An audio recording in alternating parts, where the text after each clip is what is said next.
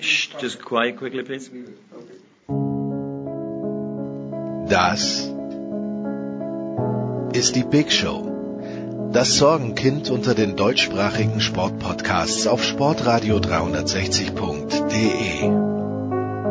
Bescheidene Tonqualität, immer dieselben Gäste, Überlänge. Kein Wunder, dass sich bald auch der letzte unserer zwölf Hörer jüngeren, frischeren, technisch perfekten Projekten zugewandt haben wird. Was hilft uns da unser gepflegtes Name-Dropping? Hallo, hier ist Roger Fedor. Hallo, hier ist Thomas Müller. Hey guys, it's Michaela Schifrin. Hallo, hier ist Fabian Ambisch. Hallo, hier ist Max Girardelli. Hallo, Sie hören Christoph Daum. Nichts. Trotzdem, die Big Show. Fast live aus den David Alaba Studios. Jetzt. Ihr hört Sportradio 360. Hilft ja nichts.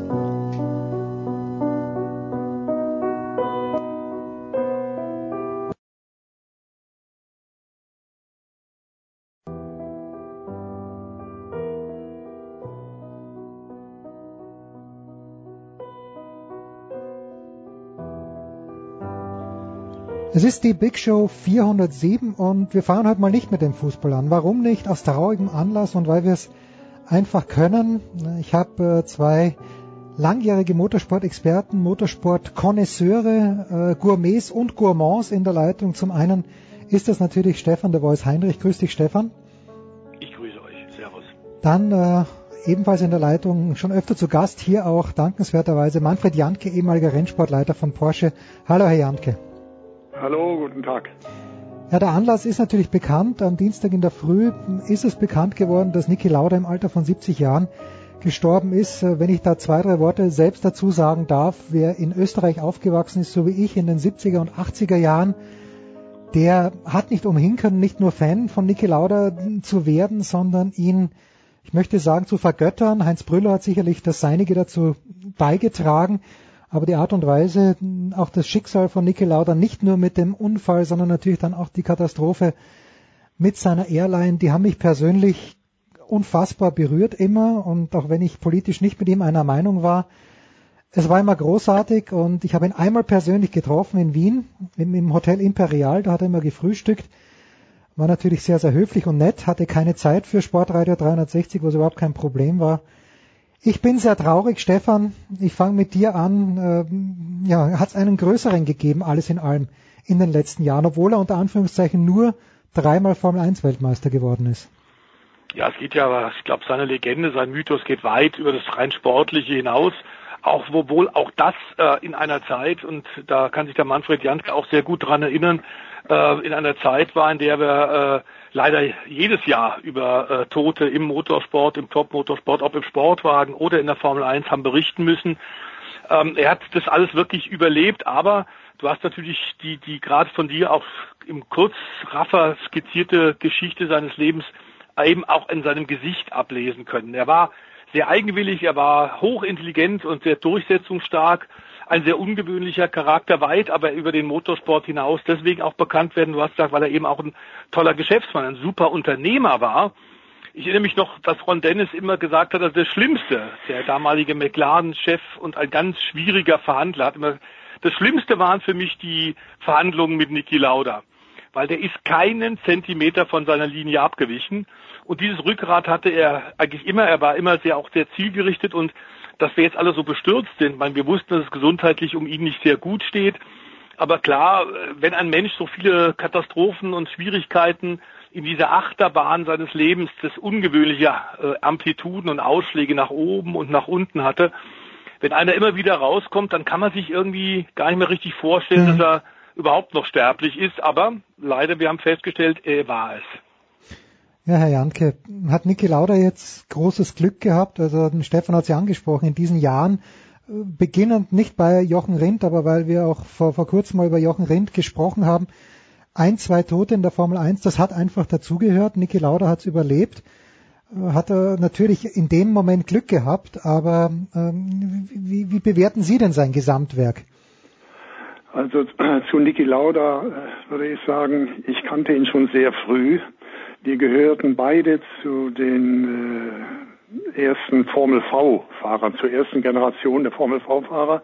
Da sind wir uns begegnet in den 60er Jahren in dieser Nachwuchsformel und dann natürlich auch auf meinem Berufsweg äh, sind wir uns immer wieder begegnet. In der Öffentlichkeit wird Niki heute weitgehend äh, auf seine drei WM-Titel reduziert, aber das wird ihm überhaupt nicht gerecht. Äh, Niki war ein außergewöhnlicher Mensch, ein hochbegabter Manager. Stefan hat es angesprochen. Und alle Bereiche, in denen er sich engagiert hat, hat er so konsequent und mit so viel Fleiß äh, erledigt, dass er überall an die Spitze kam. Sein äh, Interesse für den Motorsport gipfelte in drei äh, WM-Titeln der Formel 1. Sein Interesse für das Fliegen gipfelte darin, dass er drei Airlines gegründet hat. Und in der zweiten Lebenshälfte hat er immer äh, sehr verantwortungsvolle Managerposition im Motorsport, meist in der Formel 1 äh, inne gehabt, äh, zuletzt eben auch äh, beim Mercedes Formel 1 Team, wo er ja auch Teilhaber war. Also ich habe nie jemanden kennengelernt, der so fleißig war. Der Niki Lauda äh, Freizeit oder äh, Zeit für Hobbys, das kannte der gar nicht. Er war mit einem solchen Einsatz an, äh, an seinen äh, Dingen dran und wie gesagt, Stefan hat gesagt, ein hochbegabter Manager. Sonst kannst du diese äh, Ziele, die er erreicht hat, nicht erreichen. Stefan, äh, jetzt wer diesen Film Rush gesehen hat und jetzt auch so ein bisschen in den Nachrufen, da wird ja gerne James Hunt als der Bon Vivant hingestellt, der wahrscheinlich oder ganz sicherlich auch war und Niki Lauda so ein bisschen der Langweiler so nebendran. Ich hatte jetzt nicht so ganz den Eindruck, dass Niki Lauda, ihr sagt ja auch, es war ein Manager, aber ich fand den immer trotz allem unfassbar charismatisch. Bin ich da mhm. österreichisch, österreichisch verblendet oder war doch auch unfassbar viel Charisma bei Niki Lauda am Start? War natürlich auch über das, über die Jahre, das, das entwickelst du natürlich auch. Das ist ganz klar so eine Persönlichkeit mit diesen großen äh, Katastrophen, große Erfolge, aber eben auch maximale Katastrophen, das prägt dich. Und das prägt natürlich ganz klar auch dein, dein Dasein, sein, sein Selbstbewusstsein. Ähm, er war nie übersteigert, bis zuletzt war er, da muss man mal auch deutlich sagen, sehr ähm, bodenhaftig und, und sehr authentisch. Und vor allem, was in der heutigen Zeit ganz schnell vergessen wird, ähm, in der Zeit, wo wahnsinnig viel getrickst wird, wo wir immer wieder darüber sprechen, in vielen Rennserien, die Regeln sind merkwürdig, lassen Spielraum, Grauzonen, ähm, die Leute äh, machen Pressemitteilungen, die Teams auch in der Formel 1, die wenig aussagekräftig sind. Das war dem Niki auch bis zuletzt als Aufsichtsratschef von äh, Mercedes Grand Prix absolut zuwider. Er war einer von denen, wenn der ähm, einen Deal gemacht hat, was verhandelt hat, eine Hand drauf gegeben hat, dann konntest du dich hundertprozentig drauf verlassen. Gestern wurde es auch nochmal unterstrichen bei den Kollegen von Servus TV oder vorgestern am Montagabend, als die nochmal äh, zu, unter anderem mit Dr. Helmut Marko, mhm. die er da zusammengeschlossen hatten und der natürlich auch äh, über Jahrzehnte den Niki mitbegleitet. Er war dabei, der Dr. Marco jetzt bei Red Bull Motorsport, wie sagen die Österreicher, Konsulenz, so schön. Ähm, er war dabei, als Lauda zum ersten Mal zu Ferrari gefahren ist, da hat er ihn mitgenommen. Und auch als er zu Ferrari Lauda gefahren ist und dem äh, Kommentator alles hingeworfen hat, dem äh, äh, legendären Enzo bei ihm gekündigt hat, was sich keiner getraut hat. Denn Niki war immer absolut straight. Und das ist natürlich äh, ein großer Vorteil. Dazu hat er auch immer gewusst, sehr genau gewusst, was er kann mhm. und auch, wo er vielleicht Hilfe von außen braucht. Auch das ist ein Zeichen von klarer Intelligenz in, in, einer, in einem Motorsportumfeld, in dem wahnsinnig viel Blender rumlaufen und wahnsinnig viel Glamour herrscht. Also da immer wieder dann auch sachlich zu bleiben und sich selber richtig einzuschätzen, das können nicht sehr viele. Und da, auch da war er ziemlich einzigartig. Er hat auch relativ schnell in der Formel 1 festgestellt, dass manchmal er Teamkollegen hatten, die schneller waren als er. Und hat sich dann auf sich selber konzentriert.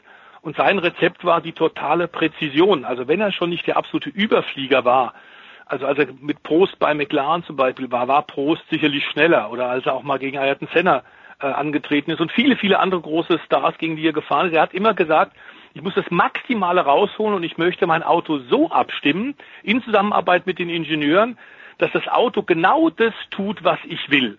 Mhm. Und dann kann ich auf sehr hohem Niveau möglichst fehlerfrei den gesamten Grand Prix bestreiten. Und auch dieses strategische Denken, Manfred wird das wahrscheinlich auch besser noch beurteilen können als ich, das, was er da schon aus seinen Möglichkeiten immer wieder rausgeholt hat, hat ihm später natürlich auch als Unternehmer wirklich geholfen. Ja, auf jeden Fall. Also er war von einer Gradlinigkeit und Berechenbarkeit wie wenige Menschen. Auch als er schon sehr populär war, trat er sehr vernünftig und bescheiden auf, hat nie versucht, mehr aus sich äh, zu machen, als er, als er war. Und vor allen Dingen toll war seine Berechenbarkeit. Seine, wenn er einen Standpunkt vertreten hat, dann blieb er auch dabei. Er schwankte nie, er hatte seinen Standpunkt und der war meist richtig. Äh, Gerade was eben auch äh, die technische Situation im Team und äh, das Auto betraf. Er hatte einen ganz klaren Standpunkt und davon ließ er sich aber auch nicht abbringen. Äh, es war gut, mit ihm zu arbeiten, weil er eben so berechenbar war. Äh, aber er war ein, äh, ja, äh, er ließ sich auch nicht beeinflussen oder, oder überreden zu Dingen, von denen er nicht äh, überzeugt war. Ein ganz äh, bemerkenswerter Mensch in, in meinen Augen und er hat sich nie verändert. Er war schon als junger, äh, ja als Junge oder junger Mann äh, im Auftreten eher zurückhaltend und bescheiden und er ist es auch geblieben äh, bis zum Schluss. Äh, es war eben seine Persönlichkeit. Also es war einer, mit dem man gut arbeiten konnte, weil er so berechenbar war aber er war keiner, den du ja hin und her schubsen konntest oder äh, in eine Richtung lenken, von der er nicht überzeugt war. Auf jeden Fall also ein hochintelligenter Mann, ein hochbegabter Manager und das hat ihn eben dahin gebracht, wo er letztlich war. Und dann war er, das muss ich sagen, ich habe doch gesagt, er war einer der fleißigsten, die ich kennengelernt habe. Er war auch einer der tapfersten dieser Unfall vom Nürburgring, ich glaube, es gibt nicht viele Menschen, die diesen Unfall so äh, überlebt hätten und weggesteckt hätten, wie er es konnte. Das hat gezeigt, wie stark er äh, mental ist und auch charakterlich. Das war fast ja übermenschlich, was er da äh, gezeigt hat. Ähm, ja gut, und daraus ent entwickelt sich natürlich ganz klar der Mythos, aber wie gesagt, es geht weit darüber hinaus. Der Manfred und ich, wir haben ja nun doch über, über 35 Jahre oft auch zusammen äh, Motorsportveranstaltungen besucht und haben auch in Amerika viele große, wirklich große äh, Männer und, und Persönlichkeiten kennengelernt. Von Paul Newman angefangen, Filmstar und und und, was alle im Grunde, und da gehört Niki Lauda genauso dazu, äh, verbindet, ist, dass er überhaupt um ihre, ihre, ihre Art und ihren Charakter, ihren Mythos kein Gewese machen, wie man so schön altdeutsch sagt.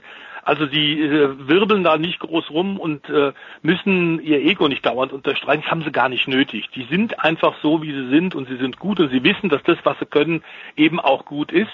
Bedeutet aber auch, dass du ständig dran arbeitest, dass du nicht nachlässt und dauernd selbstkritisch auch äh, dich hinterfragst und das, was du tust, und genauso konsequent war er ja auch, wie er dann plötzlich gesagt hat, also mir ist es jetzt zu blöd, im Kreis rumzufahren. Auch das eine Aussage. Ähm, als er dann gesagt hat, die Formel 1, das Fahrerlager ist ja ein, ein, ein Fahrerlager voller Zirkusaffen das ihm dann im Formel 1 Sport zunächst mal eine Menge Leute übel genommen haben. Aber auch da hat er aus der, seinem Herzen keine Mördergrube gemacht, hat nicht so getan, als ob und hat nicht irgendwelche Statements rausgeblasen, die, die sehr wohlfeil sind, schön klingen und vielleicht allen recht machen. Das hat ihn überhaupt nicht interessiert. Und deswegen kann man durchaus auch sagen, ähm, er war ein ganz besonderer Kopf, aber eben nicht nur Kopf der Formel 1, dem Motorsport weltweit, wie wir jetzt ja auch gerade mitbekommen.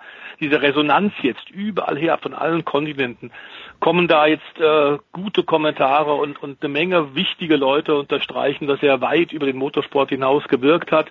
Die Flaggen gerade in, in Monaco, ähm, der nächste Grand Prix steht am Wochenende aus, einer der Höhepunkte des Formel 1 Jahres äh, die Flaggen in Monaco sind äh, nicht nur im Fahrerlager auf Halbmast, sondern auch äh, oben auf auf dem Schloss. Mhm. Ähm, wir werden bei vielen Teams sichtbare Zeichen auf den Autos haben. Viele Mechaniker werden rumlaufen. Das ist dann wieder im Grunde diese Welt, diese kleine Welt der Zirkusaffen, äh, auf die er sich ja, um die er sich ja jetzt fast 50 Jahre drum gekümmert hat. Und äh, wie Manfred gesagt hat, egal wo er war, ob jetzt bei Ferrari, trotz seiner zurückhaltenden Art, man würde sagen bei Italienern, die ja gern das Herz übergehen lassen und wahnsinnig viel gern reden und gestikulieren, auch die haben ihn ins Herz geschlossen. Bis heute ist er der Niki Nationale. Überhaupt keine Frage. Und es gibt kaum einen Fahrer, äh, der jemals seit Beginn der Formel 1 Zeit in den 50er Jahren äh, gefahren ist, der noch heute so im Herzen der Tifosi ist wie Niki. Ja, das ist, äh, hängt zusammen mit seiner Gradlinigkeit, seiner Ehrlichkeit und natürlich seinem Können. Und äh, der Niki Lauda hat bestätigt eine Erfahrung, die ich meinem ganzen Leben gemacht habe. Ich hatte das Glück, sehr viele der weltbesten Sportler persönlich kennenzulernen. Zum Beispiel äh, äh, Ivan Lendl oder auch äh, André Agassi. Also im Tennis, André Agassi, also im Tennissport, äh, mit denen ich fast eine persönliche Freundschaft habe. Und da gibt es eine Erkenntnis. Wenn du in deinem Sport der Beste der Welt bist, dann hast du auch was im Kopf. Es gibt keinen, äh, keine Ausnahme. Und das verkörpert der Niki Lauda vor allen anderen. Er war äh, ja von einer von geistigen Fähigkeit und dazu kam eben sein unbändiger Fleiß. Er hat sich nie geschont, er ist an alle Grenzen gegangen und das zusammen hat ihn in eine Position gehievt, das zeigt sich jetzt nach seinem Ableben. Also ich kann mich auch nicht erinnern, dass der Tod eines großen äh, Rennfahrers ein solches Echo gefunden hat wie hier. Aber ich verstehe es auch, wenn man ihn gekannt hat. Er war ein ganz, eine ganz außergewöhnliche Persönlichkeit. Es mag sogar damit zusammenhängen, dass er ja aus einem guten Hause kommt. Also er war nicht ein kleiner, hungriger Junge, als er begann, sondern er hatte schon einen Level, einen Status von seiner Erziehung her, von seiner Abstammung her. Das hat sicher auch geholfen, dass er mit einem gewissen Selbstbewusstsein heranging an die Dinge. Äh, also für mich ein ganz außergewöhnlicher äh, Sportler und noch mehr ein außergewöhnlicher Mensch. Ja. ja, da ging jetzt zum Beispiel rum, auch, äh, lieber Jens, ging ja rum, auch damals, ich erinnere mich noch, in allen Medien wurde damals berichtet, Radio, Fernsehen und auch im, im, in den Zeitungen, ähm, als er damals zum allerersten Mal den großen Preis von Monaco gewonnen hat und dann da zur Fürstenloge raufstieg und tatsächlich äh, den Fürst und die Fürstin Grazia Patrizia begrüßt hat und der Fürstin einen Handkuss gegeben hat. Das hatte nie ein Formel 1 Fahrer vorher gemacht. Das war, ein ja, das war wienerisch.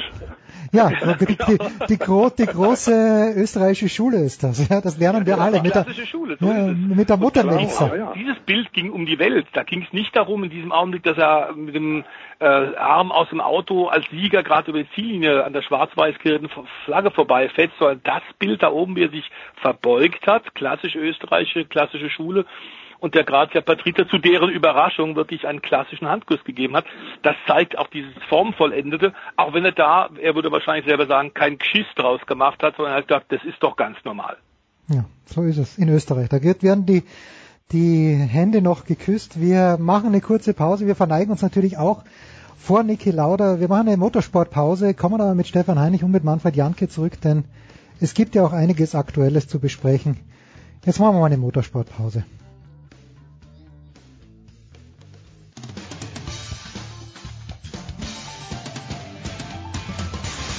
Ja, hallo, mein Name ist Raphael Holzstöppel. Ich bin deutscher Stabhochspringer und, und live zu hören bin ich hier auf Sportradio 360. Und die Big Show 407 geht äh, weiter mit, äh, wir wollen jetzt äh, die Stimmung noch nicht wahnsinnig heben, außer natürlich durch unsere beiden Gäste. Zum einen von der Zone, Andreas Renner. Servus, Andreas.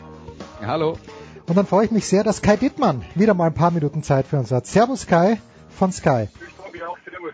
Servus. Also, äh, wie gesagt, Niki Lauda leider von uns geschieden. Aber in dieser Woche auch Kai, ein Mann. Meine Großmutter hat mir für zwei, drei Jahre, als ich sehr jung war, ein Kicker-Abonnement geschenkt in der tiefsten Steiermark und da bin ich immer hingerannt, äh, ich weiß gar nicht, wann er rausgekommen ist, Montag oder Donnerstag oder vielleicht sogar zweimal in der Woche. Sowohl als auch. Sowohl als Hat auch. Nichts geändert. Ja, und, und habe immer durchgeblättert und natürlich war Manfred Burgsmüller damals jemand, der mir ständig begegnet ist, auch später noch. Aber ich wusste viel zu wenig über ihn. Kai, gibt es irgendwas, äh, ja, eine platte Frage. Legende, ja. Was war Manfred Burgsmüller, Manni Burgsmüller für ein Spieler, für ein Mensch? Ja, du musst mal schauen, äh, heute ist viel glatt und viel gesteuert, was öffentliche Auftritte äh, und Außenwirkung angeht. Damals war das nicht so. Und dann jemand zu sein, der trotzdem auffällt, ist ja da noch eine größere Leistung. Und der war auf dem Platz natürlich echt ein riesen Schlitzohr, weil er ähm, auf der einen Seite gesagt hat, Mensch, laufen fände er echt super, aber das könnten gerne die anderen machen und er macht dann die Tore. Das ist ihm richtig gut gelungen bei der ganzen Nummer. Aber wenn man eben auch mal schaut, äh, sein, sein Äußeres, ja, auch sein Auftreten, seine schnördrige Art, das war schon echt sehr besonders besonders. Ich kannte ihn auch nicht persönlich, aber ich habe äh, Mitstreiter mit ihm gesprochen, auch schon äh, zu seinen Lebzeiten noch, die gesagt haben, der war wirklich authentisch. Also der hätte es nicht einen auf, auf Show gemacht und gesagt, ich weiß, jetzt sind ein paar Fernsehkameras gerade auf mich gerichtet oder ähm, die, die Fotolinsen der, und Schreibblöcke der Kicker-Redakteure, sondern die, der, der ist eben einfach wirklich so gewesen. Und deswegen hat man so einen Menschen bei all dem, wo du sagst, puh, ja, ob ich mich das getraut hätte, hat man den echt ins Herz geschlossen. Andreas, der hätte keine Freude mit dem Videobeweis gehabt. Also da muss ich jetzt ehrlicherweise sagen, ich habe natürlich aus meiner Kindheit noch eine Erinnerung an Manny Burgsmüller, aber ähm, äh, den, den Fußballspieler, aber da also ein paar Sachen sind da natürlich auch im, im, im Lauf der Zeit verschütt gegangen.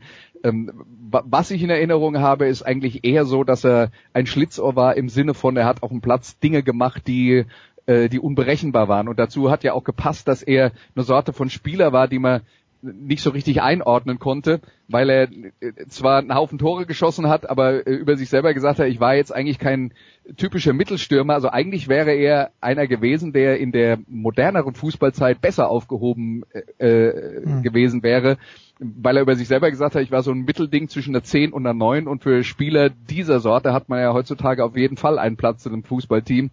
Also ähm, äh, das war dann schon anders. Ich habe ihn dann äh, viel später kennengelernt, als er für Rhein Fire in der NFL Europe gekickt hat und äh, da habe ich dann doch eher konkrete Erinnerungen dran. Dazu, dazu kommen wir gleich, aber Kai, wenn Andreas das jetzt anspricht, keine Position, das hat natürlich auch bei der Karriere von Burgsmüller den kleinen Knick gegeben, dass Helmut Schön oder dass generell die deutschen Bundes- und Nationaltrainer einfach für ihn keine Position gehabt haben, oder? ja, ich weiß gar nicht, die Position war oder eben auch ähm, dieses Auftreten. Haben mit Sicherheit auch, ich sag das mal, ähm, nur mehr als nur Respekt gehabt. Da ist auch Angst, dass er den äh, die Truppe da völlig auseinander nimmt, weil er macht, was er will, während man so ein paar anderen gerade Positionstreue beigebracht hat. Also das kann ich mir schon vorstellen. Wie gesagt, der hatte natürlich auch Glück, was du brauchst, um großer zu werden, dass der Trainer hatte, die gesagt haben, Manni, mach, verstehst du, ich hab, ich stelle da zehn andere hin, die machen den Rest, mach, äh, lauf rum mhm. und schießt du deine Tore. Das konnte der natürlich echt super, aber jetzt bei Andreas das gerade gesagt hat, der wäre heute besser aufgehoben gewesen. Da habe ich gedacht, den hätte ich mir gerne mal bei Julian Nagelsmann oder bei Tuchel oder bei Rangnick oder so. Ich sage, Gottes Willen, der macht genau die erste Runde DFB-Pokal und dann schicken die den sechs Monate in die zweite Mannschaft, damit er erstmal Laufwege der Viererkette erlernen muss. Ja, aber was ich damit meine, ist, dass die der, der offensive Spielertyp, ja, ja, der offensive Spielertyp und ich gehe jetzt einfach mal davon aus, dass ein Fußballer wie Manny Burgsmüller, der macht, was er will, heutzutage also dass sowas sowieso nicht mehr darstellbar wäre. Das heißt, der wäre ja schon in der Jugend gedrillt worden darauf, äh, ähm, auch die defensiven Anforderungen des Jobs einigermaßen zu erledigen.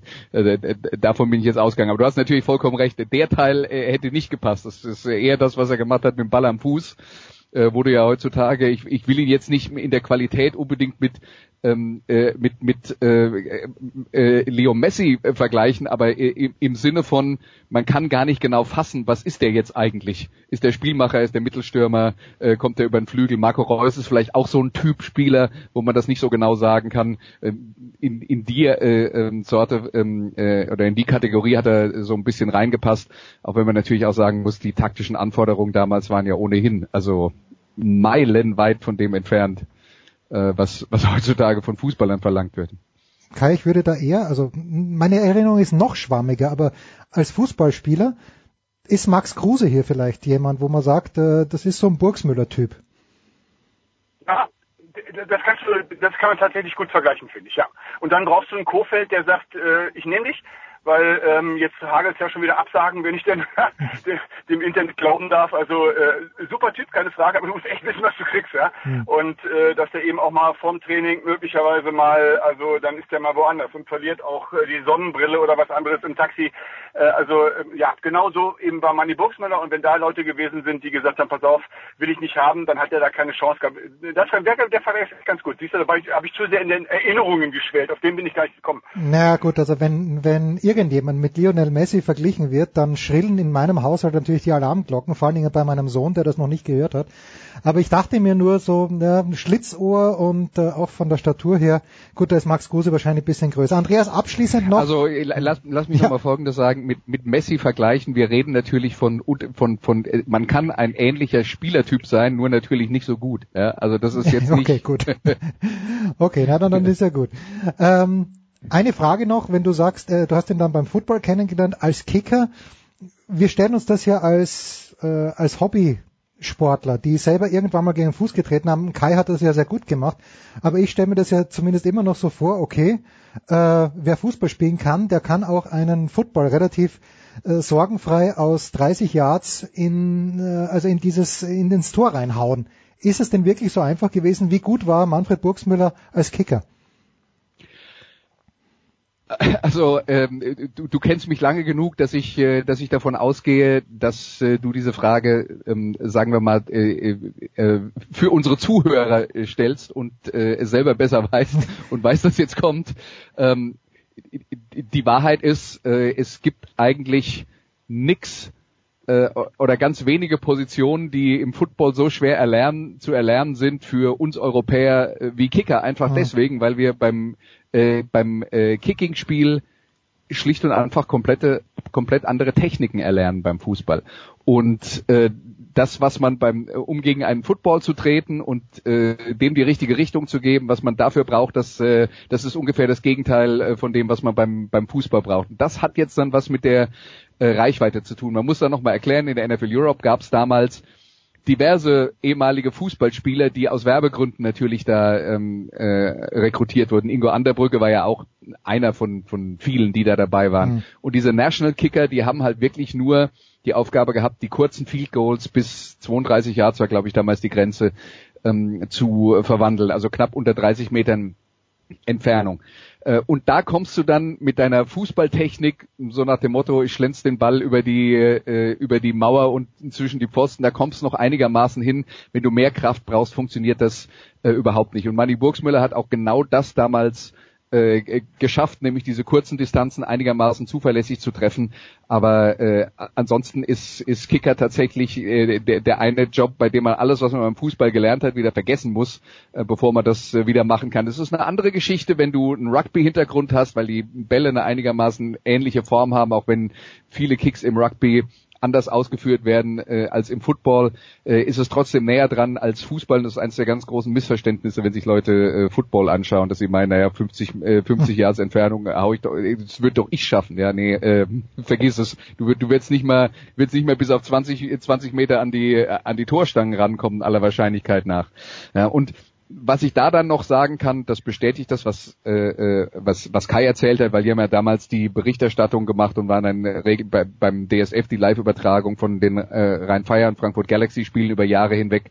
Und da haben wir natürlich auch die ganzen Leute kennengelernt und Manny Burgsmüller war tatsächlich einer, der war halt wirklich ein Star, er war damals ja schon äh, 50 Jahre alt, als er da angefangen hat, in mhm. der NFL Europe zu kicken. Ähm, aber das war tatsächlich einer, der alle Leute komplett gleich behandelt hat und äh, der, der Amerikaner würde sagen down to earth. Also das war wirklich einer, mit, mit dem man mit dem man super auskam und ähm, der auch äh, nicht uns angeguckt hat, uns Berufsanfänger vom DSF damals und gesagt hat, was seid denn ihr für Nasen? Nee, der, der war der war einfach so wie er war, so wie Kai das auch beschrieben hat. Das kann ich also aus, aus eigener Hand tatsächlich äh, äh zu 100 Prozent bestätigen. Da schließt sich der Kreis, aber genau das, das habt ihr natürlich nicht gehört, haben uns Manfred Janke und Stefan Heinrich auch über Niki Lauda erzählt. Kai, äh, der Ballspielverein Borussia von 1909 ist auf einer Einkaufstour, die mich die mich schütteln lässt, weil ich denke mir, Julian Brandt habe ich sowas aber von bei den Bayern gesehen. Gut, das Torgen, das Torgen Hazard kommt ja, für Nico Schulz geben sie glaube ich 25 Millionen aus. Äh, ich frage dich auf Englisch, Kai, what do you make of that? Einen Konkurrenten. Was hältst du davon? Auch wenn es nicht stimmt, aber äh, ich glaube, ich, ich lehne mich tatsächlich zum ersten Mal vor einer Saison und vor Beendigung der Transferphase echt mal aus dem Fenster und habe so ein bisschen das Gefühl, dass so die Meisterschaft echt aus drei Vereinen, wir müssen halt äh, äh RB Leipzig noch mit dazu nehmen, äh, dass die aus drei Vereinen bestehen kann. Also wenn ich mir angucke, was die so machen, transfertechnisch, was die so drauf haben, wo die Jugend da ist und was die Bayern demnächst noch machen werden, Klammer auf, müssen, Klammer zu, äh, das, das wird super, da freue ich mich. Ja, Moment, Moment. Was, was werden, bevor wir zum BVB zurückkommen, zu den dreien Kai, aber was denkst du, was werden sie denn machen? Sie haben diesen sündteuren Innenverteidiger gekauft. Ich hoffe für das Seelenheil meines Sohnes, dass Leroy Sané nicht kommt zu den Bayern. Äh, Kai Havertz. Ja. Wen, wen siehst du denn, Kai? Ja, also das Schöne äh, ist, dass ähm, die, dieses Ablenkungsmanöver, was Rummenigge und Hönes gerade so fahren, ja, die, die tun so, als ob sie gar keinen Plan hätten und wir alle glauben, dass sie keinen haben und wahrscheinlich haben sie einen. Also ich weiß es nicht. Ich überlege immer. Ich denke, was machen die da eigentlich? Ja, was ist so, was ist so das Credo außerhalb wir gewinnen alles? Was, was haben die? Was machen die? Wo, wofür stehen die? Was für eine Fußballphilosophie liegt da an? Welche Spieler wollen die haben? Das weiß ich ja nicht. Aber das kann ja sein, dass das, dass das super ist, ja, weil die uns und, und auch die, die Konkurrenz ja komplett im Unklaren lassen und dann zuschlagen und eben nicht diese 10 Millionen mehr bezahlen müssen, die du bezahlen musst, wenn man weiß, ah, die Bayern sind an dem Spieler dran. Also das finde ich schon cool. Ja. Ich glaube, dass die da sitzen und schon mal gucken, was die anderen so, was die so drauf haben, ja, wen die so holen, was die für eine Philosophie haben. Noch haben sie ein bisschen Zeit, weil das Transferfenster lange offen ist. Aber die, die Mischung ist schon sehr cool, ja, dass du so, ich, ich behaupte mal so sieben, acht Leute in der Truppe hast, wo du sagst, boah, ob die nächstes Jahr noch da sind. Und dann, ja, dann schon zwei ganze Innenverteidiger. Also das ist schon mal, finde ich schon mal gut. Äh, aber da fehlt mir noch ein bisschen was. Deswegen, ich, ich krieg's nicht hin. Ja? Und wenn das ein Torschussmanöver war, à la Bonheur, dann finde ich das echt super. Wenn nicht, mein lieber Jens, ähm, wow, dann nimm die große Schmerztablettenpackung. Ja, und äh, Andreas, wie, wie du immer so schön sagst, die Spieler sollten zum Trainer passen. Das äh, ist natürlich ein kleines bisschen ähm, ungut im Moment bei den Bayern, weil man nicht weiß, ob Nico Kovac äh, mit dem Pokalsieg am Samstagabend verabschiedet wird. Ja, äh, weiß ich auch nicht. Also äh, lass mich mal so sagen, mit dem Pokalsieg, glaube ich, sind die Chancen, dass er äh, nicht verabschiedet wird, relativ groß. Ohne den Pokalsieg reden wir vielleicht nochmal. Und ähm, ja, das, das ist definitiv ähm, ein Problem bei der ganzen Sache. Die Bayern haben eine große äh, eine ähm, große Einkaufs ähm, äh, eine äh, große Einkaufstour für diesen Sommer angekündigt. Ein bisschen was ist passiert, das haben wir schon äh, schon gehört. Wir dürfen nicht vergessen bei äh, Luca Hernandez, dem ähm, französischen Innenverteidiger, der da jetzt kommt.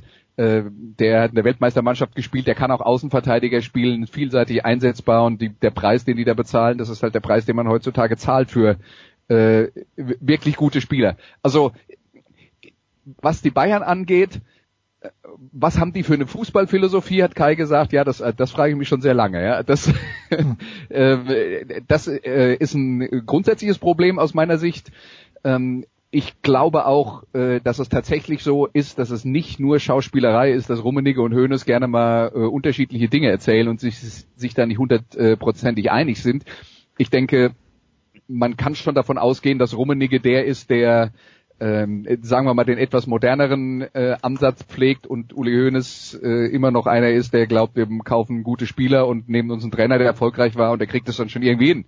Äh, aber was ich auch sagen würde über die Bayern, deswegen sehe ich es nicht ganz so negativ aus Münchner Sicht, ist, aus meiner Sicht haben die Bayern in den letzten Jahren immer, wenn sie eine Herausforderung hatten, die richtige Antwort gefunden. Als Jürgen Klopp zweimal hintereinander mit Dortmund Meister wurde, dann haben die Bayern aber mal ausgepackt. Dann war auch nichts mehr zu hören von, ähm, naja, wir holen uns einen erfolgreichen Trainer und stellen ihm gute Spieler hin und das reicht dann schon. Da haben sie mit Pep Guardiola einen geholt, der genau wusste, was er wollte.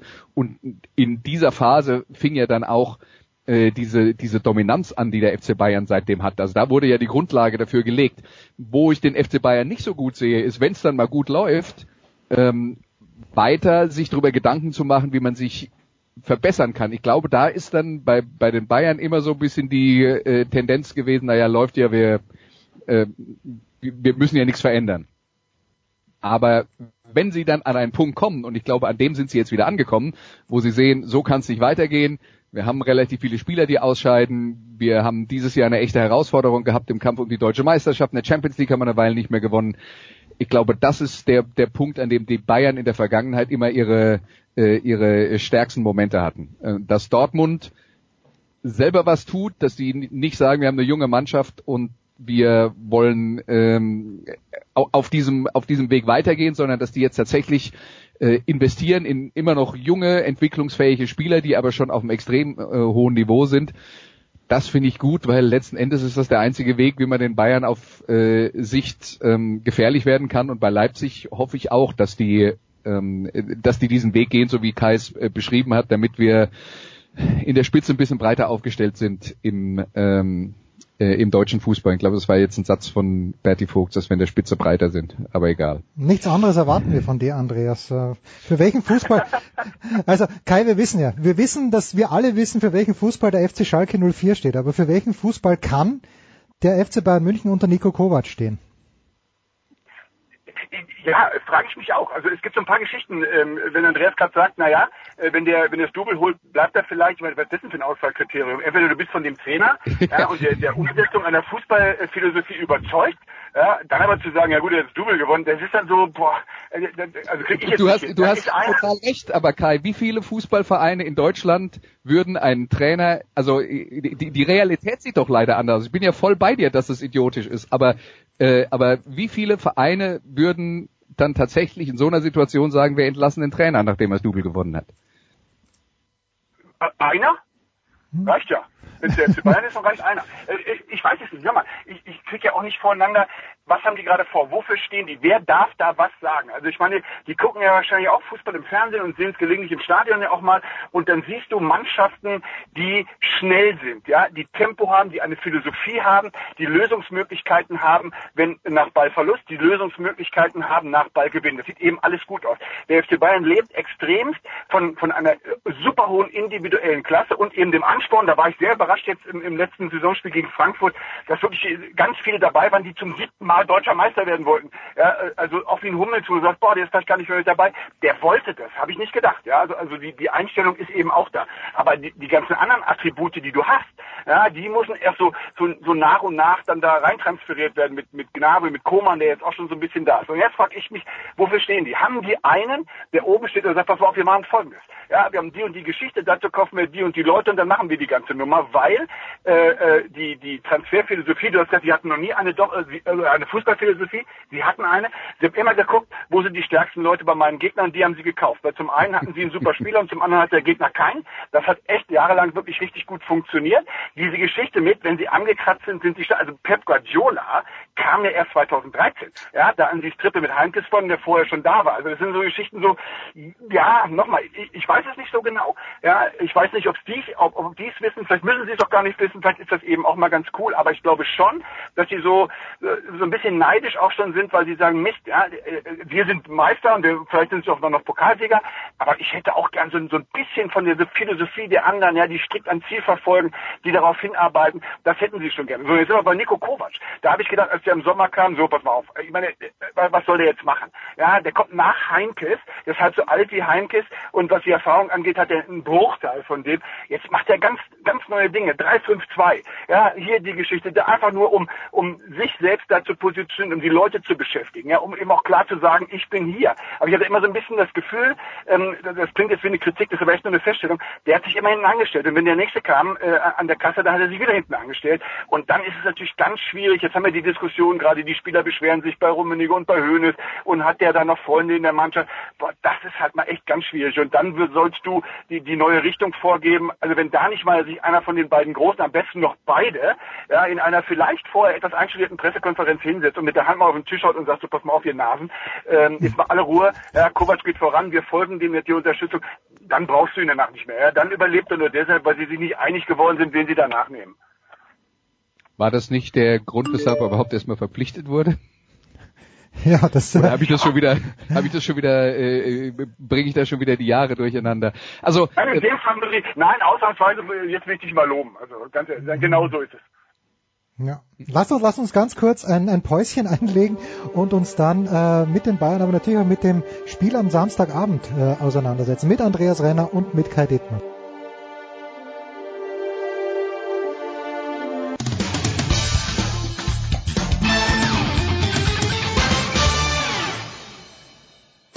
Hallo, hier ist Frank Kunz vom 1. FC Kaiserslautern und Sie hören Sportradio. Ja, weiter geht's mit Fußball in der Big Show 407 mit Kai Dittmann und mit Andreas Renner, präsentiert von bet365.com. Heute noch ein Kontoöffner bei bet365.com und einen Einzahlungsbonus von bis zu 100 Euro bekommen. So, die Bayern wissen nicht, wer Trainer sein wird. Die Leipziger wissen das.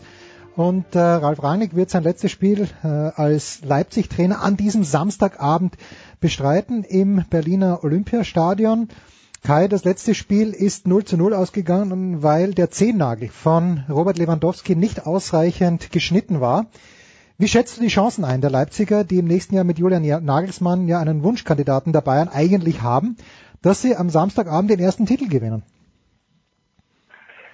51, 49 äh, zugunsten der Bayern. Also ich glaube, dass es echt eine ganz, ganz äh, super knappe Geschichte wird, weil ähm, ja, Leipzig hat eine fantastische Rückrunde gespielt, muss man einfach mal so sagen. Ja, die haben sie so ein bisschen verkutscht und vertaktirisiert, aber es darf ja auch kein Wunder sein bei dem Personal in der Hinrunde mit Europa League und dem ganzen Wahnsinn und Belastungssteuerung und dem ganzen Irrsinn. Also, äh, aber die Rückrunde war natürlich echt fantastisch, super gespielt. Die haben eine, eine fantastische Abwehr, das ist Wahnsinn, obwohl der, der Upamecano für mich der beste Abwehrspieler, den ja, sie da haben. Der war verletzt. Da, äh, lange Zeit verletzt war. Also von daher, das ist echt, das fängt am Keeper an. Das ist alles richtig gut. Aber jetzt kommt eben die Geschichte. Ja, die stehen echt alle zum ersten Mal in einem DFB-Pokalfinale. Herr Kampel war schon mal mit dabei, der war aber gesperrt, der durfte nicht mitmachen vor ein paar Jahren. Alle anderen, für alle anderen ist das Neuland. Ja, und Rangnick hat ja auch diesen, diesen Pokal mit, mit Schalke, da hat er ein Spiel gemacht, das war das Finale. Das wollte er auch nicht so richtig und davor, als er mal da war, ging sie. Also von daher, die wissen nicht genau, was sie auf die, auf die, auf sie zukommt. Und das ist ja auch so eine, so eine Stärke von Leipzig, dass man sich so ähm, irgendwann verzettelt in Details. Also ich glaube, dass die echt überlegen, was machen wir? Rennen wir die über den Haufen am Anfang? Oder warten wir ab und setzen wir auf Konter? Und dann ist hier und da. Und da sind die Bayern echt strukturierter mit all der Erfahrung, die sie haben. Deswegen bleibe ich bei 51, 49 äh, zugunsten der Bayern, weil die irgendwie einfach, die, die wissen, wie, wie man da spielt, wie sich anfühlt, da zu verlieren. Die wissen, wie sich anfühlt, da zu gewinnen. Und das kann am Ende wirklich äh, ein kleiner Vorteil sein. Ja, der jugendliche Übermut, aber Andreas haben wir im letzten Jahr gesehen, muss ja nicht unbedingt ein Nachteil sein. Ich weiß nicht, wie viele Frankfurter davor schon im DFB-Pokal standen. Ähm, ich ich, ich fände es irgendwie charmant, wenn Leipzig gewinne, aber da bin ich wahrscheinlich allein in Deutschland, mit meinem Sohn vielleicht.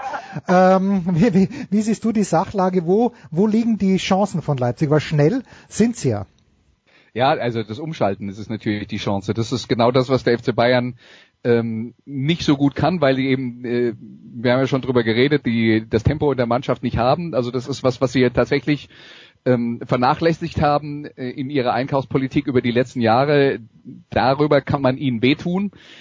Ähm, was mich dann halt so ein bisschen bedenklich stimmt, ist, das habe ich jetzt über diverse Mannschaften in dieser Saison auch schon gedacht, die es dann aus äh, diversen Gründen nicht hinbekommen haben. Deswegen sehe ich es jetzt auch äh, eher so wie Kai, dass, äh, dass, dass die Bayern da was die Favoritenrolle angeht, die die Nase leicht vorne haben. Aber das ist ja letzten Endes das, was die Bayern äh, auch in, in der vergangenen Saison die äh, den Titel gegen ähm, gegen Eintracht Frankfurt gekostet hat. Also man kann die Mannschaften jetzt nicht äh, eins zu eins vergleichen, weil Frankfurt halt mehr über die Physis gekommen ist. Das ist jetzt nicht so die ganz große Stärke von Leipzig, auch wenn sie in der Defensive und äh, Upamecano hat Kai ja schon erwähnt, da auch ein paar haben, die das können.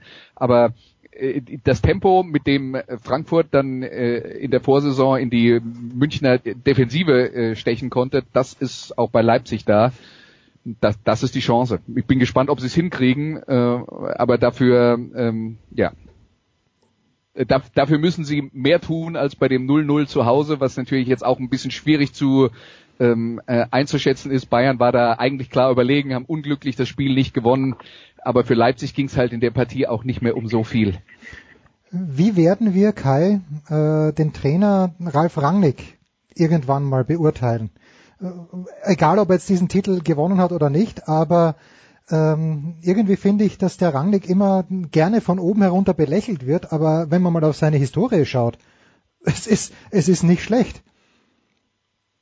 Ja, das Problem an der Geschichte ist ja, du kannst den Titel gewinnen, wie du willst. Ja? Wenn du das Herz der Leute nicht erreichst, dann wirst du nie durchgehen als einer äh, der ganz Großen. So, und das Problem ist, der hat natürlich auch jahrelang alles dafür getan, ja, mhm. mit seiner sehr äh, dozierenden Art, eben auch das, das Oberflächliche, das, das wenig Menschliche. So, sein Problem ist jetzt, äh, dass er das macht, ja, da habe ich einen relativ guten Einblick, aber dass er eben bei Leipzig sind viele Leute das nicht wollen. Für mich, nochmal, ich wiederhole mich hier eine verlogene Geschichte, weil um Kohle geht's bei jedem Verein auch. Ja, was ich halt nicht so ab kann, ist, dass, dass Leipzig mit dem Sponsor immer einen Schritt über die Grenze des Erlaubten geht, aber Leuten mit Millionenklagen droht, wenn sie einen Schritt an die Grenze des Erlaubten herangehen. Ja, das ist immer so eine Geschichte, das kann ich nicht ab. Ansonsten um Kohle geht's bei allen anderen. Da soll mir mit der, mit dem Argument soll mir keiner kommen, das ist mir zu billig. So, aber du, du kannst halt Leipzig momentan noch nicht lieb haben, ja, weil das ist alles so, das ist kühl, das ist strukturiert. Ja, nein, das ist doch so. Ja, ich ja, ich den glaub's dir, ja. Ja, aber äh, du, nochmal, das ist ja alles, das ist alles am Reißbrett. Ja, wo ist das Menschliche? Wo ist mal, wo ist mal, dass man, dass man mal leidet auch mit denen, dass die mal einen Fehler zugeben und, und solche Geschichten, ja, dass das kommt. Und das hat Rangnick jetzt zuletzt gemacht. Wenn man sich mal in der Mannschaft umhört, ist es tatsächlich so. Der ist runter von, von diesem, von diesem Dozentenpult und steht auf dem Platz und redet mit dem, nimmt ihn in, den- in den Arm. Es hat mit dem Konate ein super schönes Interview gegeben, da menschelt es ohne Ende. Traust du den beiden gar nicht zu. Der eine ist 16, der andere ist 19. Ja, also echt absoluter Wahnsinn. Und das ist das, was so fehlt. Wenn man das Glück hat wie ich, dass man den über Jahre kennt und ich habe ihn halt bei Hannover kennengelernt, über Schalke kennengelernt, eben auch über über Slomka die Co-Trainer-Geschichte und war da ein paar Mal vor Ort und so. Das ist echt anders. Nur der kann, der will das nicht vermitteln, weil er sich äh, darum nicht kümmert und deswegen musst du immer sagen, die die sportliche Geschichte, die darf man ihm schon hoch anrechnen. Bei dem anderen muss jeder für sich selbst entscheiden, wie sehr hat er hat er wirklich eben mein Herz erreicht. Aber ich weiß, dass der tatsächlich auch anders kann.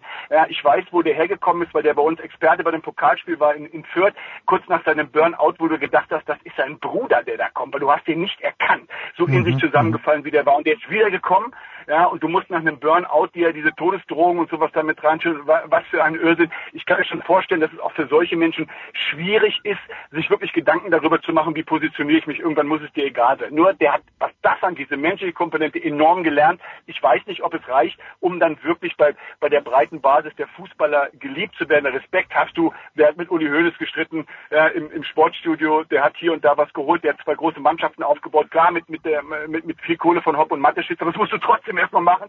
Da haben schon ganz andere Leute Geld verbrannt und möglicherweise holt er jetzt einen Titel. Also von daher, das, das ist schon groß. Und ich behaupte noch, wir sehen den wieder. Ja, und vor allen Dingen äh, darf man ja auch nicht vergessen, dass er ja nicht nur große Mannschaften äh, mit großen Mannschaften erfolgreich gearbeitet hat, er hat ja auch vorher schon aus Mannschaften mehr rausgeholt als als drin war. Ich meine, der ist mit Ulm in die Bundesliga aufgestiegen. Das ähm, äh, das, äh, da- das darf man definitiv nicht unter den äh, Tisch fallen lassen. Ich glaube, das, das größte Problem, das Ralf Rangnick hatte, also Kai hat gesagt, er hat diese dozierende Art. Ich verstehe so ein bisschen, wo es herkommt. Und das gleiche Problem hat Volker Finke auch gehabt in Freiburg. Das kommt unter, ich glaube, das kommt daher, dass die, und das muss man mal klipp und klar sagen, gerade diese beiden schlauer waren als der Rest von Fußball Deutschland zu einer Zeit, als der Fußball Deutschland noch gedacht hat, Manndeckung sei äh, für, für alle Ewigkeiten äh, die Art und Weise, wie man, äh, wie, wie man im Fußball äh, äh, zu spielen hat. Und wenn man aus dieser Position kommt, ja, dann äh, ist es vielleicht tatsächlich auch, äh, ja, äh, ich nenne es mal das Lehrersyndrom. Ähm, man, man muss dann immer Recht haben, ähm, man ist gewöhnt, immer Recht zu haben und vielleicht kann man das dann äh, tatsächlich im Umgang mal nicht so vermitteln, aber das hat auch was damit zu tun, dass Fußball Deutschland, als Ralf Rangnick äh, im Sportstudio aufgetreten hat und die Viererkette erklärt hat, dass Fußball Deutschland noch nicht bereit dafür war, sich selber einzugestehen, dass es Dinge gibt, die man nicht versteht am Fußball. Und das ist für Fußball Deutschland immer noch ein Problem heutzutage. Äh, Und äh, aus meiner Sicht ist das so ein bisschen das größte Problem für, für Rangnick. Er war halt schlauer als die anderen, bevor die bereit waren, das zuzugeben. Und seitdem hat halt dann eben auch sein, sein Ruf gelitten bei vielen Fußballfans. Und es ist schwer, das wieder zurückzukriegen. Das Problem war nicht, dass er schlauer war als die anderen, sondern dass er den anderen das auch noch gesagt hat. Weißt du, das ist immer Ja, ja. Ja. Eine, eine Sache müssen wir vielleicht heute noch ansprechen, weil äh, ich das Konzept nicht mag, aber es ist halt wie es ist. Das ist diese Relegationsgeschichte, wo sich in den letzten Jahren, wenn ich es richtig in Erinnerung habe, gerne und wenn nicht sogar immer der Bundesligist durchgesetzt hat. Ich will dem VfB Stuttgart nichts Böses wünschen, Kai, aber ich, wär, ich fände es charmant, wenn Union Berlin aufsteigen würde. Wie siehst du da die Ausgangslage? Ist es wieder so, dass wir die Stuttgarter als klare Favoriten in diese Begegnung schicken müssen?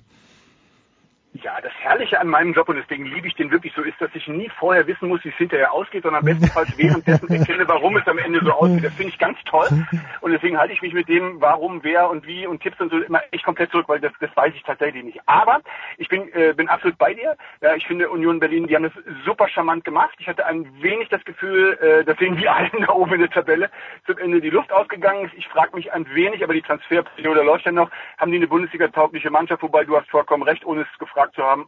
Die Frage muss man sich bei Stuttgart auch stellen. Mhm. Ähm, ja, also das, das, das wäre schon super charmant, weil das, weil das, weil das ein Verein ist, der das über, über, ja, ist jetzt schon über ein Jahrzehnt wirklich extrem gut, charmant, locker, auf eine wunderbar auch politische Art und Weise macht die ganze Geschichte, dass ich die immer geliebt habe und gesagt habe, Mensch, das finde ich echt toll. Ja, die konnten Fehler eingestehen, die, die wussten auch, dass sie mal falsch umgaloppiert sind oder sowas in der Richtung. Das hat mir alles gut gefallen. Klar, wie bei jedem Fußballverein findest du immer ein paar Dinge, wo du sagst, nee, brauche ich nicht. Ja, das ist dieser, dieser Westen im Osten, ja, der so alles wunderbar vereint. Also das ist eigentlich ein Traum. Und weil du das vorhin angesprochen hast, ja, ich diese diese diese Mache immer noch mehr Spiele auch fürs Fernsehen, ja, selbst wenn wir sie nicht übertreiben dürfen, aber äh, Fernsehen, mein Gott, ja, ich ich war auch zufrieden mit drei Absteiger oder Aufsteiger, fand ich auch ganz gut. Ja, jetzt äh, sagt immer der der Relegationsbundesligist, ne, und der der dritte aus der zweiten Liga doch, also da kriegen wir keine Lösung hin. Äh, ich gönne auch Stuttgart nichts Böses, obwohl sie viel Mist gemacht haben in der vergangenen Spielzeit, aber Union, äh, angucken will ich mir das schon gerne in der Bundesliga.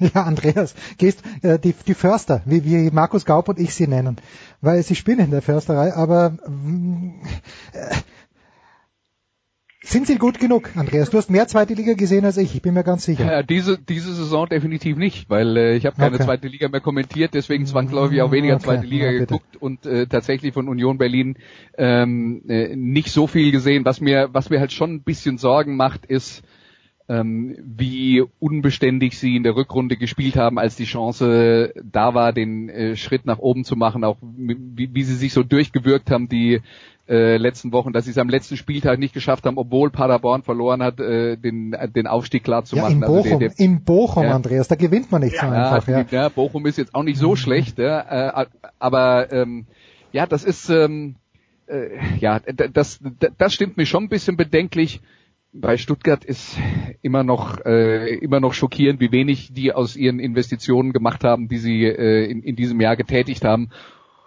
Und mit dem mit dem neuen Trainer darf man jetzt auch nicht vergessen, der Willig ist jetzt seit vier Spielen, glaube ich, da und davon waren zwei ganz okay und zwei nicht.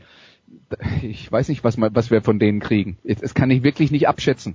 Und wie, wie, wie die mit dem Druck umgehen, äh, unbedingt drin bleiben zu müssen, eigentlich kann da Union, sollte Union ein bisschen befreiter auch spielen können, wobei man nicht unter den Tisch fallen lassen darf.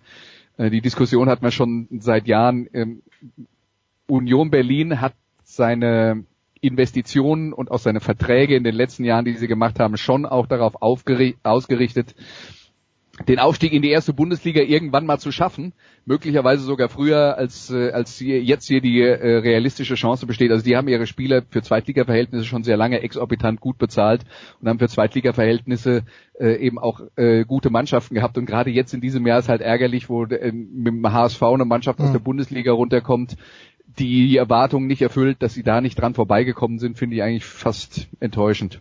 Jetzt, das, das wäre jetzt die Chance gewesen. Stattdessen lassen sie sich da vom Paderborn überholen. Tja, apropos HSV, darüber sprechen wir gleich mit Michael Born und mit Thomas Wagner. Die abschließende Frage an den großen Kai Dittmann ist natürlich an diesem Wochenende, Kai, wirst du eventuell vielleicht sogar das Pokalfinale betreuen? Du, also äh, ich hole meinen Dienst an. Ich glaube, ich habe mir jedenfalls mal einen Flug gebucht für, ah, okay. Freitag hin und Sonntag zurück. Also da ist die Wahrscheinlichkeit ist hoch. Okay, gut. Da, da, da, freuen wir uns sehr. Was hat der Dienstplan für Andreas Renner an diesem Wochenende vorgesehen? In welchem? Na, du bleibst ja noch da, Andreas. Was rede ich denn? Wir sprechen ja gleich über die GFL, ja. weil wahrscheinlich aber, ist das. Aber wir sind wir sind schnell fertig. Der Dienstplan hat an diesem Wochenende vorgesehen, dass ich frei habe. Ja, okay, das ist genau richtig. Kai, ich bedanke mich ganz, ganz herzlich bei dir. Andreas Renner bleibt wie gesagt noch ein paar Minuten bei uns. Wir sprechen gleich über die GFL nach einer kurzen Fußballpause, wo wir dann doch noch äh, den HSV uns zur Brust nehmen. Big Show 407 Sportradio 360.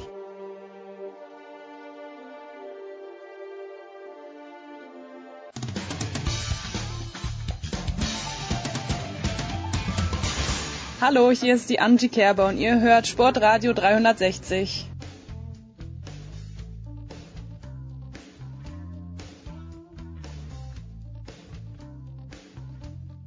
Es geht weiter in der Big Show 407. Soweit sind wir schon mit Fußball und ich freue mich sehr, dass ich äh, einen Kölner, der in Hamm in Wolfsburg ist, begrüßen darf. Nein, bist du überhaupt Kölner, Thomas Wagner? Grüß dich. Nein, ich bin Rheinländer, bin 70 Kilometer südlich von Köln geboren und bin tatsächlich in Wolfsburg, wo ich für Magenta Sport heute Relegation mache zur dritten Liga. Wolfsburg 2 gegen Bayern 2. Die einen sagen, man muss einen Pfeil im Kopf haben, ich sage geil, das ist Fußball. Kannst du für Geld nicht kaufen, selbst wenn Michael Born dieses Geld hätte. Michael, du wüsstest es besser anzulegen. Grüß dich. Wieso? Verstehe ich nicht die Frage. Was, was soll ich mit Geld? Ich arbeite umsonst bei Sky.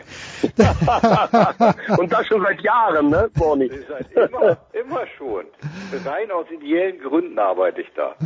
Und das Schöne ist, ich habe mir hier zwei Leute eingeladen, die mittlerweile, die noch lang, noch nicht lang im Podcast-Gewerbe sind, aber mich natürlich und Sportradar 360 natürlich schon lang überholt haben. Zum einen Quatsch. ist, da, doch, doch, zum einen ist das natürlich Michael Born mit Ewald Lienen, der 16er. Und zum anderen Eier, wir brauchen Eier. Thomas Wagner, mit wem nochmal? Mit dem äh, Kollegen von der schreibenden Zunft, Mike Kleiss. Schön, schön.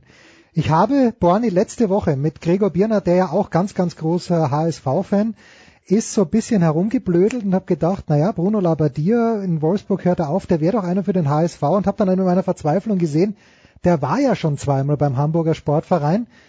Ich würde nicht ausschließen, dass es ein Triple gibt. Kannst du es ausschließen?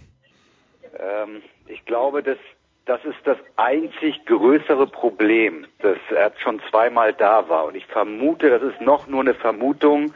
Ich vermute, dass das am Ende dafür, dazu führen wird, dass er nicht ein drittes Mal kommt. Es gibt eigentlich, glaube ich, sportlich relativ wenig Argumente zu sagen, das, das passt nicht. Äh, ich glaube, er bringt alles mit, das nochmal zu versuchen. Der hat immer noch ein totales Herz für den Verein.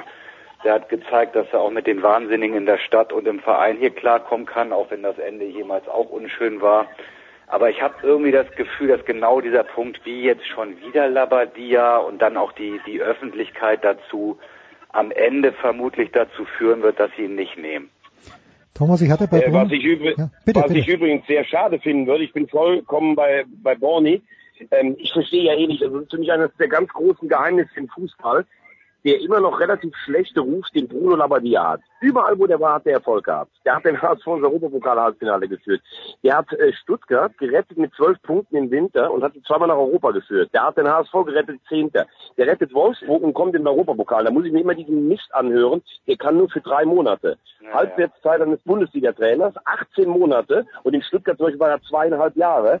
Also was Besseres könnte dem HSV überhaupt nicht passieren. Jemand, der für den Verein immer noch brennt, der auch attraktiven Offensivfußball spielen lässt. Und wenn es da Leute gibt, die sagen, ja, jetzt wir den wieder zurück, das ist genau das, was den HSV dahin gebracht hat, wo wir heute sind, noch zu arrogant, so jemanden zu holen. Ich habe allerdings nur gehört, Borny, dass ähm, ihm das Risiko, glaube ich, ein bisschen zu groß ist, wie wohl noch Hacking, dass die finanzielle Ausstattung zu schlecht ist und trotzdem alle davon ausgehen, dass du Erster wirst und das auch ein bisschen ein Risiko ist. Man hat ja dann noch was zu verlieren da. Stimmt, aber ich glaube, also auch das ist wieder nur ein Gefühl. Es gibt, glaube ich, noch kein konkretes Angebot an irgendjemanden. Sie haben natürlich alle mal kontaktiert über, über verschiedene Kanäle. Ich habe irgendwie das Gefühl, wenn sowohl Hacking als auch Labadia ein Vertrag vorliegt, äh, dass beide schon eher gewillt wären zu unterschreiben. Ich glaube nur, dass es höchstens einen von beiden am Ende äh, treffen wird, der überhaupt ein Angebot kriegt, ein, ein, konkretes und das wird dann vermutlich eher Hacking sein. Ohne zu wissen, ob es dann wirklich Hacking wird. Aber so viel wie ich gehört habe, wissen sie das selber noch nicht so ganz genau, wem sie jetzt äh, final ähm, ja, final. Aber ich finde, Borny, du brauchst, du brauchst, du brauchst aber auf jeden Fall jemand, finde ich, der Erfahrung hat. Also wenn ich das wieder lese, Kramotzis, der ist Nein, ein halbes Jahr im Trainerjob. Durch. Also Kramotzis und Gramozis und Daniel Schuhn, das sind Enten. Also ja. die werden aber auch Anfang. Anfang ist auch kein Thema mehr. Der hat ja, wie ich heute gehört habe, auch ein geheimes Geheimtreffen mit Hannover 96 gehabt. mit Martin ja. Kind, da waren nur 40 Journalisten, glaube ich, bei dem geheim Geheimtreffen. Ja. und, und ich finde, und ich finde, wenn du, wenn du so an der Medienlandschaft auch in Köln so ein bisschen als, ja, als, als Typ gescheitert bist, obwohl er natürlich die Punkte mit dieser besten Mannschaft gemacht hat. Dann direkt das letzte Stahlbad Hamburg, wo auch nur Medien sind und sowas. Also du brauchst einen, also Labadia ist meine ganz klare Wunschhoffnung und dann einer aus dem Regal Hecking, Breitenreiter oder auch Stöger, der in Köln ganz unaufgeregt aufgestiegen ist, der weiß, dass er nicht beim ersten Sturm umfällt. Der ist auch, ähm, der ist auch auf der Liste noch. Also ich tippe, ich tippe, dass es Hacking oder Stöger werden. Also einer von den beiden. Alle sehr zurückhaltend. Mir hat der Christian Titz gut gefallen. Michael jetzt im Nachhinein betrachtet, gibt es da sowas in Hamburg, die dann sagen, naja, eigentlich äh, haben wir einen Fehler gemacht oder äh, schaut man in Hamburg nur nach vorne und denkt gar nicht drüber nach, dass äh, vielleicht der Christian Titz das gleiche geschafft hätte, was dann der Sportskamerad Wolf geschafft hat? Also in den, in den normalen Medien, sag ich mal, war das überhaupt kein Thema mehr in den letzten Wochen. Wenn du ein bisschen in die, in die, in die Netze einsteigst und in die Foren, da wird natürlich immer wieder diese Karte dann auch gerade von den Leuten gespielt, die Titz halt für gut gehalten haben. Er hat ja sicherlich auch einiges geleistet, aber auch da muss man ja sagen, es hat am Ende dann doch nicht so wirklich funktioniert, wie er sich mhm. vorgestellt hat. Und ähm, natürlich gibt's Leute, die sagen, ja, guck mal, ne, wenn wir mit dem weitergemacht hätten, das hätte, das hätte er auch noch hingekriegt, aber das ist ja in die Glaskugel gucken, das bringt doch nichts. Also das ist, ist aber das Problem ist ja, Boni, man, man hat Kitz, der einen guten Job am Ende der Saison gemacht hat und der auch die Stimmung ein bisschen hochgehalten hat, hat man nach zehn Spieltagen entlassen mit der klaren Aussage, das Spiel ist ähm, dechiffriert, also dekodiert, so war es ja auch. Äh, Bates und Van Trongelen hinten diese Fußballassisten haben den Ball zurückgeschoben und Bollersbeck hat ihn 80 Meter nach vorne geknallt. Und so sah das Fußballspiel aus. Und da wurde er entlassen mit der Aussage, der Aufstieg ist alternativlos, äh, der, der ist in Gefahr. Und Hannes Wolf, wo du spätestens sechs Wochen zu Ende gesehen hast, der kriegt das Ruder nicht mehr rumgerissen, die auch denselben Fußballer spielen lassen, nur dass Vollersblick ein bisschen defensiver war und direkt Bates und Van Trongelen die Bälle nach vorn geknallt haben, also mit schönen langen Kantholz. Der wurde dann nicht entlassen mit der Hoffnung, irgendwie kommen wir durch, weil in der Vergangenheit, ich habe das immer verglichen mit der Schwachzeugklinik, wir hatten ein paar schlechte Chefärzte und jetzt ist das erste Mal einer sogar den Chefarzt auf dem, auf dem Tisch weggestorben, aber jetzt reagieren wir nicht, weil wir viel zu oft haben. Also das war ja Wahnsinn, muss man dann ehrlich sagen. Ich habe gar nichts gegen Wolf, aber der konnte halt auch nicht so aufhalten. Der hatte doch am Ende auch keine Chance mehr. Also der, der war ja auch mehr oder weniger äh, isoliert am Ende.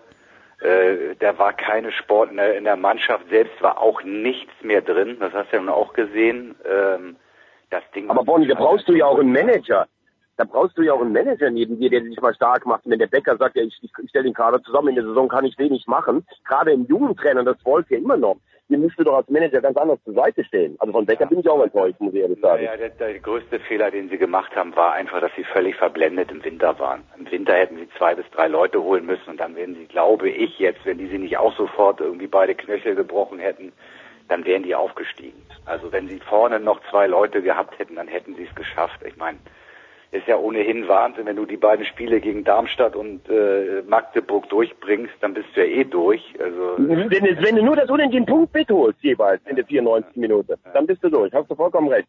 Und letztlich muss man auch sagen, hat man hat man auf Hand gebaut. Und ich habe nach dem Derby schon gesagt, wenn der länger als zwei Spiele ausfällt, wird's eng. Weil das ist genau das Spiel Problem. Mit Hand wäre es alles gut gegangen, nur du kannst auf den nicht mehr setzen. Der ist einfach zu genau. verletzungsanfällig. Und auch, Richtig. Das, auch auf der Position hätten sie was machen müssen und vorne hätten sie was machen müssen und dann wäre das alles nicht so passiert. Ja? Und trotzdem, das ist das, was, was mich halt maßlos enttäuscht, sie hatten noch immer die Chance vor dem Paderborn-Spiel, das Ding irgendwie zu sich zu ziehen. Zumindest Platz drei klar zu machen. Und da haben sie auf mein, aus meiner Sicht alle komplett versagt. Sie haben nichts anders gemacht. Im Gegenteil ist jetzt noch rausgekommen, was der Bäcker sich dann noch äh, geleistet hat, äh, äh, da noch den Trainer irgendwie, äh, weiß nicht, wann war das? Mittwoch vorm Spiel oder so, mehr oder weniger zu sagen, ja übrigens, du bist da nicht mehr dabei. Äh, vorher stellt sich Hoffmann hin und sagt, die sportliche Leitung hat ja seit Jahren hier versagt. Und das alles vor dem entscheidenden Spiel in Paderborn anstatt noch sich nochmal zusammenzureißen, alle Kräfte zu bündeln, irgendwas zu machen. Ja, was weiß ich, und wenn es Grillen ist oder Kanufahren, ist mir ja scheißegal, aber irgendein Signal setzen, ich will diese letzte Chance nehmen. Was machen sie? Sie machen das komplette Gegenteil, schließen sich in der Arena ein, trainieren dreimal geheim und kriegen 4-1 zu Recht auf den Sack. Also das war, das war das größte Desaster. Für mich, Thomas. Ja, also ich muss ganz, ich ja? muss ganz ehrlich sagen, letzter Satz noch dazu. Ähm, ich meine, Hoffmann hat sich ja eigentlich während der Saison wohltuend zurückgehalten, aber ich gebe dir recht, dann mit sowas zu kommen, bei uns ist alles kollabiert, finde ich auch nicht richtig. Und man muss auch sagen, äh, Becker habe ich gerade schon angesprochen, auch Wolf war nachher, also ich meine, Gideon Jung Woche für Woche zu bringen, also den fand ich eh schon immer, also die Lobeshymnen, die auf ihn äh, abgelassen wurden, fand ich nicht ganz berechtigt. Aber der Junge war ja weder vom Kopf noch vom Körper in der Lage und spielt sechs Wochen hintereinander. Ich glaube, die beste Note, die den Kicker bekommen hat, war eine 5. Der Rest ja. variierte zwischen 5, 5 und 6. Also das war ja Wahnsinn. Ja, meine, das war ritueller japanischer Selbstmord. Ja, aber Hannes Wolf hat natürlich auch ein bisschen äh, die Kontrolle nachher verloren, weil er ja, völlig ja. alleine war. Er war ja völlig genau. alleine. Der musste alles im Grunde äh, managen. Er musste alles löschen, er hat genau. natürlich auch Fehler gemacht. Das war völlig klar. Aber ja. wenn man natürlich in der, vor der letzten Chance noch sich die äh, völlig kaputt macht, äh, dann finde ich, ist es, ist es äh, zu billig, das wieder letztendlich am Trainer festzumachen. Also der konnte natürlich, finde ich, der konnte am wenigsten dafür, dass das jetzt nicht geklappt hat. Ich glaube, ich habe ein Zitat von Hannes Wolf im Ohr noch, wo er gesagt hat, es ist keine Kohle da, aber man erwartet den Aufstieg. Jetzt ist die Hütte ja doch recht oft voll gewesen, Michael, und äh, ich weiß nicht, ob der Herr Kühne noch was gezahlt hat oder auch nicht, aber ich kann mir ja fast nicht vorstellen, gut, Köln schließen wir mal aus, wenn die den Modest wie auch immer noch sich leisten können, good for them. Aber Hamburg müsste doch ganz weit vor allen anderen Mannschaften der zweiten Liga gestanden sein, oder nicht? Meinst du jetzt finanziell? Finanziell meine ich, ja. Der Baum brennt sowas von Lichterloh, das können wir uns alle gar nicht vorstellen. Also das, weiß auch keiner und es sagt auch keiner und es weiß keiner, wie da was hintenrum gechinscht wird von Konto A nach Konto B. Also, dass das Ding überhaupt noch steht, ist, glaube ich, schon ein Wunder an sich. Die haben sich jetzt, glaube ich, schon ein bisschen konsolidiert, wie man ja so schön sagt, dann im Finanzdeutsch. Hm. Aber es geisterte hier auch immer rum, also wenn die den Aufstieg nicht schaffen, dann ist der Ofen komplett aus. Das scheint jetzt auch wieder nicht der Fall zu sein. Also da wird natürlich auch viel Bullshit erzählt. Aber die, das ist alles komplett auf Kante genäht beim HSV. Und natürlich hast du recht, von außen kannst du das überhaupt nicht verstehen. Ich meine, da kommt, und das ist ja das eigentliche Ding, da kommen in diesem, diesem Pippi-Spiel gegen Duisburg noch 55.000 hm. und feiern den HSV, den Verein. Das kapiert da ja auch keiner, was der Verein für eine Macht hat bei den Leuten, ja. Ich habe nach Paderborn gedacht, da kommen 12.000 oder so, weil alle traurig sind. Hm. Da kommen trotzdem 55.000 und haben ja, weil es natürlich Euro bezahlt. Das ist alles. Ja, weil es natürlich auch nach wie vor vom Namen ein ganz, ganz großer Club ist. Aber ähm, es ist natürlich auch, wenn du, wenn du jetzt mit Geld kommst, ich meine, du hast natürlich auch für diesen Etat Altlasten gehabt. La Soga 3,4 Millionen, äh, Holtby 1,5 oder was weiß ich nicht alles. Du musst, also du kannst natürlich immer sagen, das ist der zweitgrößte Kader, richtig, und damit musst du auch unter die ersten drei kommen. Aber ich glaube, du würdest ja, wenn du Geld hättest, würdest du ja keine dreieinhalb Millionen für eine Sorge ausgeben im Vorfeld einer solchen Saison. Das heißt, da sind ja auch Sachen, das ist ja dieser ewige Kreislauf. Dann versuchst du es mit den Alten. Wir brauchen ein paar Leute, die das Ganze anleiten. Jetzt kommt, wenn ich nächstes, müssen wir jetzt dran denken, dass nächstes Jahr oder nächsten Monat Bobby Wood auf der Matte steht. Da, da wird es mir auch schon wieder ganz anders, muss ich ganz ehrlich sagen. Den, den sie schön damals hier, ne, alles reingesungen, Herrn Kühne, mit, äh, Spielerberater ähm, oder sein Freund Rainer Kalmund, der die Spieler dann empfohlen hat oder sowas. Ja, das sind genau die Probleme, die sie haben. Und da sind sie halt jetzt nach und nach dabei. Das finde ich macht Becker dann gut. Ja, also da sind sie nach und nach dabei, diesen ganzen Kader auszumisten. Da wird jetzt, glaube ich, in der neuen Saison im Grunde keiner mehr über sein. Ähm, das war vielleicht jetzt auch nicht ganz fair, wie, wie Teile des Publikums mit Sakai umgegangen sind am, am Sonntag, aber Fakt ist auch, der hat halt vier Jahre nicht geliefert, oder in den allerseltensten Fällen. Äh, und das sind die Leute, die keiner mehr sehen will. Also ich denke, Hand wird irgend so als Co-Trainer vielleicht werden oder auf Standby noch dabei sein. Sakai sehe ich nicht mehr. Holtby ist verabschiedet, Lasogga ist weg. Ich denke, Wood werden sie auch irgendwie auflösen, den Vertrag. So, und dann geht es darum, eine neue Mannschaft aufzubauen und den richtigen Trainer dazu zu holen. Das sind die Aufgaben. Das finde ich übrigens auch, dass, ähm, ja, wenn ich so höre, so wie Zombie und Hinterseher und sowas, finde ich schon Leute, die in der Zweitenliga gezeigt haben, dass sie zur, Spitze gehören. Die Transfers, die sie machen, finde ich, kann ich allesamt unterschreiben. Ob sie dann beim HSV funktionieren, ist wieder eine andere Frage. Ja. Also, äh, siehe Kostic. Der Klassiker, ja. Ja, siehe Kostic, ja. Aber da geht es dann wirklich wohl schon auch darum, wer wird der Trainer und nochmal, äh, ich würde auch sagen, lass es Labadia machen. nur ich befürchte, es wird nicht kommen und äh, dann muss halt wirklich jemand der Kategorie Stöger oder oder Hacking das Ding hier führen und und und und die Mannschaft aufbauen. Und übrigens, da schließt sich der Kreis, Kostic in die Bundesliga geholt von Bobic und Labadia damals nach Stuttgart. Ja. Ja. Und das hat auch ein bisschen gedauert, ne? Wenn man das sich alles anguckt. In Stuttgart war es ja auch nicht gerade toll am Anfang. Ja. Ja. Und beim HSV darüber reden wir dann lieber nicht.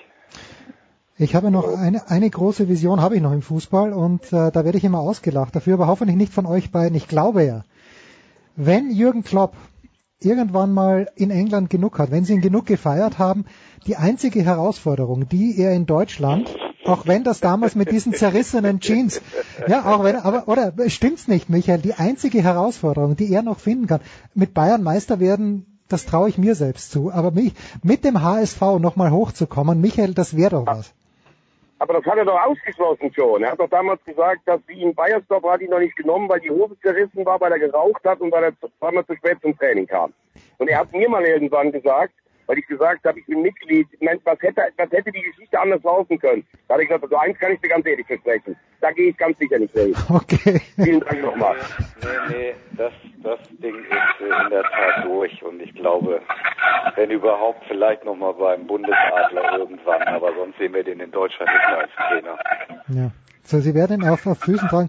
Bei Thomas Wagner bricht alles zusammen, weil die Drittligarelegation in die entscheidende Phase Ja, nee, ich glaube, hier, hier, hier bereiten sich schon die Sturmfans im Europa vor. Sturm Graz. Ja, ja, äh, wir, wir müssen, ich habe ich hab das System in Österreich immer noch nicht verstanden. Es gibt so viele Relegationen und in irgendeinem muss Sturm dann auch. Aber ich weiß noch nicht in welche. Aber Jens, ich habe so das Gefühl, du hast schmutzige Füße. Das ist das Falle hier. Das ist das Falle hier, dieser Podcast. Ja, das stimmt natürlich. also, hört rein äh, bei 16er.de mit Ewald Lienen, mit Michael Born und natürlich bei Eier. Wir brauchen Alle, Eier. alle abonnieren, alle abonnieren, Ja. ganz wichtig. Ja? Ja, mach das bitte, komm. Ich habe Ewald Lienen 14 Mal angefragt beim FC St. Pauli und 14 Mal wurde mir beschieden, Herr Lienen ist im Ausland, hat keine Zeit, keine Lust. Ach, äh, das glaube ich nicht. Da hast du den Falschen Mm. angerufen. Äh, das kann gar nicht sein. Der macht fast alles mit. okay, na gut, Nein, dann, kann schon glauben. Kann schon glauben. dann schauen wir Aber. Jens, ich hole dich mal nach Köln und dann machst du bei uns mit. Äh, machst du mal als Gastredner bei Eier. Fantastisch. Ich habe zwar keine, aber ich mache da gerne mit. Fantastisch. Der große Thomas Wagner und der große Michael Born, das war's mit dem Fußball. Wir machen eine kurze Pause in der Big Show 407.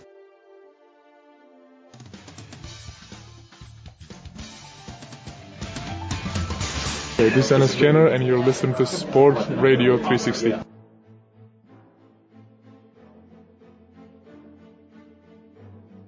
Ja, und Andreas Renner ist äh, dabei geblieben, hat sich das natürlich jetzt hier in aller Ruhe angehört, was Herr Wagner und Herr Born zum HSV zu sagen hatten. Neu dazugekommen zum GFL-Teil sind zum einen von der Draft.de Christian Schimmel. Servus Christian. Einen wunderschönen guten Tag. Und äh, von GFL TV und Radio Nicola Martin. Servus Nicola. Hallo. Nicola wird natürlich jetzt in gewohnter Art und Weise ähm, die Moderation übernehmen. Ich ziehe mich ganz kurz zurück und versuche äh, nicht zu viel zu spoilern, was wir dann bei Game of Thrones dennoch spoilern werden. Bitte, Nicola. Ja, äh, Jens, du, du liebst ja das Wort Effizienz. Ähm, Entschuldigung, ich, ich, jeden Tag in der Früh bete ich es 14 Mal runter. Und zwar in der richtigen Verwendung. Jens, Jens hat's erfunden. Das ist wahr. Hat, ja, aber, aber die Schwäbischer Unicorns haben Andreas Fach schon eine Steigerung davon noch gefunden, nämlich aus fünf Ballbesitz in der ersten Halbzeit in Kirchdorf sechs Touchdowns zu machen, weil da noch ein Defense-Touchdown dabei war.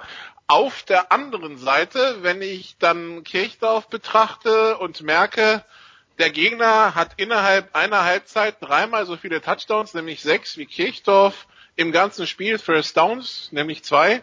Fallen mir da ganz andere Worte zu ein, wahrscheinlich desaströs oder so. Was war da los in Kirchdorf, Andreas?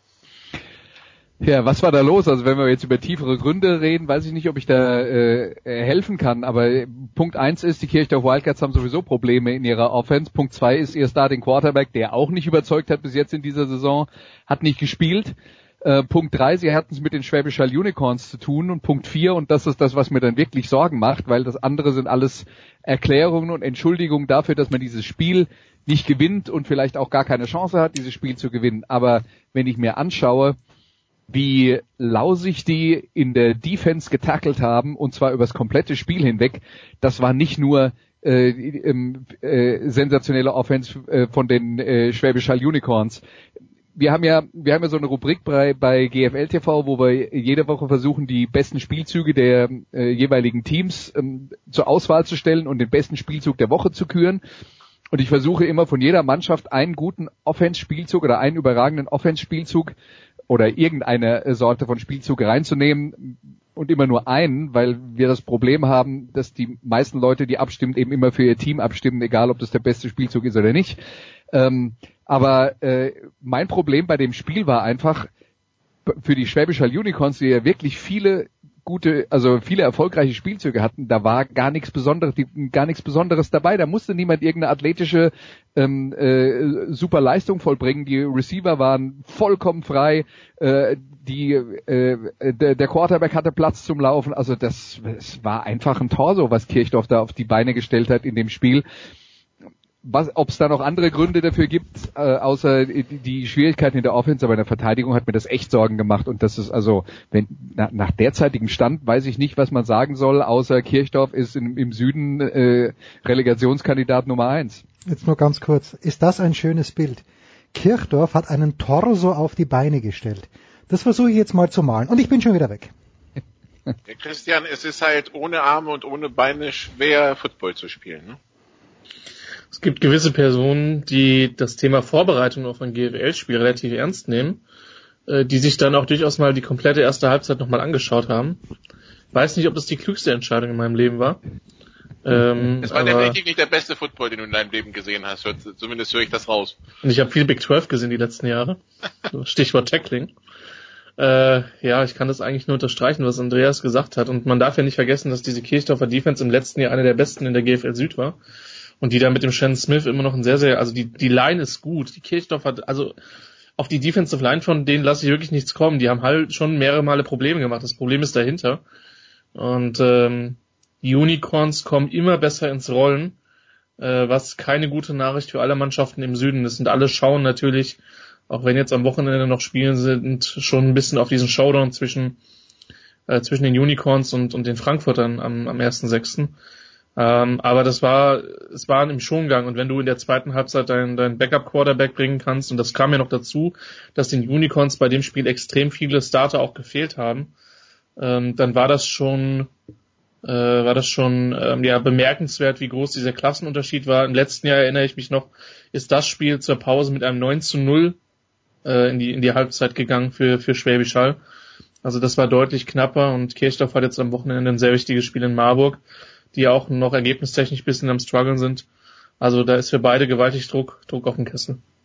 Okay, also Kirchdorf fährt nach Marburg und Schwäbisch Hall empfängt die ungeschlagenen Stuttgarter, Christian, ähm, die jetzt also auch das dritte Spiel gewonnen haben. Und äh, nachdem sie Marburg und Kirchdorf geschlagen haben, jetzt also die Ingolstädter besiegt haben ähm, und dabei auch äh, einiges wieder in der Offense an, an Big Plays produziert haben und du hast dich ja, das wissen wir ja, in, in den DB von, von den Stuttgartern ein bisschen äh, verguckt, also seltene bisschen, Qualität. Ja. Ähm, was, was erwartest du jetzt bei diesem Spitzenspiel, dass es ja jetzt geworden ist und dass es schon lange nicht mehr war zwischen Unicorns und Scorpions?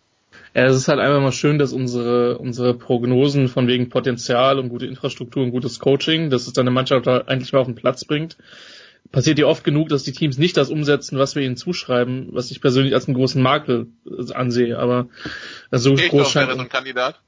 Kirchdorf wäre in der Tat, wenn man sich die Preseason, ach, vergesst einfach unsere Preseason Predictions, das ist schon eh, eh wieder ewig, ja. Ähm, was erwarte ich von dem Spiel? Ich erwarte, dass, dass Bratton jemand ist, der, der vielleicht, jetzt bin ich mal ganz vorsichtig ähm, und hoffe nicht, dass er jetzt am Wochenende für vier Touchdowns und 200 Yards geschlagen wird, mal Robitaille slash Rutenbeck ein bisschen ärgern kann. Das hat in den letzten Jahren eigentlich nur John Titwell für die Frankfurt Universe in Zusammenarbeit mit Quaishi Brown äh, geschafft und äh, einem Herrn Quaid Chapi, der mittlerweile ja für die für die Unicorns spielt. Also das könnte interessant werden. Ähm, und dann bin ich gespannt, wie Hall reagiert, weil Hall kann den Ball nicht laufen. Hall kann den Ball immer noch nicht gut laufen. Das einzige Spiel, wo es halbwegs funktioniert hat, war gegen München. Ähm, aber die hatten selbst gegen Kirchdorf zum Teil Probleme, den Ball da auf dem Boden zu bewegen, außerhalb von, von Quarterback äh, Clark. Und bei Stuttgart ist es so, die machen einen sehr, sehr guten Eindruck. Auf der anderen Seite, also die machen einen sehr, sehr guten Eindruck und sind für mich im Moment der klare Favorit für Platz drei. So, die Frage ist, geht mehr? Vielleicht reden wir noch über die Frankfurter, die scheinen in diesem Jahr auch nicht so unangreifbar wie die letzten beiden Jahre. Und Hall war ohnehin unantastbar. Zumindestens von sieben, äh, von sechs der sieben Gegnern in der, in der Liga in den letzten Jahren. Von daher, ähm, Stuttgart kann da schon ein Ausrufezeichen setzen. Und ich glaube nicht, dass man bei Hall den Fehler machen wird, die, die zu unterschätzen. Macht Andreas den Fehler? Äh, wen? Äh, Stuttgart zu unterschätzen? Ja. ja, da ist ja die Frage, äh, muss ja erstmal bewiesen werden, ob es ein Fehler wäre. Aber ähm, also die, die Stuttgart Scorpions machen mir schon Spaß in dieser Saison.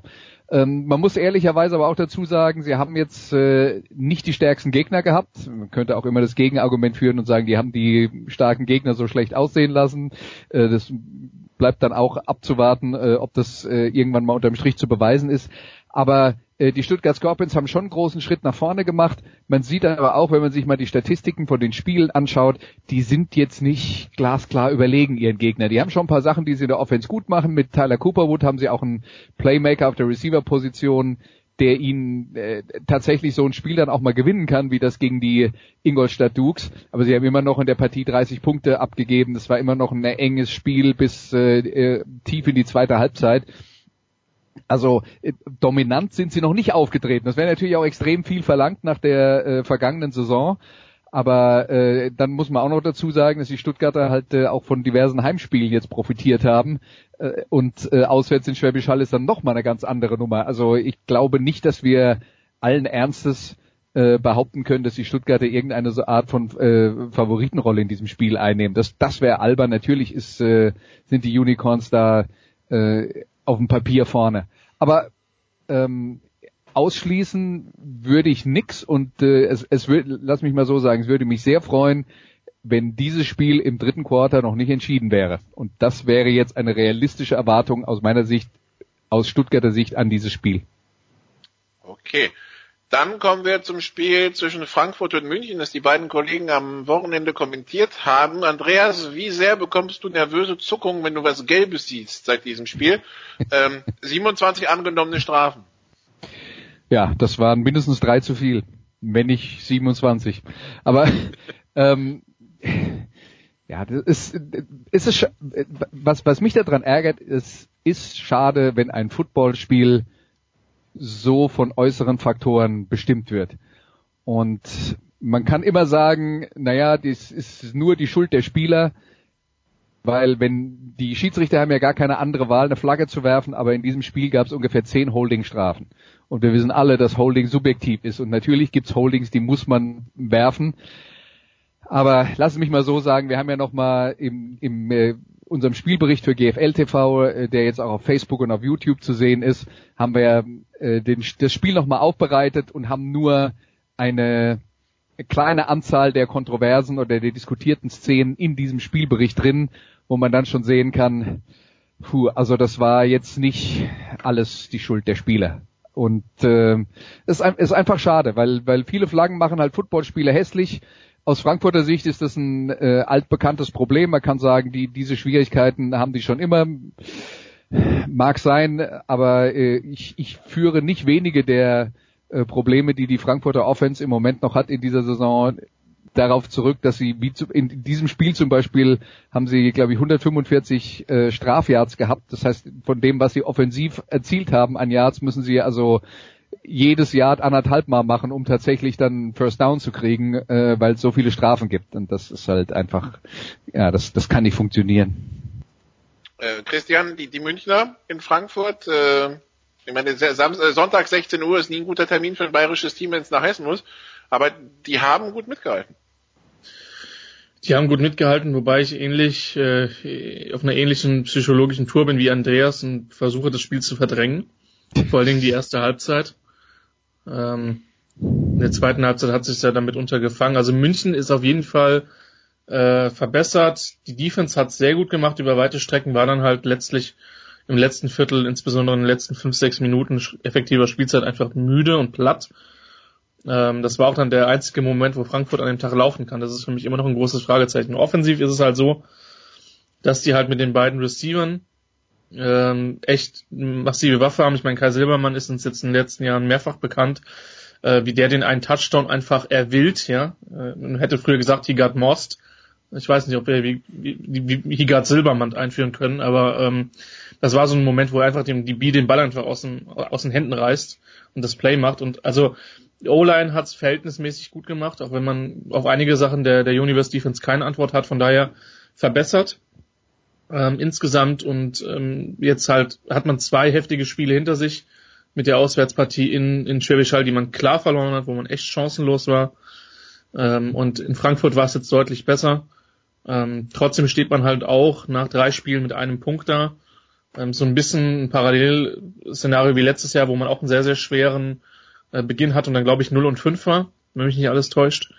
Ähm, und dann aber noch in die Playoffs gekommen ist. Von daher, ich sehe München eher auf dem aufsteigenden Ast. Die haben ein paar gute Teile in ihrer Mannschaft drin und auch, glaube ich, ganz gutes Coaching. Aber es ist halt sehr eng im Süden. Und ähm, aber wie gesagt, München eher, sage ich mal, auf der Positivskala zu vermerken. Wir machen irgendwann noch den Sofa-Quarterbacks, die Couch-Quarterbacks, da kann sich jeder hinlegen und sagen, was er das Wochenende davor ganz besonders furchtbar war. Scheint dringend notwendig zu sein. Wir schauen in den Norden, Christian, und haben eine etwas abstruse Geschichte aus Köln, wo man uns auf Kölner Seite eigentlich versprochen hatte, dass diese Woche Infos kommen. Wir haben Donnerstagmittag bisher noch nichts, also sind wir weiterhin beim Spekulieren. So wie es ausschaut, haut, äh, nee, möchte Köln einen amerikanischen Quarterback verpflichten. Das wäre so die Info, die ich das deute. Und äh, Jan Weinreich, der deutsche Quarterback, hat daraufhin anscheinend gesagt, dann ohne mich. Ähm, weshalb sie dann unter der Woche mit, äh, jetzt am Sonntag, mit ihrem Backup antreten mussten, mit Tobias Jamusek in Hildesheim, äh, 14:31 der Endstand, 14:14 zur Halbzeit, durchaus kämpferische Leistung der Kölner, also die Moral stimmt in der Truppe, aber die Geschichte klingt schon ein bisschen komisch, Christian, oder? Klingt, klingt komisch, werde ich allerdings tatsächlich nichts zu sagen, weil ich da keine Informationen zu habe und das tatsächlich wirklich außerhalb meines Kenntnisbereichs ist. So, also deswegen bin ich da an der Stelle vorsichtig. Mir ist aufgefallen, dass die halt echt hart gespielt haben. Ähm, ich meine, ein Touchdown kommt durch den Kickoff-Return-Touchdown direkt nach der Pause äh, zustande. Also das war dann für mich auch ein Tacken deutlicher ähm, als äh, äh, als äh, als der Score dann, also weniger deutlich als es der Score gesagt hat. Ich hatte den Eindruck, dass die Defense, obwohl denen ja auch ein paar Leute fehlen, ähm, das erste Mal, die erste Defense war, die Casey Terrier so ein bisschen wehgetan hat. Also die sind im Defensive Backfield wirklich improved. Für mich ist es noch früh, Nikola ähm, und Andreas. Für mich ist es so, ich glaube, Köln ist ein Jahr davon, wirklich weg, ein Contender zu sein. Aber sie können dieses Jahr eine Menge Mannschaften wehtun und gegebenenfalls auch in die Playoffs kommen, sofern sich da ähm, dieses, äh, diese Unsicherheit auf, das, auf den Skill Positions, insbesondere eben auf Quarterback löst. Quarterback ist halt schon ein äh, schwieriges Thema und ich wünschte, es wäre, es wäre anders, aber ich sehe halt nicht wirklich eine größere Anzahl von deutschen Spielmachern, die in der Lage wäre, ein, äh, ein Team in der GFL in die Playoffs zu führen. Also das ist, das ist echt schwierig und äh, ich, ich fand es mutig, dass sie mit äh, Jan Weinreich in die Saison gegangen sind. Was bis jetzt passiert ist, hat mich nicht gewundert. Und ähm, ja, also ich, ich glaube halt, dass es keinen deutschen Quarterback gibt, der so gut ist, dass er eine Mannschaft führt, die nur mittelmäßiges Talent hat. Ich glaube, wir haben ein paar deutsche Quarterbacks, die in der Lage sind, wenn sie eine Luxuskarosse da stehen haben, mit dem Schlüssel in der Hand was anzufangen, wobei ich dann aber auch nicht sicher bin, ob das reicht, um in einem German Bowl auf dem allerhöchsten Niveau ähm, dann wirklich auch erfolgreich zu sein. Und man kann jetzt gerne Marco Ehrenfried von den Schwäbischer Unicorns anführen als den Mann, der es geschafft hat, zweimal hintereinander den German Bowl zu gewinnen. Ich glaube, wenn man mit den Unicorns in einem ehrlichen Moment redet und mit Marco in einem ehrlichen Moment redet, muss man auch sagen, die haben beide äh, beide German Bowls nicht gewonnen, weil die Quarterback-Leistung so überragend war. Und Marco Ehrenfried ist für mich immer noch ein oder zwei Regalbretter höher einzustufen als alle anderen deutschen Quarterbacks, die wir im Moment haben ich, also ich tu mir, tu mir wirklich schwer, äh, mir eine Mannschaft anzugucken, wo ich sage, die wollen ernsthaft ähm, nicht nur die Playoffs gerade so erreichen, sondern erfolgreich in den Playoffs spielen mit dem deutschen Quarterback. Also den sehe ich im Moment leider nicht. Und ich wünschte, es wäre anders. War da nicht, schließt sich da nicht der Kreis, Andreas? Hat nicht äh, Marco Ehrenfried den letzten German Bowl oder was der vorletzte? Deshalb gewonnen, weil äh, das, das, die Kunst des Kickens, des Kickens unterschätzt wurde. Beide. Ja, das sind die beide. beide, okay, na gut, okay. Dann, dann trifft sie sehr gut. Na, fantastisch. Äh, übrigens, äh, schaut doch über die Grenze. Ich bin mir sicher, es gibt einen österreichischen Quarterback, der eine mittelmäßige deutsche, ich kenne keinen, aber ich bin mir sicher, in der Alpenrepublik Swarovski wird, wird schon einen gefunden haben oder herausgegeben es gab, Es gab im letzten Jahr einen recht guten, der dieses Jahr in Schweden spielt. Alex Turi haben wir okay. letztes Jahr okay. mehrfach in Marburg gesehen. Ich fand den letztes Jahr, also ich meine, es wäre jetzt zu lang, um die Geschichte der Marburg Mercenaries in, diese, in dieses Segment unterzubringen von 2018. Aber der hat durchaus Talent gehabt und hat dann allerdings auch leider mit einer schweren Verletzung übrigens in Kirchdorf, da schließt sich der Kreis, dann auch wieder die ihn dann zurückgeworfen hat. Aber bei, auf den bin ich gespannt in der Zukunft, denn der hat, ist noch relativ jung und hat sehr, sehr gute Anlagen. So, aber abschließende Kempner, Frage. Die, Camp, die Kempner versuchen gerade einen Quarterback aus Innsbruck loszueisen. Okay. Scheidet aber gerade am österreichischen Verband irgendwie, der meint, äh, Wechsel ins Ausland bearbeiten wir drei Monate nach Saisonende, wo alle sagen, ja, bloß keine Eile. Ja, mal bei Walter Reiter ja, also anrufen. Es gibt, man, man, man muss das vielleicht kurz äh, kurz erklären. Es gibt jetzt in Deutschland, also eigentlich gibt es eine Wechselfrist von fünf Spielen, mhm. wenn Spieler ähm, einen Verein wechseln, auch wenn sie zum Beispiel in Österreich spielen, wo die Saison früher endet und dann nach Deutschland kommen. Okay. Ähm, und ähm, die Deutschen haben diese Wechselfrist von sich aus aufgehoben und die Österreicher finden das nicht gut. Und da gibt's also äh, Faktor Nummer eins, die lassen die äh, Unterlagen erstmal drei Monate liegen, damit du de facto eben doch eine äh, Wechselsperre hast. Und zweitens sagen sie auch, wenn ein Österreicher nach Deutschland wechselt, nach Ende seiner österreichischen Saison, er will in der kommenden Saison wieder in Österreich spielen, zählt er als Amerikaner. Und das, das macht, macht, macht die Wechsel letzten Endes komplett, also das wird einfach nicht passieren. Na ja. gut, aber vielleicht hilft es ihm bei der Einreise in die USA. Man, man weiß es nicht, ja. Das äh, kann, man, kann man immerhin vielleicht so sehen. Fantastisch, meine Herren. Äh, kurze Frage noch zum Abschluss. Verdient man in Schweden mehr als in Deutschland oder ist das ein Rückschritt für einen Quarterback, wenn er aus Deutschland nach Schweden geht? Ich glaube, dass es da nicht elementar um die Verdienstmöglichkeiten okay. geht, sondern tatsächlich vielleicht nochmal ein bisschen ein bisschen was anderes zu sehen. Ich sag mal so, Jens Reich wird im deutschen Football auf Spielerseite sowieso kaum. Also nur Siege Gerke, nur Siege Gerke wird reich im Deutschen. Der ist zumindest sehr reich an Erfahrung, ja. Ja, das ist wahr.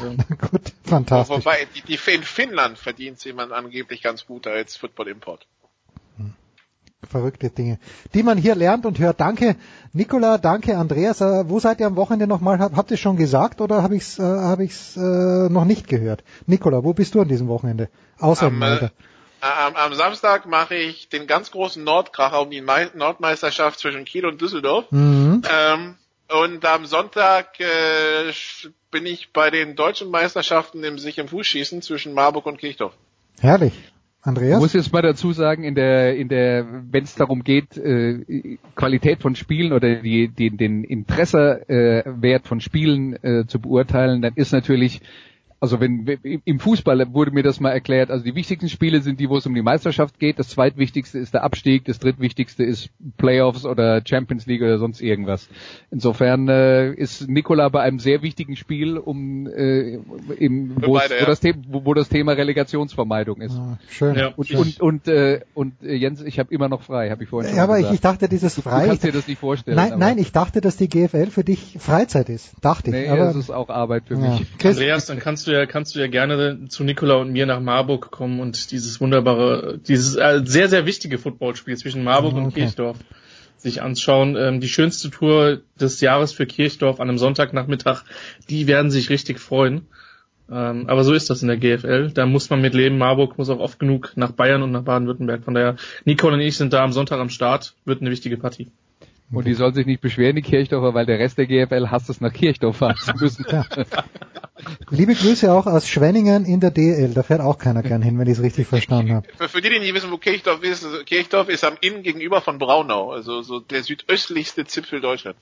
Burghausen grob, ja. Na, großartig. Na gut.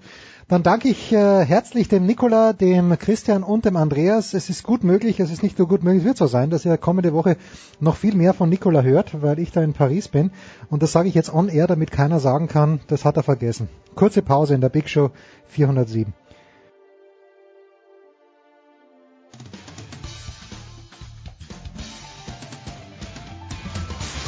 Hier ist Corbinian Holz an, ihr hört Sportradio 360.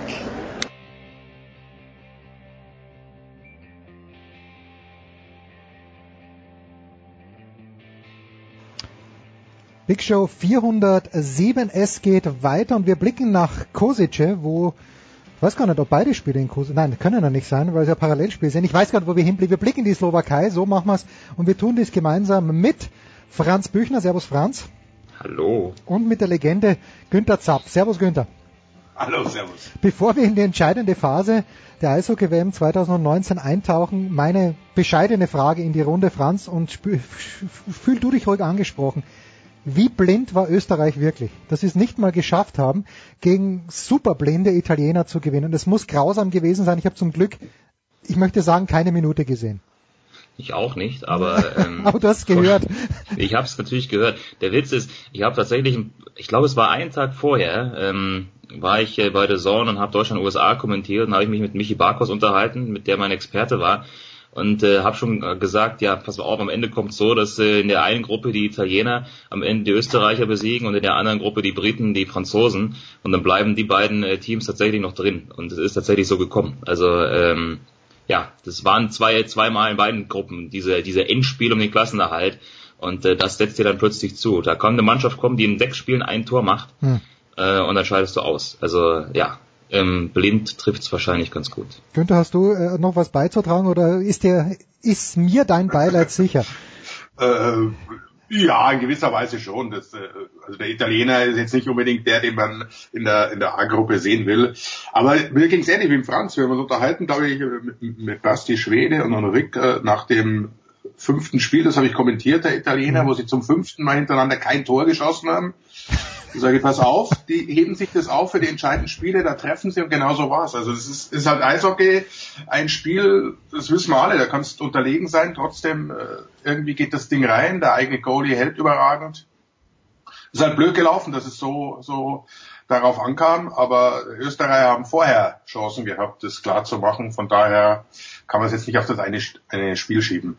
Ja. Aber sie kommen wieder. Ja, wir kommen immer wieder. Fahrstuhlmannschaft. Das ist ja extra, glaube ich, für die österreichische Eishockey-Nationalmannschaft erfunden worden. Es gibt heute zwei Spieltermine. Das eine ist 16 Uhr, das andere ist 20 Uhr. Günther, du bist um 16 Uhr schon im Einsatz. Kanada gegen die Schweiz. Die Schweizer, korrigiere mich bitte, wenn ich falsch liege, aber kommen, sind als Vizeweltmeister in die Slowakei gekommen. Wie groß schätzt du denn die Chancen ein, dass sie die Kanadier wirklich ärgern können an diesem Nachmittag? Äh, nicht sehr groß. Also Kanada überzeugend gespielt, Gruppensieger und die Schweiz doch äh, stark nachgelassen. Die haben ja ähnlich gespielt wie die deutsche Mannschaft. Ersten vier Spiele gegen die in Anführungszeichen kleinen, die man gewinnen muss, wenn man in die, in die Medaillenrunde will, die haben sie alle gewonnen und dann die nächsten drei gegen die Großen alle verloren. Also es scheinen momentan äh, von der Rolle zu sein. Ähm, da fehlt es sowohl hinten, äh, Goalie auch nicht so, so überragend, also da müssen sie ein bisschen was tun. Und vorne machen sie die Dinge einfach nicht. Jetzt schauen wir mal, Nino Niederreiter ist dazugekommen, ist natürlich schon eine Verstärkung, ob das reicht gegen Kanada, ich weiß es nicht. Anthony Mantha ist gesperrt, äh, das ist natürlich äh, für Kanada nicht so gut, aber trotzdem ist Kanada da klarer Favorit. Aber Schweiz hat auch letztes Jahr äh, Finnland geschlagen, hat auch keiner damit gerechnet, von daher, wer weiß, was passiert, alle Viertelfinals, glaube ich, da sind wir uns einig. Äh, selbst USA gegen, gegen Russland werden spannend und sind nicht vorhersehbar. Jetzt, äh, wenn Günther sagt, äh, Franz, dass Niederreiter jetzt dazugekommen ist, kann man jemanden so schnell quasi für ein Spiel nur integrieren in eine Mannschaft, die ja Ambitionen hat im Viertelfinale natürlich. Ja, das ist jetzt auch schon in der Vergangenheit schon vorgekommen, wobei das ist jetzt nicht das erste Spiel. Niederreiter hat auch schon ah, okay, okay, gespielt. Okay, und sogar getroffen. Der kam am Montag, ja. Okay. Genau, der hat auch schon getroffen in seinem ersten Spiel. Also das sollte deine Frage beantworten. Der ist äh, da und der hat ein Tor erzielt. Also ich glaube, der. Okay, der ist der angekommen. Ist, ja, bitte. Dann, dann passt ja. Äh, das zweite Spiel USA gegen Russland. Ich bin ja seit den glorreichen Zeiten von äh, hieß er Sergei mit Vornamen oder Makarov auf jeden Fall. Und dann gab es den fantastischen Sportskameraden, den Robert Segem als Schlucktoff ausgesprochen hat. Wahrscheinlich hat er auf Russisch gar nicht so geheißen. Und Kasatonov, das waren so ein bisschen die Helden meiner Jugend. Die schienen mir bis jetzt am überzeugendsten zu sein, Franz, wenn es am überzeugendsten überhaupt gibt in der deutschen Sprache. Teilst du diese Ansicht? Ja, wobei, ähm, auch wenn natürlich die Zahlen äh, sich so exzellent lesen, sieben Spiele, 8 zu 0 Siege, gegen Österreich, was soll ich, nein, doch nicht 8 zu 0 gegen Österreich, natürlich das Highlight bislang auf jeden Fall gewesen. Äh, sieben Gegentore in, in, in sieben Spielen kassiert, das ist schon, das ist schon phänomenal. Trotz allem hat vor allem das letzte Gruppenspiel der Russen gegen Schweden, auch wenn es da vielleicht für die Russen um nicht mehr so viel ging, aber das hat schon gezeigt, ähm, also zwei Gesichter, sage ich jetzt mal, weil die in die zwei ersten, das erste Drittel, das letzte Drittel haben sie verloren und zwischendurch, äh, das ist das Mitte Drittel, haben sie Gas gegeben und die, die Schweden aus der Halle geschossen. Das hat dann gereicht. Ich bin mir nicht sicher, ob das in einem Viertelfinale ausreicht, wenn man nur ein Drittel lang seine äh, beste Leistung abruft. Also das ist so, so die klitzekleine Achillesferse, dass sie nicht zu überheblich auftreten sollten, die Russen, ähm, selbst wenn sie sich ihrer Stärke natürlich bewusst sind. Denn die USA, auch wenn die jetzt in den letzten Spielen nicht mehr ganz so überzeugend waren wie noch äh, im mittleren Teil der Gruppenphase, ähm, das ist so eine Mannschaft, die genau in solchen Spielen dann ihre beste Leistung abruft und die Russen auf jeden Fall ärgern kann. Von daher gebe ich dir recht, die Russen bislang absolut überzeugend aufgetreten, zumindest äh, größtenteils und sicherlich neben Kanada der absolute Top-Favorit. Aber die Gefahr ist durchaus gegeben, ähm, gerade gegen die USA, gegen so ein Team, das sich da auch reinbeißen kann, äh, dass man da vielleicht dann doch äh, aus Versehen, wenn es mit dem Tore schießen mal vorne nicht so gut klappt, äh, den kürzeren zieht. Ich habe mal dieses äh, Schweden-USA-Russland-Spiel dann in, in meiner Score-App angeschaut und sehe zweites Drittel, zack, zack, zack, zack, zack. Da ist es dann plötzlich rund gegangen. Aber, und äh, übrigens Günther, du wirst, äh, sag noch mal bitte wo, du wirst dich um die Kanadier und um die Schweizer kümmern. Ja, ja, das läuft äh, ähm, praktisch Second Screen, sport1.de. Okay. Also online, wer Lust hat, kann das verfolgen. Weil sich die Sportfuzis, und da sind wir jetzt natürlich bei dem nächsten Podcast, der viel erfolgreicher ist als Sportradio 360, weil sich die Wie Herren... alle anderen Podcasts, oder? Genau das gleiche hat Körner auch gesagt. Die, all die anderen Podcasts sind natürlich erfolgreicher als Sportradio 360. Aber Goldmann, Bandermann und Schwele, äh, diese Elitisten kümmern sich dann wahrscheinlich um Russland gegen USA. Genau, so ist es. Und natürlich dann ab 19 Uhr um das glorreiche deutsche Team. Ja, um das, äh, über das wollen wir natürlich sprechen. Günther Leon Dreiseitel, zwei Tür, Türen gemacht, wie wir Österreicher sagen, gegen Finnland. Ähm, ist der Sieg äh, aus äh, taktischer Sicht richtig, wichtig gewesen oder war es mir was fürs Herz? Der war enorm wichtig. Dadurch gehst du dem Russen aus dem Weg. Also das ist schon mal das Allerwichtigste, dass man äh, vom Platz 4 weg kaum auf Platz 3, also eben jetzt äh, ein Spiel bestreitet, das man durchaus gewinnen kann. Also da müssen wir uns nichts vormachen. Mhm. Das ist jetzt nicht mehr die deutsche Mannschaft, wo man Daumen drücken muss, hoffen, dass hinten der Goalie noch einen besseren Tag erwischt, als sie bisher eh schon hatten. Und zwar äh, alle unsere Goalies sondern das ist eine Mannschaft, die nimmt auch inzwischen jeder ernst, die spielt auf Augenhöhe, die spielt mit, hat man gesehen, die ersten vier gewonnen, dann kann er das passiert, da muss man gar nicht lang rumtun, klar, klingt schlimm, 8-1 verloren, aber solche Spiele kommen auch vor bei einer WM, gut, dass es in der Vorrunde war. Und gleich am nächsten Tag gegen die USA ein komplett anderes Auftreten, sensationelle Mannschaftsleistung, mhm. nicht belohnt, gibt's auch im Eishockey, mhm. 1-3 verloren, aber war eine richtig sehr, sehr gute Leistung. Und dann gegen die Finnen wieder daran angeknüpft und natürlich war das wichtig jetzt. Wie gesagt, gegen die Russen, glaube ich, äh, hätte man nicht unbedingt im Viertelfinale spielen wollen. Gegen die Tschechen rechne ich mir da schon äh, ein ausgeglichenes Spiel aus. Franz wird übrigens auch kommentieren, nämlich auf der Zone. Franz, die Tschechen, ähm, ja, wo, wo kann man die knacken? Kann man die mit der Körperlichkeit knacken? Äh, was, sind, was sind die Probleme bei den Tschechen? Also ich glaube, die, die Tschechen haben, ich habe mir das mal angeschaut, das ist eine ganz interessante Mischform, diese Mannschaft. Das ist so ein Team äh, schon aus etablierten Spielern, aber auch aus so ein paar jungen Spielern. Die werden auch nicht immer ihren besten Tag und ihre beste Leistung abrufen können. Die haben viele NHL-Spieler dabei. Ähm, die sind schon gut, äh, gut aufgestellt, keine Frage. Aber die haben auch so ein paar einheimische Spieler dabei und äh, ich glaube, da musst du halt schauen, dass du vor allen Dingen ähm, mit der Top-Reihe gegen sie dominierst. Also wie auch, wie auch immer heute dann vielleicht die Zusammenstellung aussehen mag, das äh, kann sich ja dann auch ändern. Aber ich sag mal, die Reihe um Leon Dreiseitel herum muss äh, auch heute wieder äh, offensiv powern, muss die Tschechen hinten reindrücken und dann musst du auch ähm, die Battles in den hinteren Reihen gewinnen. Also ich sag mal so, die, die, die sogenannten dritten, vierten Reihen, wenn du da irgendwie so einen kleinen Vorteil dir rausziehen kannst, dann äh, glaube ich, hat man ganz, ganz gute Möglichkeiten. Ähm, und zudem muss man mal gucken, wie, wie man sich so, wie die so im Tor aufgestellt sind. Ähm, die haben zwar mit Paul Franzus einen dabei, der ist WM erfahren, die anderen zwei nicht so. Mal gucken, wer heute spielt. Auch das könnte noch äh, so ein Faktor sein dann äh, für so ein K.O.-Spiel. Leon Dreiseitel, der Name ist jetzt äh, schon dreimal gefallen. Günther, äh, du als Sporthistoriker, also vor der WM haben ja Leute wie ich, die keine Ahnung haben, gedacht, okay, da kommt der Dreiseitel, einer der besten Spieler in der NHL in diesem Jahr und der muss das Team dann schultern, was natürlich Blödsinn ist bei, bei so vielen Teamkameraden, aber irgendwie habe ich den Eindruck, er hat das Team geschultert. Wie, wie siehst du denn den Leon Dreiseitel bei dieser Eishockey-WM? Ähm, Zwiegespalten gespalten. Ähnlich so wie Toni Söderholm, der ihn ja äh, kritisiert hat. Äh, so habe ich ihn auch gesehen. In manchen Szenen wirklich schludrig, äh, in der Defensive unaufmerksam mhm. und dann halt wieder auf der anderen Seite mit genialen Momenten und wenn er am Puck ist, immer mit dem Auge für den Mitspieler, mit dem Zug nach vorne. Und genau, also die Kritik hat ja dann auch Toni Söderholm äh, gerade gerückt. Das ist ja nichts Negatives, es wird nur immer negativ dargestellt. Es ist einfach, um besser zu werden, muss er halt auch äh sich sowas anhören und muss daran arbeiten. Und unterm Strich natürlich Siegtreffer gegen die Slowakei enorm wichtig, 27 Sekunden vor Schluss, mhm. im Spiel, das eigentlich schon verloren schien. Und jetzt gegen die Finnen drei Punkte in einem, in einem Vier-Tore-Spiel. Ich glaube, mehr muss man nicht sagen. Er hat die Kritik richtig angenommen und, und ist so das kleine Tüpfelchen. Ansonsten, Deutschland lebt, äh, Franz wird es bestätigen, von einer mannschaftlichen Geschlossenheit, die es auch lang nicht gegeben hat.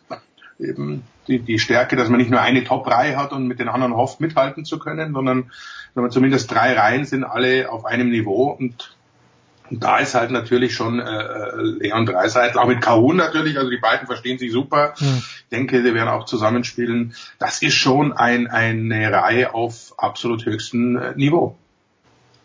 Franz, wenn du irgendwas bestätigen kannst, neben dem, was Günther gesagt hat, dann vielleicht auch, es hieß ja bei Pat Cortina damals, und ich weiß gar nicht, wer es gesagt hat, naja, dass äh, es halt einfach nicht funktionieren kann, wenn ein Ausländer deutscher Teamchef ist. Der Toni Söderholm ist meines Wissens hat keinen deutschen Pass.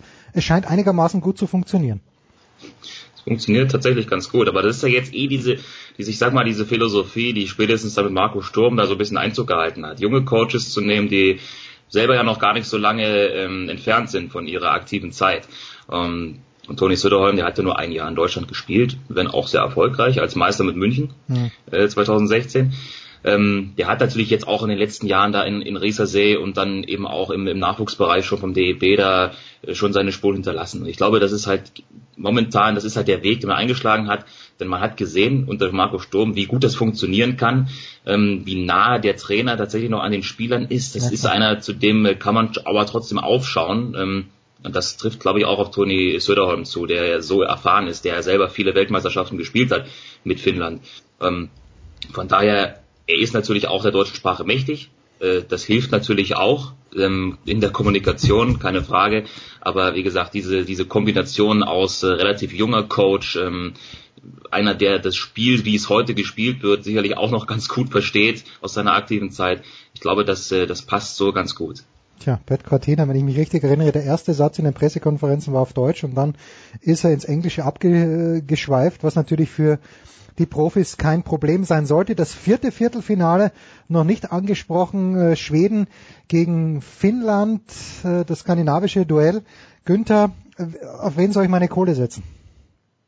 Ja, auf beide. Ja, genau, okay. Dann, also, das, ist genau, das ist genau das Duell, das halt einfach äh, völlig offen ist die, die kennen sich bestens, die mögen sich nicht, weiß man auch.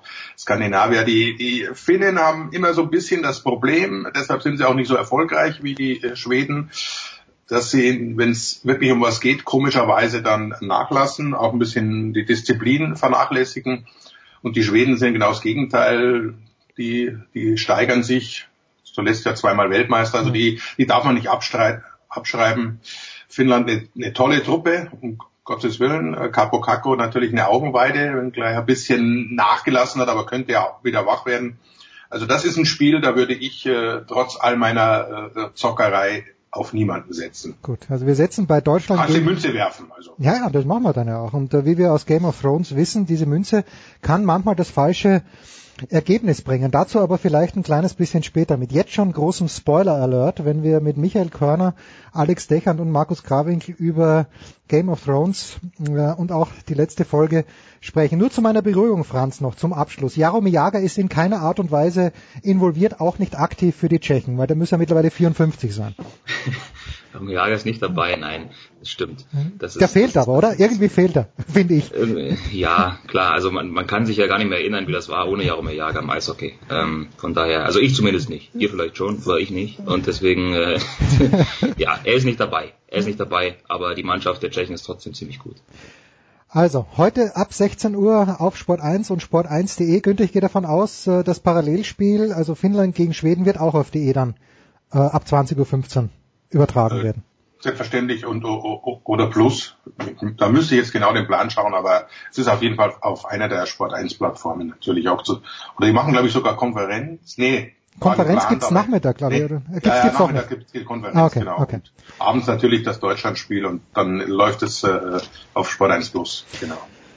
Die große Frage an Franz Büchner ist natürlich auf der anderen Seite. Franz, und das ist wirklich die letzte Frage. Bist du eigentlich froh, dass du Eishockey Österreich, äh, Deutschland gegen Tschechien kommentieren darfst und nicht wie ein, ein nervliches Wrack vor dem Fernseher sitzt, um Union Berlin in Stuttgart zu sehen? Also die Situation hatte ich letzten Sonntag auch schon mal. Ah, okay. ähm, als ich nämlich parallel zum letzten Zweitligaspieltag an diesem Sonntag Deutschland-USA kommentiert habe äh, von der Eishockey-WM ähm, und trotzdem natürlich die ganze Zeit mit einem halben Auge immer wieder mal auf äh, einen Ergebnisdienst geschaut habe. Äh, also ich glaube, das wird auch heute nicht ausbleiben. Von daher ähm, klar, ist vielleicht gar nicht so schlecht, dass man jetzt fürs Hinspiel abgelenkt ist, aber äh, ich habe ja dann Montag noch die Gelegenheit, das äh, Rückspiel dann in voller Länge zu genießen, Ah, okay. äh, wo es dann hoffentlich ja auch noch um was geht. Tja, also nur damit du beruhigt bist im Fußballteil mit Kai Dittmann und mit Andreas Renner haben wir unisono die Relegation scheiße gefunden, aber wenn es schon eine gibt, haben wir uns alle Union Berlin in die erste Liga gewünscht. Herrlich. Günther, das kann es nicht gewesen sein für dich an diesem Donnerstag. Was werden wir noch von dir an diesem Wochenende hören? Ich habe übrigens gerade nachgeschaut, also Finnland, Schweden läuft sowohl auf äh, sport1.de als auch Sport1 Plus. Zauberhaft. Also Zauberhaft. Das, äh, für, die, für die drei schwedischen oder finnischen Fans. Nur, dass da äh, nichts reinkommt. Ja, aber es gibt äh, klar das Spiel dann heute 20.15 Uhr. Klar, kann es nur einen Termin geben. Germany's Next Topmodel. Ja, das ist Finale. klar. Das ist klar. Ist klar. Und hey, morgen noch ein bisschen äh, mal was für guten Zweck tun. Charity Golfturnier von den Lions. Okay. Und am Samstag, Sonntag dann komplett Eishockey. Allerdings als Zuschauer, das machen Basti und Goldi die Halbfinals und das Finale. Aber das ist ja auch nicht schlecht, wenn man sich das mal Gottes Willen, die Jungs, anschauen kann. die Jungs sind sogar in einer österreichischen Zeitung, in einer kleinen Zeitung äh, gelobt worden, völlig zu Recht natürlich. Ja, also Das ist, da muss man nicht umtun. Also das ist, Nein, es ist großartig. das Beste, was es nicht nur im Eishockey da sowieso, aber generell im Sport gibt. Das, das, Nee, es ist großartig. die machen das absolut Weltklasse. Weltklasse, Weltklasse, sie, na herrlich.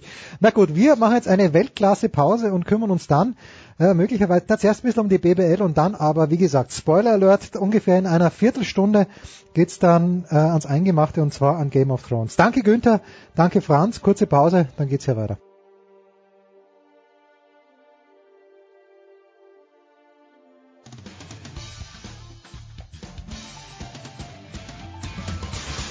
Ja, grüß euch, servus, das ist Dominik Lamberdinger und ihr hört Sportradio 360.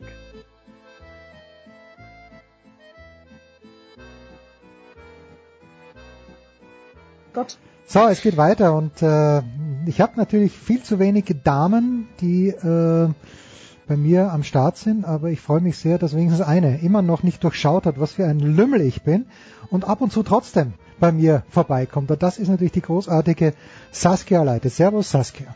Hallo. Ich habe vor kurzem, nämlich bei der Players Party war es, glaube ich, von dem BMW Open Magdalena Neuner gesehen, die jetzt gar nicht mehr so heißt, sondern ähm, wie heißt sie? Holzner? Holzner, glaube ich, oder?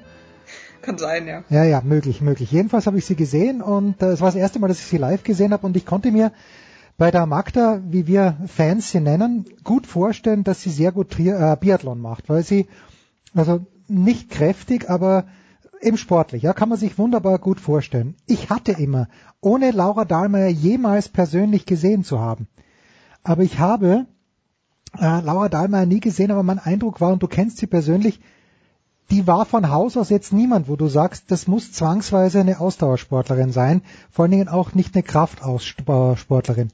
Richtig oder falsch? Falsch.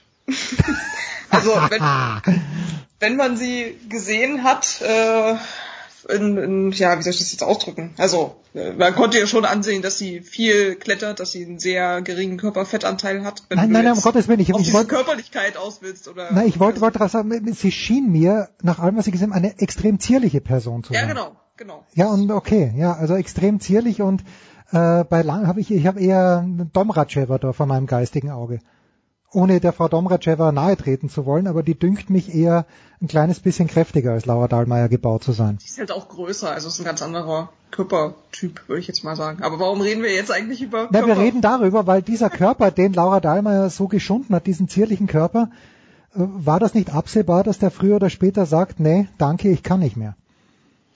Weiß ich jetzt nicht, ob das so viel mit dem Körper zu tun hat. Das ist, glaube ich, eher so, was, was dir der Sport abverlangt in seinem hohen Rhythmus, ja ähm, und wie du dich selber in solche Aufgaben und Herausforderungen vielleicht verbeißt. Ja, vielleicht eher ist das so eine Kombination, die dazu führen kann, dass du in einem jungen Alter dann sagst, ähm, hast keinen Bock mehr, aber äh, das ist natürlich auch immer eine persönliche Einstellung. Also das war ja, ist ja nicht ganz aus dem Blauen gekommen, oder? Wenn ich dich richtig in Erinnerung habe, auch wir haben ja öfter in diesem Winter gesprochen, im abgelaufenen, aus meiner Sicht war es ja gar nicht mal sicher, ob sie überhaupt in die letzte Spielzeitsaison noch reingeht, oder? Nee, es war nicht absehbar. Also es ist ja ihre Motivation, die sie für den, für den Sport mitbringt oder wie sehr sie sich noch quälen will und so weiter und so fort. Es war immer nicht so ganz durchschaubar. Das hat einmal die, die sportliche, die sportliche Seite sozusagen oder Hintergründe, dass sie natürlich schon so viel gewonnen hat und sich dann immer wieder fragen musste noch, ja, lohnt sich das jetzt irgendwie noch weiterzumachen? Sind da noch Ziele irgendwie? Und auf der anderen Seite halt auch dieser, dieser wahnsinnige Medienhype sozusagen, der ihr jetzt auch nicht sonderlich viel Spaß gemacht hat. Das war immer mein Eindruck so. Mhm. Es ist gar nicht mal so, dass sie das nicht kannte, konnte, dass sie dafür jetzt nicht gemacht war oder so. Den Eindruck hatte ich gar nicht. Also sie ist schon, hat auf mich immer sehr selbstbewusst gewirkt und äh, war jetzt auch nicht kamerascheu in dem Sinne, ne? Aber so die sonderliche Lust an diesen Aufgaben, die halt dazugehören, wenn du mit dem Sport auch Geld verdienen willst, die war da aus meiner Sicht nicht dabei hat sie ein kleines bisschen A darunter gelitten, dass Magdalena Neuner das halt immer extrem, fand ich, easy von der Hand gegangen ist. Die hat ja fast gespielt mit den Medien und gleichzeitig waren aber dann, fand ich, zur Zeit von der Neuner auf der Herrenseite auch noch mehr Charaktere. Ich hatte so ein bisschen den Eindruck, die letzten zwei Jahre, der gesamte deutsche Biathlon-Sport ruht auf den Schultern von Laura Dahlmeier. Hm, ich weiß nicht, ob sie da jetzt, ob man das tatsächlich als so darunter Leiden bezeichnen kann. Ne? Also eigentlich ist es ja erstmal eine sehr komfortable Situation für einen Sportler, dass er so hohe Aufmerksamkeit mhm. bekommt. Und wie gesagt, ich schätze, habe sie immer als auch als selbstbewusst irgendwie eingeschätzt und wenn sie einen Erwartungsdruck hatte, dann ging der aus meiner Sicht auch immer zuallererst von ihr selber aus. Aber du hast schon recht, also die Magdalena Neuner ist, war weg und dann hat man vielleicht noch mehr auf den, auf den, auf die Frauenabteilung geguckt wer da nachkommt, wer da irgendwie in diese Lücke reinkommen kann. Und ähm, was aber jetzt gar nicht unbedingt äh, daran liegt, dass die Männer so schlecht gewesen wären. Also die, wir haben ja immer dieses Quartett, das jetzt äh, Benedikt Doll, Arndt Pfeiffer, Erik Lesser und ähm, jetzt fällt mir tatsächlich, habe ich, waren das schon äh, vier? Benedikt Doll, oder? Hast du Benedikt Doll erwähnt? Hab oder? Schon. Hast du schon? Hab ja, ich schon habe ich so schnell geredet? Ja, das äh, Benedikt Doll habe ich ja. nicht verstanden. Ja, ich, ich ja, verwechsel. Genau. Ja, okay. Ja, mir fällt genau. der vierte natürlich auch die, nicht ein. Die, die haben ja alle schon äh, WM-Medaillen und auch ach, Simon Champ, genau. Die haben schon alle WM-Medaillen und Olympiamedaillen gewonnen. Ähm, in äh, jedwediger Konstellation. Aber äh, man hat halt immer mehr auf die Frauen geguckt, das stimmt schon. Was passiert jetzt mit den Frauen? Es gibt ja Denise Herrmann, die sehr ordentlich, äh, die ihrem Sport nachgeht. Ähm, wird das jetzt ja, gibt es da eine Bass jetzt, wie wir Börsenmenschen sagen, was die, die Damen, den Damenbiathlon in Deutschland angeht? Oder hat sich dieser Sport emanzipiert von seinen großen Stars? Also ich habe auch ge gelesen, dass der Bernhard Kroll irgendwie, also der Heimtrainer von Laura Dahlmeier gesagt hat, dass man ja jetzt eine Denise Herrmann noch hat, die sozusagen die Fußstapfen treten könnte, mhm. was ich irgendwie eine, eine interessante Aussage fand, weil die Denise Herrmann ja auch schon 30 Jahre alt ist. Also ich weiß, was er meint, ja. und damit älter als Laura Dahlmeier und gar nicht mal so wenig. Nee, also er hat total recht. Ich, diese These, ich, ich stütze die These insoweit, dass du jetzt mit einer Hermann, die vielleicht an ihre ähm, WM-Form aus dem aus der Vorsaison jetzt anknüpfen kann, vielleicht so eine ein zwei Jahres Lücke füllen kann, ja. Hm. Ähm, muss aber auch nicht. Also weiß man nicht. Es ist jetzt aber natürlich nicht die Nachwuchskandidatin. Also folgende Theorie. Ja, es ja. ist tatsächlich ein bisschen ähm, schwierig abzusehen. Ich meine, man muss sagen, Laura Dahlmeier und äh, Franziska Preuß, die waren beide Junioren-Weltmeisterinnen, ähm, als Magdalena Neuner aufgehört hat. Das heißt, da konnte man schon irgendwie sehen in den Nachwuchsbereichen, da kommt irgendwie was nach. Ähm, das ist jetzt so, glaube ich, aktuell nicht der Fall. Und ähm, da die einzige Chance, beziehungsweise es ist halt natürlich eh immer die Frage, ob das jetzt so wahnsinnig schlimm ist, wenn man jetzt nicht unbedingt eine Siegläuferin im Format einer Dahlmeier hat. Ja, also das ist ja auch immer so ein Wahnsinn, was man was man da sucht, wenn jemand echt von Rennen zu Rennen immer wieder weiter gewinnt, wenn man mal diese Saison jetzt ausnimmt. Aber mhm. die Damenkonkurrenz ist ja jetzt nicht so ähm, festgelegt auf zwei, drei Siegläuferinnen ähm, dass du jetzt eine Dahlmeier bräuchtest, die da jemandem die Siege streitig macht oder machen kann. Ne? Also du, da kann, kann immer aus einem Pool von 20 Leuten tatsächlich irgendwie eine aufs Podest laufen. Und das kann dann auch mal eine Deutsche sein. Also das finde ich macht es dann halt schon wieder spannender. Also du hast jetzt ja nicht die Überfigur, keine Kukalauber, keine Domracheva, keine, weiß ich nicht, Tora Berger, wenn man ganz weit zurückgehen will. Also Tora Berger, die hatte ich schon fast verdrängt, die Tora ja. Berger. Aber jetzt, jetzt ist sie wieder da. Jetzt ist sie wieder da. Was hältst du von folgender Theorie? Pass mal auf. Durch diese, eine Weltmeisterschaft ist ja immer ein Höhepunkt. Hm. Und ähm, es gibt ja auch in der FIFA Bestrebungen, die hoffentlich nie zur Frucht gereichen, dass alle zwei Jahre eine Weltmeisterschaft stattfindet. Aber ich habe heute den Eindruck, wenn du jedes Jahr und Biathlon gibt's jedes Jahr Weltmeisterschaften. Wenn du jedes Jahr Weltmeisterschaften hast, jedes Mal wird dieser, diese Weltmeisterschaft so hoch gechest, weil natürlich die Leute müssen kommen und die Medien müssen äh, davon berichten. Was hältst du von der Theorie, dass das auch schwierig ist, gerade im Biathlon einer, einer Sportart, die so an dir zehrt, dass du da mental dann jedes Jahr diesen, dass du keine Zwischensaison hast ohne diesen wahnsinnigen Höhepunkt? Ja, kann man sicherlich stützen, zumal du ja auch sehen musst, dass du als Biathlet, du hast ja eine Werbepräsenz, ne? Also hm. die Weltcups, du hast jedes Wochenende ist dein Sport, ist deine Nation sozusagen, wenn du so willst, im, im Fernsehen vertreten. Also darüber musst du dich nicht beschweren. Da könnten sich dann eher so Leichtathleten oder so beschweren, die ja. nicht mal jedes Jahr eine WM haben, ne? Also da würden sich viele Biathleten jetzt äh, nicht, weiß ich jetzt nicht, aber glaube ich erstmal nicht beschweren, wenn man sagt, okay, man macht nur noch alle zwei Jahre eine WM. Aber was damit natürlich auch verbunden ist, ist halt dieses, ist nicht nur das Körperliche, sondern es hat ja auch einen Grund, dass eine Dahlmeier jetzt halt schon alles erreicht hat. Ne? Also mhm. weil sie einfach äh, so viele Medaillen, WM-Medaillen in, in Serie ansammeln konnte, weil auch einfach so viele WM-Medaillen in dieser Zeit verteilt wurden. Also ja, das ist mir gut. Ich habe mit dem Biathlon Frieden geschlossen. Wenn es irgendjemand interessiert, vielleicht interessiert es dich sogar. Ich habe Frieden geschlossen mit dem Biathlon. Womit ich nicht, ja, womit ich nicht Frieden geschlossen habe, ist natürlich nach wie vor, dass es 34 verschiedene Wettbewerbe gibt bei jedem Olympischen Spielen und alle finden über den gleichen Kurs statt. Einmal ist es halt gut, der Massenstart, den finde ich ja irgendwie witzig, äh, aber dann es ist, es ist einfach zu viel. Aber ähm, im Großen und Ganzen habe ich, wie gesagt, ich verstehe komplett, warum das ein Erfolg ist. Im Fernsehen diese Bilder aus Östersund in diesem Jahr, das war einfach Wahnsinn, fand ich, äh, wo man um diese eine Kurve kommt und dann sieht, da sind, keine Ahnung, 20, 25.000 Menschen auf dieser Tribüne.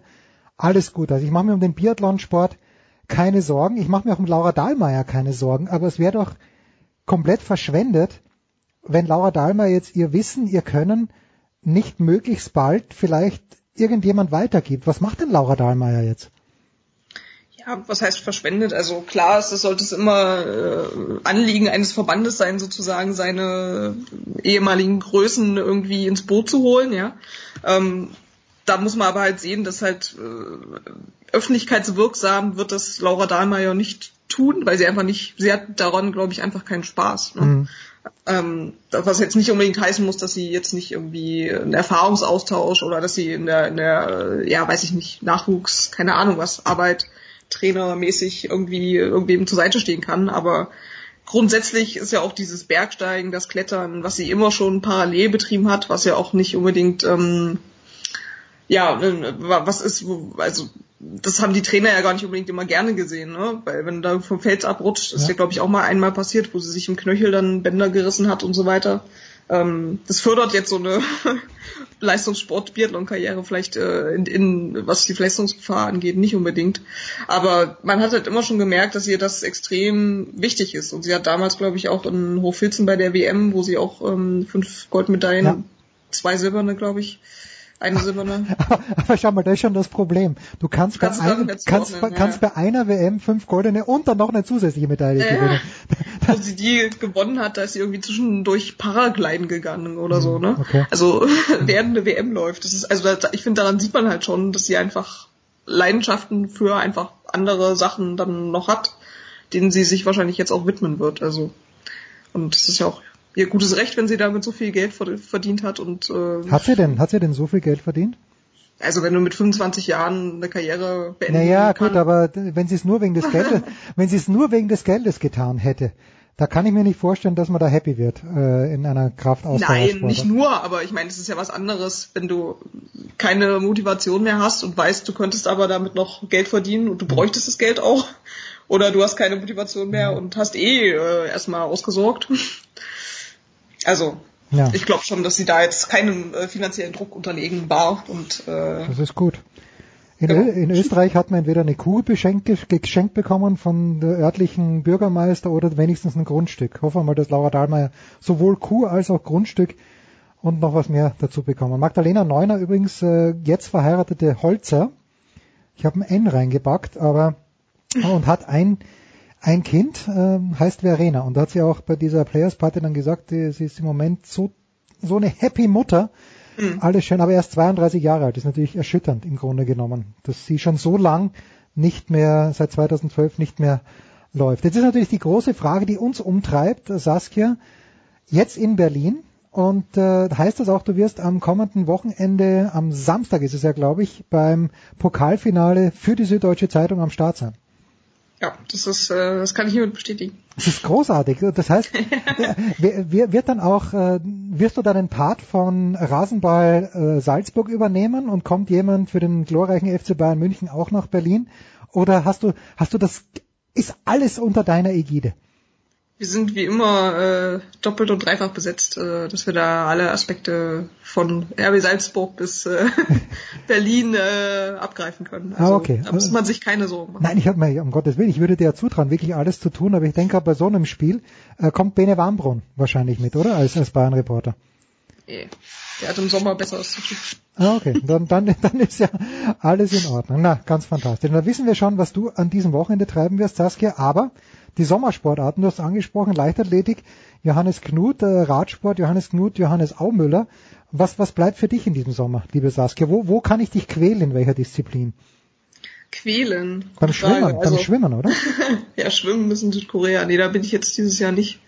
Ähm, ich werde die, sicherlich die ein oder andere Leichtathletik-Veranstaltung besuchen. Die WM ist ja erst im Oktober, von daher, ja, mal sehen, was sich zwischendurch noch ergibt. Nur noch, nur noch für mich persönlich und für unsere zwölf Hörer. Ja. Wird die Schwimm-WM in Südkorea überhaupt beschickt von der Süddeutschen? Ja, ja. Schon. Wird okay. Schon. Ja. okay. Ja. Fährt der Claudio hin. Genau. Fantastisch. Großartige Szenen. Das sind halt Inside-Informationen, die ihr nur hier bekommt. Und nur weil Saskia so nett ist, dass sie meinen Blödsinn mitmacht. Ich bedanke mich ganz herzlich bei dir und äh, wünsche dir am Wochenende ein 4 zu 3 für Red Bull Leipzig. Das wäre mir eine ganz große Freude. Sagst du nichts okay. mehr. Sagst, sagst du nichts mehr, ja?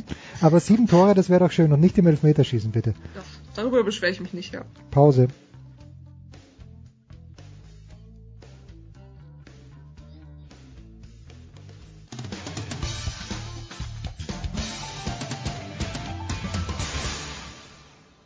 Hallo, hier ist Jutta Kleinschmidt und ihr hört Sportradio 360.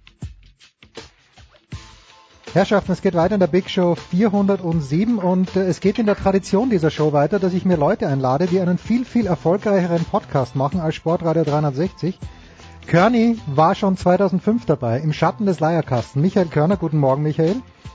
Guten Morgen, Jens. Aber man muss dazu sagen, dass alle Podcasts erfolgreicher sind als Sportradio 360. Das, das kommt noch dazu. Aber der Mann, der Michael Körner im Podcastwesen reich und berühmt gemacht hat, das ist natürlich Alex Decher und Magenta Sport. Servus, Alex. Guten Tag, guten Morgen. Und dann freue ich mich. Vor ein paar Wochen war er noch hier. Jetzt müssen wir ihn über seine Landleitung auf dem Landsitz anrufen. Markus Krawinkel. Servus Karl. Halli, hallo. Ja. Michael, was muss ich lesen? Bamberg ist nicht ausverkauft, wenn es in ein Playoff-Spiel geht. Das kann nicht sein, Michael. Ist die, die OS, wie du als äh, Börsenfachmann sagst, in Bamberg endgültig vorüber? Oh, ich mag das, wie du das H verschluckst. Als, ja, natürlich, muss ich ja. Native Speaker Frankreich. ja. Ähm, also mich hat's auch gewundert, ich habe die Zahl erst heute Morgen gelesen, dass es nicht ausverkauft war. Ähm, generell gilt, unter der Woche scheint immer etwas schwieriger zu sein. Ähm, aber kann eigentlich nicht sein. Normalerweise waren da immer, die Halle war immer voll bei allen Spielen. Mich wundert's total. Ähm, ich habe eigentlich auch gar keine Erklärung dafür, weil die Stimmung in den sozialen Medien mhm. war eigentlich doch recht kampfbereit. Und ähm, Fechter ist auch schön zum Anschauen als Gegner. Ähm, spannendes Spiel war in jedem Fall zu erwarten. Also keine Ahnung, was da los war. Also war auch gar nicht so spät. Tipp auf 19 Uhr, oftmals unter der Woche wird es dann schwieriger, wenn 20, 30 Tip-Off ist, weil äh, Kinderschule, bla bla. Aber ja, sehr, sehr erstaunlich. Und äh, wer nicht hingegangen ist, Karl hat einiges versäumt. 0,8 Sekunden, glaube ich, Therese Rice, wenn ich es richtig gelesen habe. Den Ausgleich. Äh, und Fechter ist nur gefühlt mit dem Coach angereist und mit ein paar Jugendspielern. Warum ist Fechter so gut? Das ist der Wahnsinn, ne? Weil sie A, sehr, sehr gut gecoacht sind, also was die gestern auch in der Offensive wieder gelaufen sind. Ähm, schöne Plays einfach. Ähm, dann haben sie einen TJ Bray, der eiskalt alles trifft. Der hatte ja kurz vorher, vor dem Floater von Rice, äh, einen Dreier nach dem anderen reingeschraubt. Und das ist schon, ähm, also die sind ja stehen K.O. Die spielen da mit ihrer Siebener, Siebener Rotation nach den ganzen Verletzten und schaffen es trotzdem, und hätten es eigentlich auch verdient gehabt, übrigens in Bamberg zu gewinnen, ähm, Jetzt bin ich mal gespannt, wie, wie man aus dem Emotionalen noch da wieder rauskommt.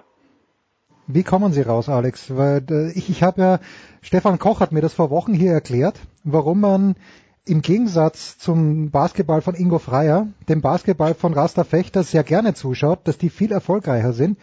Äh, kommen da Menschen zurück, die dann wieder spielen können in Spiel 3? Wie kommt Fechter aus diesem Loch raus?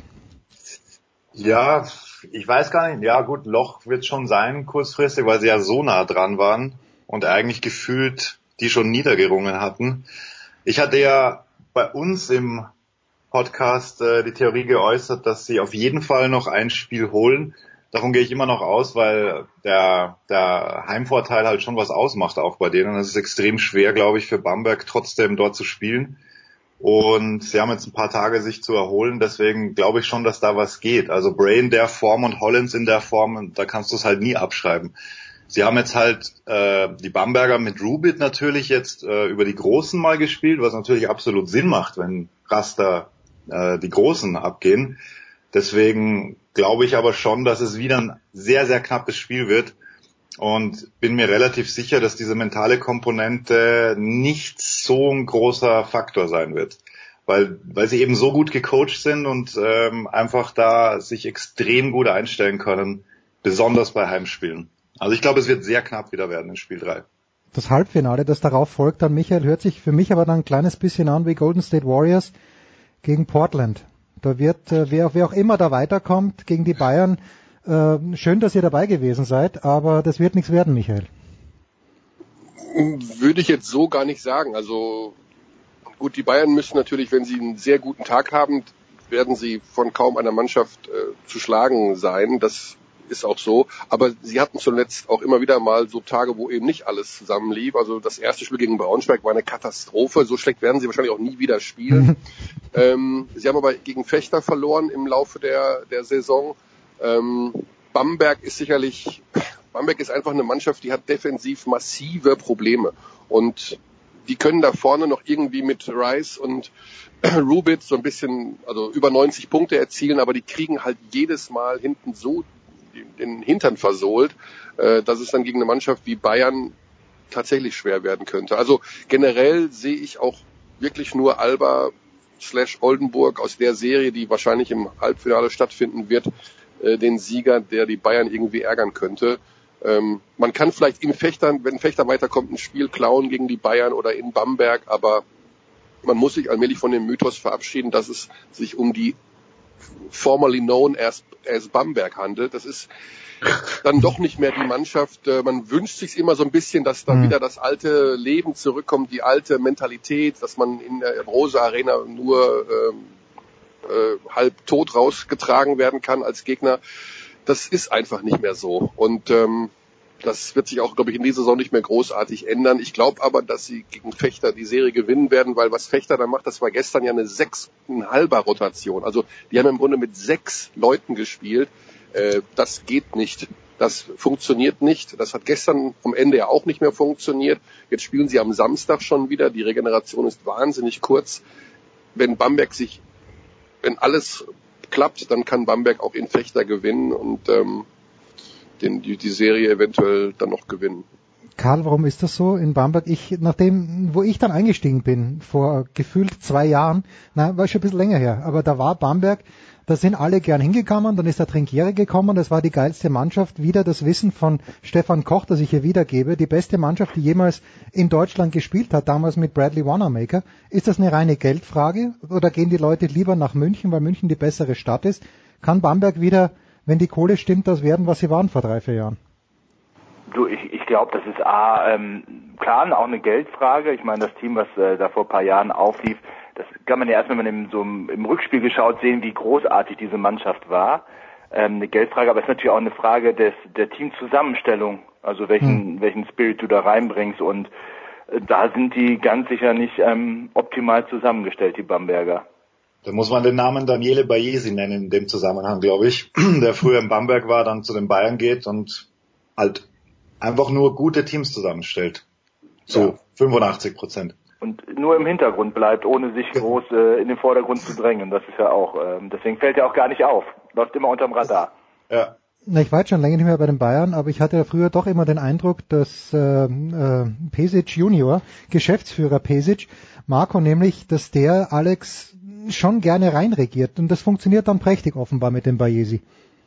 Es scheint so zu sein, also ganz genau weiß man es ja nicht. Und ich glaube einfach, dass Bayesi sich äh, den, den diesen Status schon erarbeitet hat mit seiner Zeit in Bamberg, dass man weiß, okay, ähm, man hört auf den, der hat einfach ein super Netzwerk, der hat Spieler geholt in Bamberg damals, die man einfach nicht so auf dem Schirm hatte. Man darf nicht mhm. vergessen, dass Nicolo Melli war ein Rollenspieler und kam nach Bamberg und wurde dort zum Führungsspieler und ist dann zu Fener gewechselt. Das gleiche galt für ein paar andere auch. Äh, holt sich den Darius Miller da aus, der gecuttet wurde in der NBA und äh, der wird dann zum Finals MVP. Also das sind halt diese Moves, die du machen musst, wenn du halt äh, im deutschen Basketball auf europäischer Ebene dann eben auch was, was erreichen willst, weil du halt einfach nicht diese Möglichkeiten hast wie diese Top-Teams in Europa.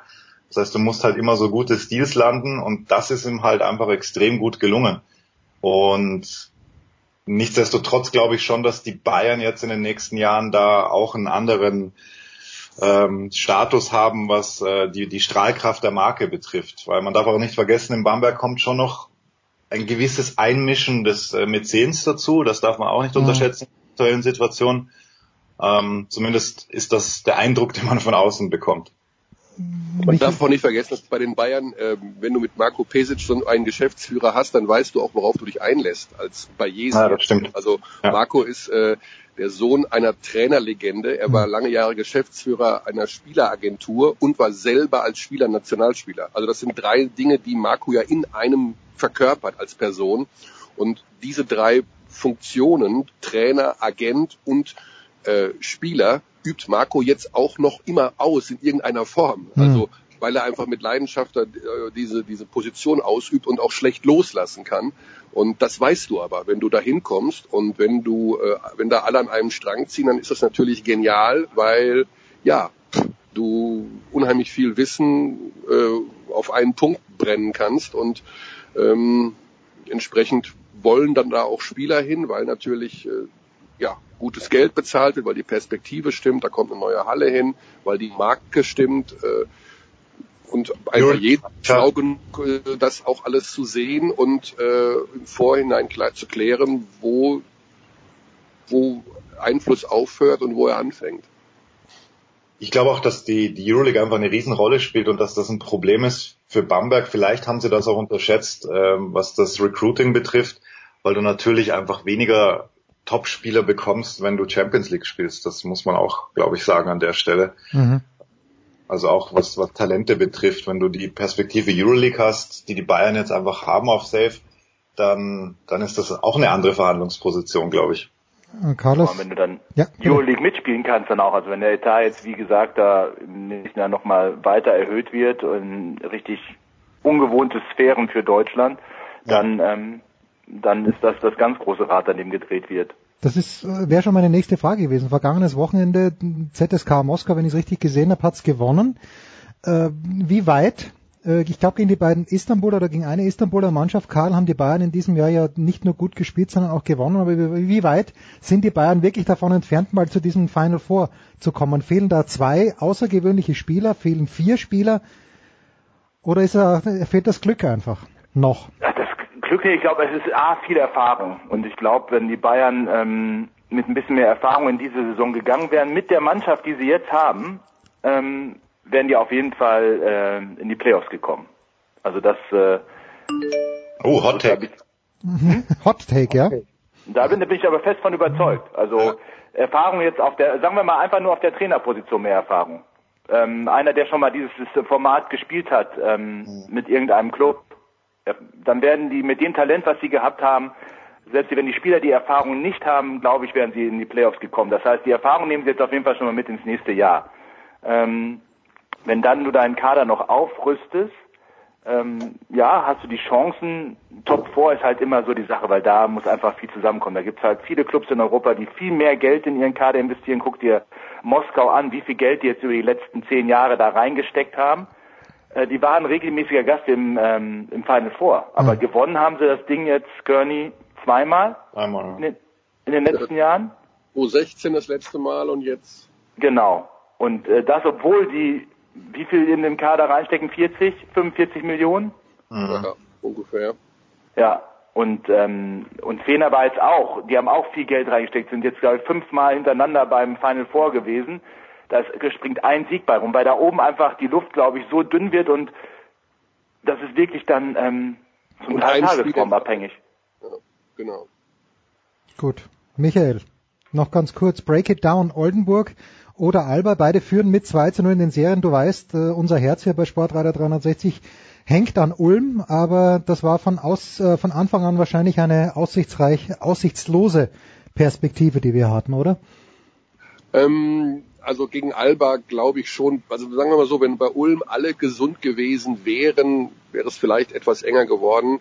Ähm, die Sache ist bei Ulm natürlich auch, dass da eine, im Grunde schleppt Ulm die gesamte Saison die gleichen Probleme immer wieder mal mehr im Rucksack, mal weniger im Rucksack mit sich rum. Also äh, defensives Verhalten, äh, keine richtige Hierarchie, Führungsspieler fehlt, immer die gleichen Fehler, die gemacht werden, mentale Breakdowns während des Spiels. Und das kannst du gegen Alba dir einfach nicht erlauben. Gegen Alba muss 40 Minuten alles funktionieren. Die Mannschaft ist vom Basketball-IQ her mit Bayern zusammen auf eins in Deutschland. Mhm. Die, sind, die lösen jedes Problem im Spiel, ohne dass ein Aito, der Trainer von Berlin ruft ja auch zum Beispiel nichts rein, der Aito. Mhm. Und das machen die alles und das sieht irgendwie aus. Das ist einfach Weltklasse. Und das geht, das kannst du, wenn du da als Ulm rumläufst und Javonte Green mit hängenden Köpfen, der nur Bälle blocken und klauen will, aber sich in der Defensive ansonsten bewegt wie ein Sack Reis, ist das auch schwer. Also das ist echt nicht einfach. Und ähm, die Halbfinalserie Berlin-Oldenburg allerdings, von der ich jetzt fest ausgehe, ohne jetzt Bonn und Ulm auf die Füße zu treten, die stelle ich mir allerdings sehr, sehr interessant vor, weil äh, Oldenburg hat noch nie solche offensive Firepower gehabt wie in dieser Saison. Äh, die kriegen auch hinten immer wieder ein bisschen was rein, aber das wird eine Serie, die wird also richtig super, auch vom Schauen her, weil das einfach auch beides Teams sind, die sehr schön Basketball spielen. Ähm, bin ich extrem gespannt wer sich da durchsetzt. Denn es ist auch noch, wenn man so will, das Duell um die Euroleague. Beide wollen Euroleague spielen und wenn die Bayern ins Finale kommen, auch da kein Disrespekt gegenüber dem Gegner im Halbfinale, aber der Finalist wird in, bekommt sozusagen die Chance auf die Euroleague. Auch immer da davon auszugehen, ob Oldenburg von der Euroleague akzeptiert wird oder nicht, aber hm. das wird eine super, super Serie und ähm, sicherlich, ein, also ich glaube, es wird auch ein sportliches Highlight zum Schauen. Wir freuen uns drauf, geben jetzt aber den ganz großen Spoiler-Alert, denn nach einer kurzen Pause müssen wir doch ein paar Minuten äh, über eine Sache sprechen, wo, glaube ich, Markus Grawinkel und Alexander Dechand unterschiedlicher Meinung sind. Die Meinung von Michael Körner werden wir gleich einholen. Also wer Game of Thrones nicht verfolgt hat, beziehungsweise nicht wissen möchte, wie der ganze Scheiß ausgegangen ist, dann die nächste Viertelstunde überspringen, kurze Pause und da geht's tatsächlich um Daenerys und Co.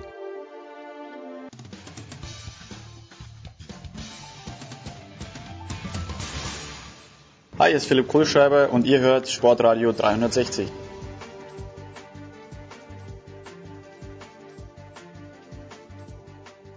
Ja, es geht weiter in der Big Show 407 mit Alexander Dechand, mit Michael Körner, mit Markus Grabinkel, allesamt von Magenta Sport. Und Karl und ich haben natürlich nicht diese Petition unterschrieben von mittlerweile wahrscheinlich 500.000 Menschen, die gerne ein, äh, eine Neufassung der allerletzten Episode von Game of Thrones nach acht Staffeln oder nach sieben, was sieben oder acht Staffeln gerne gehabt hätten. Stattdessen, Michael, habe ich die Petition unterschrieben, dass das WM-Halbfinale 1954 zwischen Deutschland und Österreich nochmal ausgetragen wird.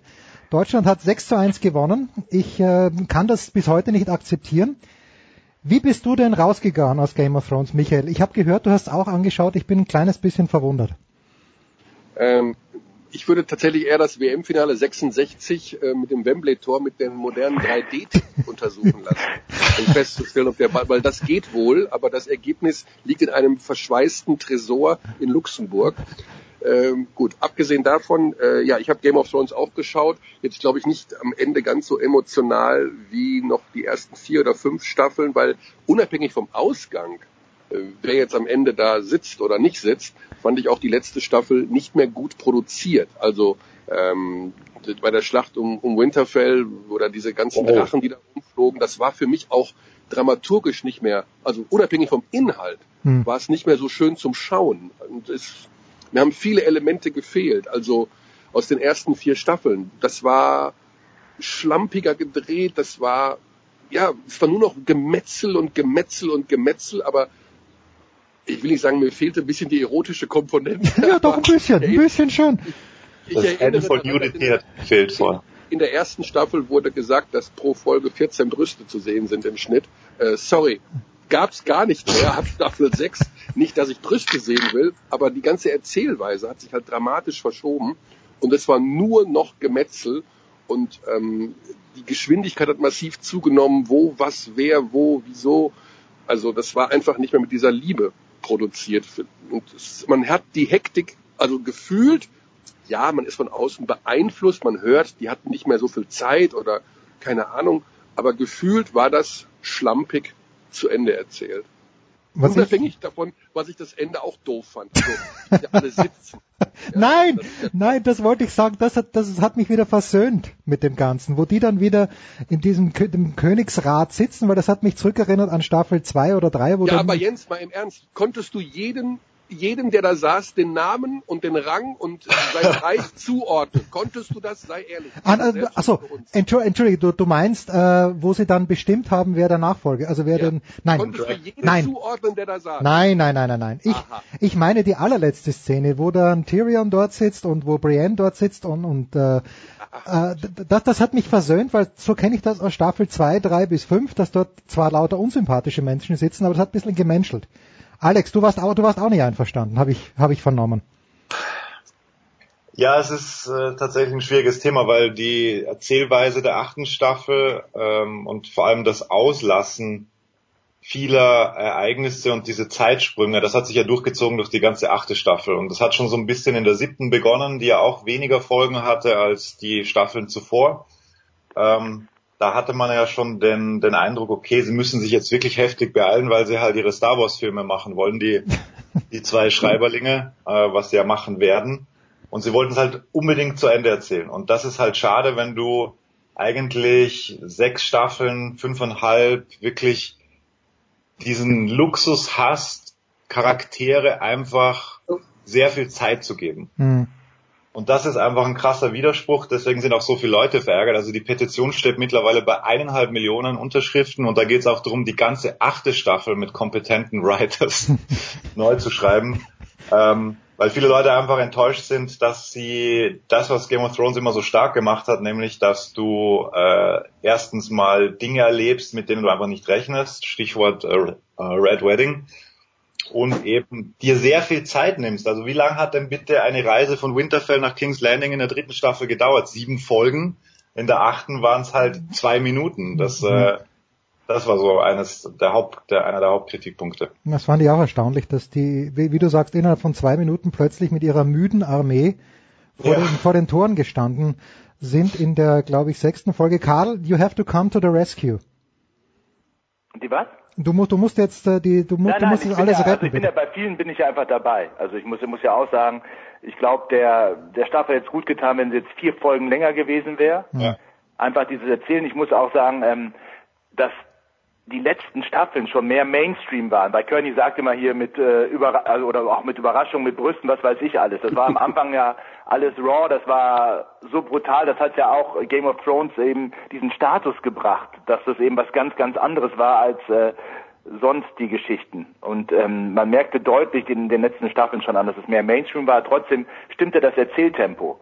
Und das ist halt, ähm, das ist halt jetzt nicht mehr der Fall. Ähm, vor allem die eine Folge, ich glaube Folge 4 war es, nach, nach der langen Nacht, mhm. ähm, die, die berühmt die, die, wurde wegen dem Kaffeebecher. Ja.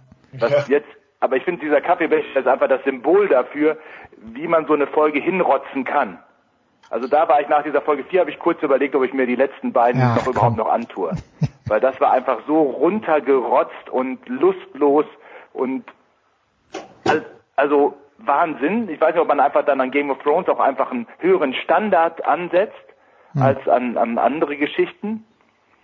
Also, ähm, ich, ich finde auch, dass, dass eines der Hauptprobleme war auch, dass du ähm, die die Charaktere beziehungsweise wenn, wenn die Handlung so schnell erzählt wird, schön und gut, das kann man ja machen, aber wenn das Storytelling dann teilweise so dubios und nicht nachvollziehbar ist, ja. Äh, Stichwort Drache wird per Scorpion Riesenarmbrust sofort abgeschossen. Der erste, Daenerys attackiert nicht, also als sie zum ersten Mal in King's Landing sind.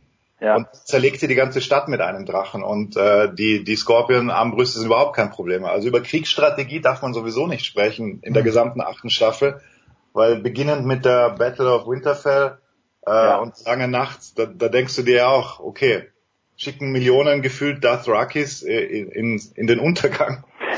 Und plötzlich sind die aber auch wieder da. Es sind lauter ja, das ist es halt. Genau. Ich habe mir auch gefragt, wo die dann auf einmal auf ihren Pferden wieder alle herkamen. Die waren noch alle rausgeritten und alles war dunkel. Ja, aber ja, genau.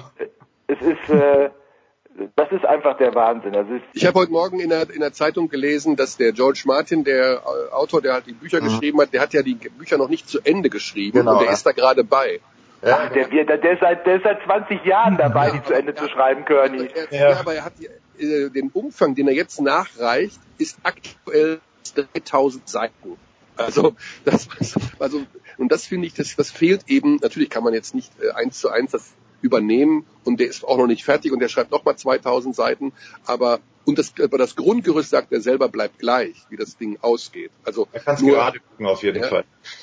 In, ungefähr wird es wahrscheinlich wahrscheinlich ähnlich wird es sein, aber es fehlt eben so ein bisschen diese, dieses Detail, diese Verliebtheit und dieses, ja, so ein bisschen Fassbinder-Sprache in, den, in dem Film an sich. Das ist wirklich, wie Karl schon sagt, es ist einfach nur noch Mainstream gewesen. Mhm. Ja, also ich, aber, ja, Karl, bitte. Aber äh, die, die, also ich lese jetzt wenig drumherum einfach so, weißt du? Also ab und zu mal hier ein Artikel, da ein Artikel oder so. Ähm, Gibt es irgendeine Erklärung, gab es irgendein Statement, warum die die hatten ja zwei Jahre Zeit, also so viel Zeit wie vor keiner anderen Staffel. Naja. Das, das zu drehen etc. alles und auch zu schreiben. Warum die das auf sechs Folgen und dann jetzt lass uns mal schnell durchgaloppieren. Also du hast schon angedeutet wegen äh, irgendwelchen Star Wars Filmen, die die machen wollen, aber das ist der Hauptgrund? Also Benioff und Weiss haben gesagt im Vorfeld, glaube ich schon vor der siebten Staffel, ähm, Game of Thrones wird nur so und so viele Stunden dauern. Ich habe die Zahl vergessen, aber das war einfach ein Wert, den sie ausgegeben haben und haben sich einfach strikt dran gehalten. HBO wollte die zuscheißen mit Geld, dass sie das nicht machen. Ja, das verstehe ich genau. Da muss ja genug Geld da sein. Ja, natürlich. Sie haben ihnen jedes Geld der Welt zur Verfügung gestellt, wollten das aber nicht. Und es kommt noch dazu, dass die ganzen Schauspieler, die alle blockiert sind durch die Serie, langsam auch also einige davon auch raus wollten. Ähm, Okay. Weil du gut, könntest ja wirklich noch easy zwei, drei Staffeln, wenn du das alles jetzt richtig erzählt hättest im Tempo, wie wir es gewohnt waren und das sauber zu Ende erzählt hättest, ähm, dann hättest du ja Minimum noch zwei Staffeln gebraucht dafür.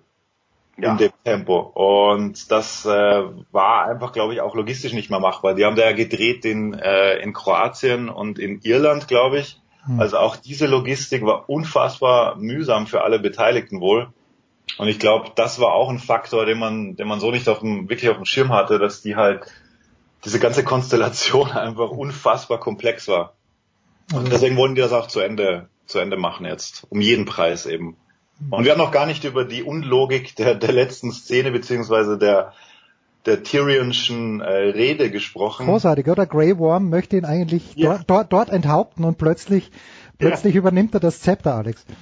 In seiner 800. Rede gefühlt, äh, die immer schlecht war, weil er eigentlich Daenerys immer schlecht beraten hat. Ich glaube, er war der schlecht, die schlechteste Hand of the King oder Queen aller Zeiten, weil alles, was er gesagt hat, ist eigentlich das Gegenteil eingetreten. Und wenn du einen zum Tode verurteilten plötzlich äh, entscheiden lässt, dass jetzt der, der König neu gewählt werden muss oder auf seinen Rat hörst, dann das tut schon ein bisschen weh irgendwie. Also Grey Worm so, ja okay, dann wählt jetzt Ja, ein das, das, also ich verstehe, Grey Worm macht sowieso alles im Namen seiner Königin platt. Und Ja, dann, eben. dann ist, dann, dann wird die getötet ja. von Jon Snow. Und wir sehen nicht, Und, wir und sehen Snow geht ins Gefängnis oder was und wartet, bleibt dann da, bis er ähm, Dings ist. Also wir normalerweise mit der Rage, die Grey Worm da hat, muss er doch alles irgendwie umbringen, was da irgendwie rumläuft. Ja, absolut. Und, und dieser Zeitsprung, dass wir nicht sehen, dass Jon Snow irgendwie äh, ja, kontrollieren ja. muss, was gerade passiert ist, sondern du siehst einfach nur einen längeren Bart von Tyrion. Das ist ja auch immer Ja. der, der neue Gradmesser gewesen. Dann so, okay, längerer Bart, viel Zeit vergangen. Fuck. So, das, das war ein Riesenproblem, finde ich, in der letzten Folge. Und dennoch, liebe Ich hätte Freunde. mich, äh, ich hätte mich noch gefreut als letzte Einstellung, wenn Jon Snow, der ja in Wirklichkeit äh, äh, die Frau geheiratet hat, diese Bridget von den Wildlingen, Ja. wenn, wenn am Ende er mit den Wildlingen wieder nach, ist er ja nach Norden gegangen, dort wo die weißen Wanderer, die Toten, dass wenn Bridget noch als neue lebende Tote wieder hinterm Baum aufgetaucht wäre. Das, Michael, das hätte ich mir auch gewünscht. Ich habe mir das auch gedacht. Wo ist jetzt die Egrid? Oder Egrid hieß sie. Egrid heißt Ja, genau. wo ist Egrid jetzt? Ich dachte mir genau das Gleiche und das wäre schön gewesen. Sie ist tot. Sie ist tot. Ja, Ja, ja, die- ist tot. Aber wenn Ja. sie jetzt in der letzten Szene als lebende, also dann, dass sie sozusagen die erste neue lebende Tote von den White Walkers ist, die und in Wirklichkeit ja seine Ehefrau ist. Das, Aber die sind ja tot, weil der Night King tot ist. Also ja, aber das ist ja, muss ja irgendein, der, gut, aber wo ist Daenerys? Die ist mit dem Drachen verschwunden. Ist die auch tatsächlich tot? Hm, weiß man auch nicht. der Drache, oh mein Gott, ja okay. Das war aber sehr liebevoll vom Drachen, wie er sie da mitgenommen hat. Aber weil wir ja im Sportbusiness sind, ähm, ich habe das auch damals nach dem Ende von Breaking Bad, das mir irgendwie auch nicht gefallen hat. Äh, da wollen wir uns Das jetzt, aber besser. ja, ja, also äh, Breaking Bad hat es ja wirklich geschafft, dass ich Walter White am Ende dann nicht mehr mochte. Irgendwie bis bis Ende sechste Staffel konnte ich ihn verstehen, aber am Ende dann dann war er wirklich fies. Und auch dieses Mal, ich weiß nicht, wer es von euch dreien gesagt hat, weil es ja schon zehn Minuten her ist, aber ich bin emotional auch immer weniger zugewandt gewesen. Dennoch, wir müssen und wir sollten und wir werden einen MVP wählen der ganzen Staffel. Ich lehne mich mal ganz weit aus dem Fenster und beginne mal. Und ich habe ab Staffel 2, obwohl sie mir zu Beginn unfassbar auf den Sack gegangen ist, aber für mich ist Aya ganz klar der, der MVP gewesen von allen acht Seasons. Karl. Ach komm. Ein MVP. Ja. Du bist echt der Wahnsinn, Jens. ey. Von wie lange hast du drüber nachgedacht? Jetzt, äh, Nö. Aya ist ja so populär, dann einfach das als MVP zu Nein, nehmen. weißt du warum auch? Weil eine Schulkollegin meiner Tochter äh, hat Aya in der deutschen Synchronfassung gesprochen. Äh, ich weiß nicht, wie viel sie damit verdient hat, aber die hat sehr viel geredet teilweise und äh, es muss ein schönes Einkommen gewesen sein. Na, Aya hat mir ja, getaugt nee, du, von du Beginn. verdienst da nicht so viel beim Synchronsprechen übrigens. Weil du wirst ja, kriegst ja einen Betrag pro Take, den du hast. Ah, okay, na gut. Nicht so schlimm. Karl, komm, wer hat dir getaugt? Mach mal nicht imitiert, aber wer hat dir... Pass auf, ich, ich, ich schieb mal einmal nach, weil wir, äh, als wir ähm, die große Sendung gemacht haben, hast du mich gefragt, wer ist mein Lieblingscharakter? Und da ich ja, ja. sowieso immer alles vergesse, ähm, konnte konnt ich dir da gar nicht sagen. Aber natürlich, als mein Lieblingscharakter aufgetaucht ist in Staffel 8, wusste ich sofort, das ist Braun. mein Lieblingscharakter. Braun. Braun. Okay, gut. ja, gut, ge gebe ich dir absolut, Alex, äh, wer hat dir getaugt? Ähm, also dein MVP-Case ist natürlich äh, ist nicht zu überbieten. Äh, bombensicher, weil sie natürlich, sie hat den Night King gekillt. Das heißt, sie hat den Clutch-Move schlechthin hingelegt ähm, und, und hat das Spiel eigentlich beendet mit dem entscheidenden Move. Alles danach war ja Nachgeplänkel, weil ähm, wenn der Night King gewonnen hätte, dann wäre die ganze Menschheit in Westeros und wo auch immer hm. einfach weg gewesen. Ja. Von dem her, Arya ist natürlich, ähm, muss, muss da sportlich MVP sein, da bin ich 1000 Prozent bei dir. Bin ich übrigens der Einzige, der fand, dass dieser Night King ein unfassbar hübscher Kerl war. All, all, nein, alles symmetrisch. Wer, wer hat das gesagt? Na, ich sag das. Äh, alles symmetrisch im Gesicht, da hat alles gepasst und natürlich. Du bist echt ja, und war, war auch ziemlich morbide, also da stehst du ja drauf. ja, natürlich stehe ich drauf. Weil ich meine, du bist der Experte, du hast unser erstes Studio direkt in den Leierkasten auf, aufgeregt. Das ist richtig. Und was hat mich an Daenerys die ganze Zeit aufgeregt, im Gegensatz zu Cersei? Daenerys ist immer nur gestanden und hat geredet, Cersei ist herumgegangen. Also, In der achten Staffel ist er aber nur mal am Balkon gestanden, das war auch ein Problem. Ja, das, das ist richtig, aber ansonsten äh, fand ich, dass Daenerys einfach zu, zu immobil war die ganze Zeit. Und wird ist sie gestanden oder da, da war zu wenig da. Michael, das äh, fast Abschlusswort gebührt dir. Wer hat ja, dich? ich wundere, dass ihr Aya nehmt, weil äh, die hat auch in der Zeit, wo sie äh, irgendwelche Latexgesichter abziehen konnte, relativ viele Menschen einfach so gemeuchelt. Aber äh, zu Recht. Die meisten ja, zu Recht. Aber hey, da, ganz, ganz kurz dazu übrigens ein Fact. Ähm, Gibt es einen netten Artikel in der Washington Post, da hat sich jemand die Mühe gemacht und Frame by Frame jede Staffel nachgeschaut, wie viele Tote on air, also es gab. Es geht nur um die Toten on air, mhm. die im, im Bild gestorben sind. 6.887. Okay. Über acht Staffeln. Ich hätte auf 10.000 getippt, gar nicht, gar nicht so weit weg. Ja. Michael, also, ich, ich finde, der MVP ist für mich Jon Snow. Der ist, meine, der ist von den Toten auferstanden. Mal ganz kurz, Leute. Also, sorry. Und, äh, aber auch nur wegen Melisandre. Ja, aber vielleicht wäre auch nicht jeder von den Toten auferstanden. Also das weiß ich nicht. Also das ist schon mal, finde ich schon mal Wasserbieter, da einfach mal kurz wieder hochzukommen. Und dann natürlich war er der bescheidenste. Er war auf den Thron verzichtet, er hat Liebe empfunden, äh, all die Dinge, die allen anderen Charakteren völlig äh, abhandengekommen sind. Also er hat dazu noch äh, ständig nach seinem richtigen Vater gesucht oder keine Ahnung und trotzdem noch halbwegs normal geblieben. Also Jon Snow ist selbstverständlich der MVP der Serie und geht am Ende dann noch zu den Wildlingen. Also ja. da, wo die wahre Natur ist, wo es ja, wo noch kein Klimawandel war. Da habe ich aber im Vorfeld gelesen, dass eigentlich in der letzten Szene nochmal man sehen sollte, dass der Winter verschwindet. Aber das habe ich, das habe ich mir angeguckt, der Winter war immer noch da. Also nee, aber du siehst ja, dass der Winter verschwindet an der kleinen Pflanze, die da aus dem Schnee rauskommt. Die habe ich nicht gesehen. Doch, doch, die Ach, Pflanze. Die hast nicht gesehen. Pflanze war da. Pflanze kann ich mir auch erinnern. Echt? Ja, ja. Die kommen da raus und gehen langsam los und gehen an so einer kleinen Pflanze, die aus dem Schnee kommt, raus. Äh, vorbei. Hm. Ja. Hab ich nicht gesehen. Ich sehe schon, irgendwie, irgendwie gehen wir alle unbefriedigt raus, deswegen brauchen wir jetzt eine neue Serie. Ja, wer äh, von euch hatte den Kaffeebecher gesehen übrigens? Ich nicht. Beim ich ersten Mal? Nee, ich nicht. Nee. Ich auch nicht. Nee. Nee. Ich, und Aber ich bin jetzt auch Tormund gewartet haben auf Jon Snow in Castle Black, dass er diesen Blick delivern kann, als Jon Snow ankommt und er steht da. So als ob er wochenlang auf ihn gewartet hätte. Das fand ich auch. Apropos letzte Szene. Das, ja, tut ein bisschen tut's weh. Und ich finde übrigens, was auch immer, wer auch immer der Make-up-Artist war von Tyrion, aber ich versuche ja seit Monaten, mir vergebens ein Bart wachsen zu lassen.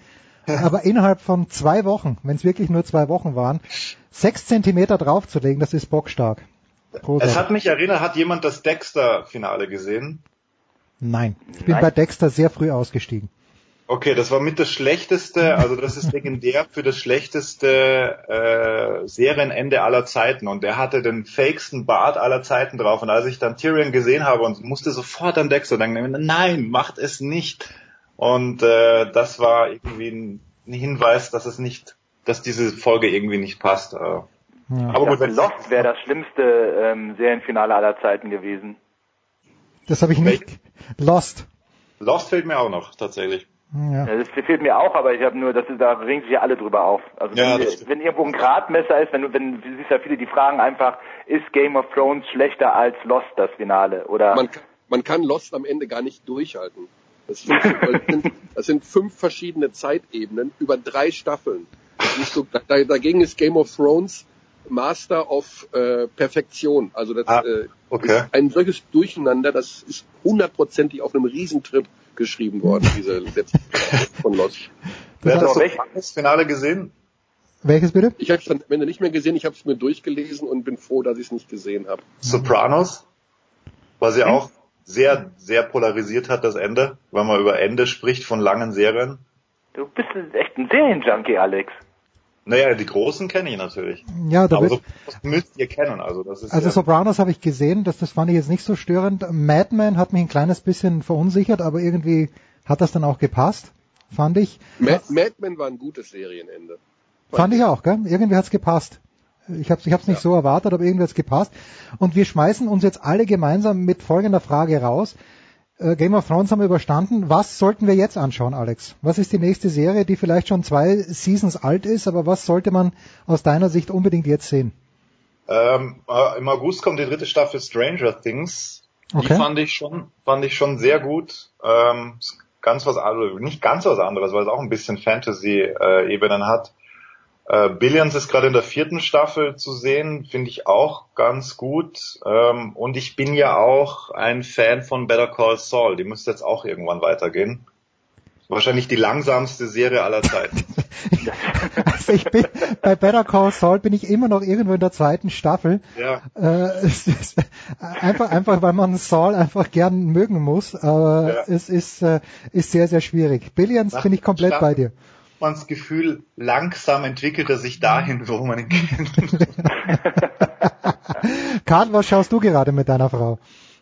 Mit meiner Frau, ähm, ja, meine Frau steht nicht so auf Serien, ah, weil okay. die regt einfach tierisch auf, dass, äh, dass da einfach Schluss ist dann nach einer Folge und dann man sich die nächste anschauen muss. Ähm, ich schaue gerade The Good Fight. Okay, kenne ich gar nicht. Auf, auf uh, The Good Wife und ähm, das wird in der dritten Staffel jetzt ein bisschen, ja, wie soll ich sagen, noch ein bisschen absurder, aber es passt, glaube ich, zu dem Klima gerade in den USA mit Trump und allem und darum geht's ja viel in dieser, in dieser Serie. Ist schon, ähm, ich glaube einfach, dass, ja, dass das, das Klima in den USA gerade wiedergibt unter den ganzen Normalen. Ich bezeichne mal jetzt alles, was links liberal ist und nicht Trump-Anhänger ist, äh, als normal ähm, was ja auch nicht so der Fall ist, aber dass gerade das Klima, wie diese Menschen denken und ähm, wie sie das alles empfinden, wird da gerade sehr gut wiedergegeben. Okay. Habe ich ein interessantes Buch gerade gelesen zu Ende. Brad Easton Ellis White heißt das Buch, wo er sagt, äh, Leute, akzeptiert es einfach jetzt. Hört auf, herumzujammern an der Osten- und an der Westküste, ist einfach so. Äh, Michael, dir gebührt das abschließende Wort. Was sollten, womit sollten wir unsere Zeit totschlagen, mit welcher Serie? Ja, ich habe mich persönlich vom Fiction-Bereich verabschiedet momentan mhm. und bin eher im Non-Fiktionalen unterwegs. Also hm, ich finde es spannender, keine Ahnung, Bio-Bananen-Anbau in Südmadagaskar. also, also, klassischer Körner geht eigentlich. Äh, hast du eigentlich, Körny, weil Gaub, der alte Biobauer, hat ein Gewächshaus. Ich würde dir auch ein Gewächshaus zutrauen. Hast du in deinem Garten neben deinem Whirlpool ein Gewächshaus, Michael? Schon seit Jahren. Echt, wirklich? Ich habe ein, ich hab ein Gewächshaus, ja. Großartig. Äh, kannst du uns ungefähr die Ausmaße geben? Weil das von Gaub müsste, ich würde sagen, 1,20 mal 2 Meter groß sein. Ja, ich habe auch ein recht kleines. Also ähm, Quadratmeterzahl weiß ich jetzt gar nicht, aber das sind das könnte Gaupis Größe sein, ja. Also so groß? Ich dachte, deins immer kleine Erinnerung. 1,20 mal, also Höhe, ich kann mich knapp reinstellen in der Mitte und ähm, 1,20 lang. Das, und das kommt wahrscheinlich, weil dein Whirlpool so groß ist, deswegen habe ich das, ja, das Gewächs auch so klein in Erinnerung. Der Sprungturm daneben, der macht das, äh, der macht einfach das Gewächshaus so klein. Sehr schön. Ich bedanke mich herzlich bei Alex Dechern, bei Markus Krawinkel, bei Michael Körner. Wir machen eine kurze Pause und dann geht's weiter in der Big Show 407.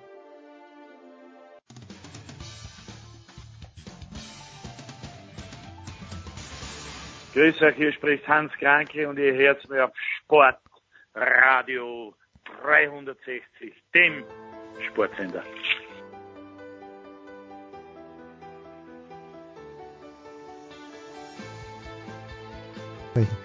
Wir sind wieder zurück beim Motorsport. Manfred Janke, ehemaliger Rennsportleiter von Porsche und Stefan de Vois Heinrich sind nach wie vor in der Leitung und de Vois seit Jahren pflegen und hegen wir unseren Lieblingsrennfahrer, nämlich Fernando Alonso, wünschen ihm die Triple Crown. Apropos Monaco, dort hat er gewonnen. Apropos Le Mans, dort hat er auch gewonnen. Aber die Indy 500, Stefan, ist das jetzt ein Wahnsinnsdebakel? Die wird er in diesem Jahr nicht gewinnen. Nee, in diesem Jahr wird er nicht gewinnen und die fehlen ihm eigentlich noch. Wir erinnern uns an den legendären Graham Hill, der diese Triple Crown, also den Grand Slam des Motorsports tatsächlich schon hat gewinnen können, als einziger Fahrer weltweit, nämlich den Sieg bei der Mutter aller Langstreckenrallyes, die vier Rennen der 24 Stunden von Le Mans. Da haben Manfred und ich auch über 20 Jahre äh, ausführlich gemeinsam darüber berichtet und haben auch dieses mythische Rennen immer unheimlich genossen. Ähm, das hat er gewonnen für Toyota und da interessiert im Übrigen keinen mehr, ob da Toyota große Gegner hat oder nicht. Du musst das Rennen erstmal gewinnen, schwierig genug. Zweimal Grand Prix von Monaco-Sieger neben seinen zwei Formel 1 Weltmeisterschaften. Da fehlt nur noch eins die 500 Meilen von Indianapolis im legendären Brickyard in Indiana. Und auch dort waren Manfred und ich sehr oft, haben da 1992 unsere hm. allererste gemeinsame Sendung für Premiere damals gemacht. Und ähm, das war der Beginn einer, ich kann es an dieser Stelle sagen, wirklich fantastischen Freundschaft mit Manfred, auf die ich wirklich äh, sehr stolz bin. Ähm, wir hätten nicht gedacht, dass das so eine Langzeitwirkung hat, aber das war toll und wir haben da verstanden, dass die Amerikaner den Motorsport einfach ein bisschen anders sehen und ihr wichtigstes Rennen des Jahres. Die größte Eintagesportveranstaltung der Welt ist es nämlich auch. Da sind mehr Zuschauer da als bei der Fußball-Weltmeisterschaft Endspiel und bei anderen Olympischen Spielen.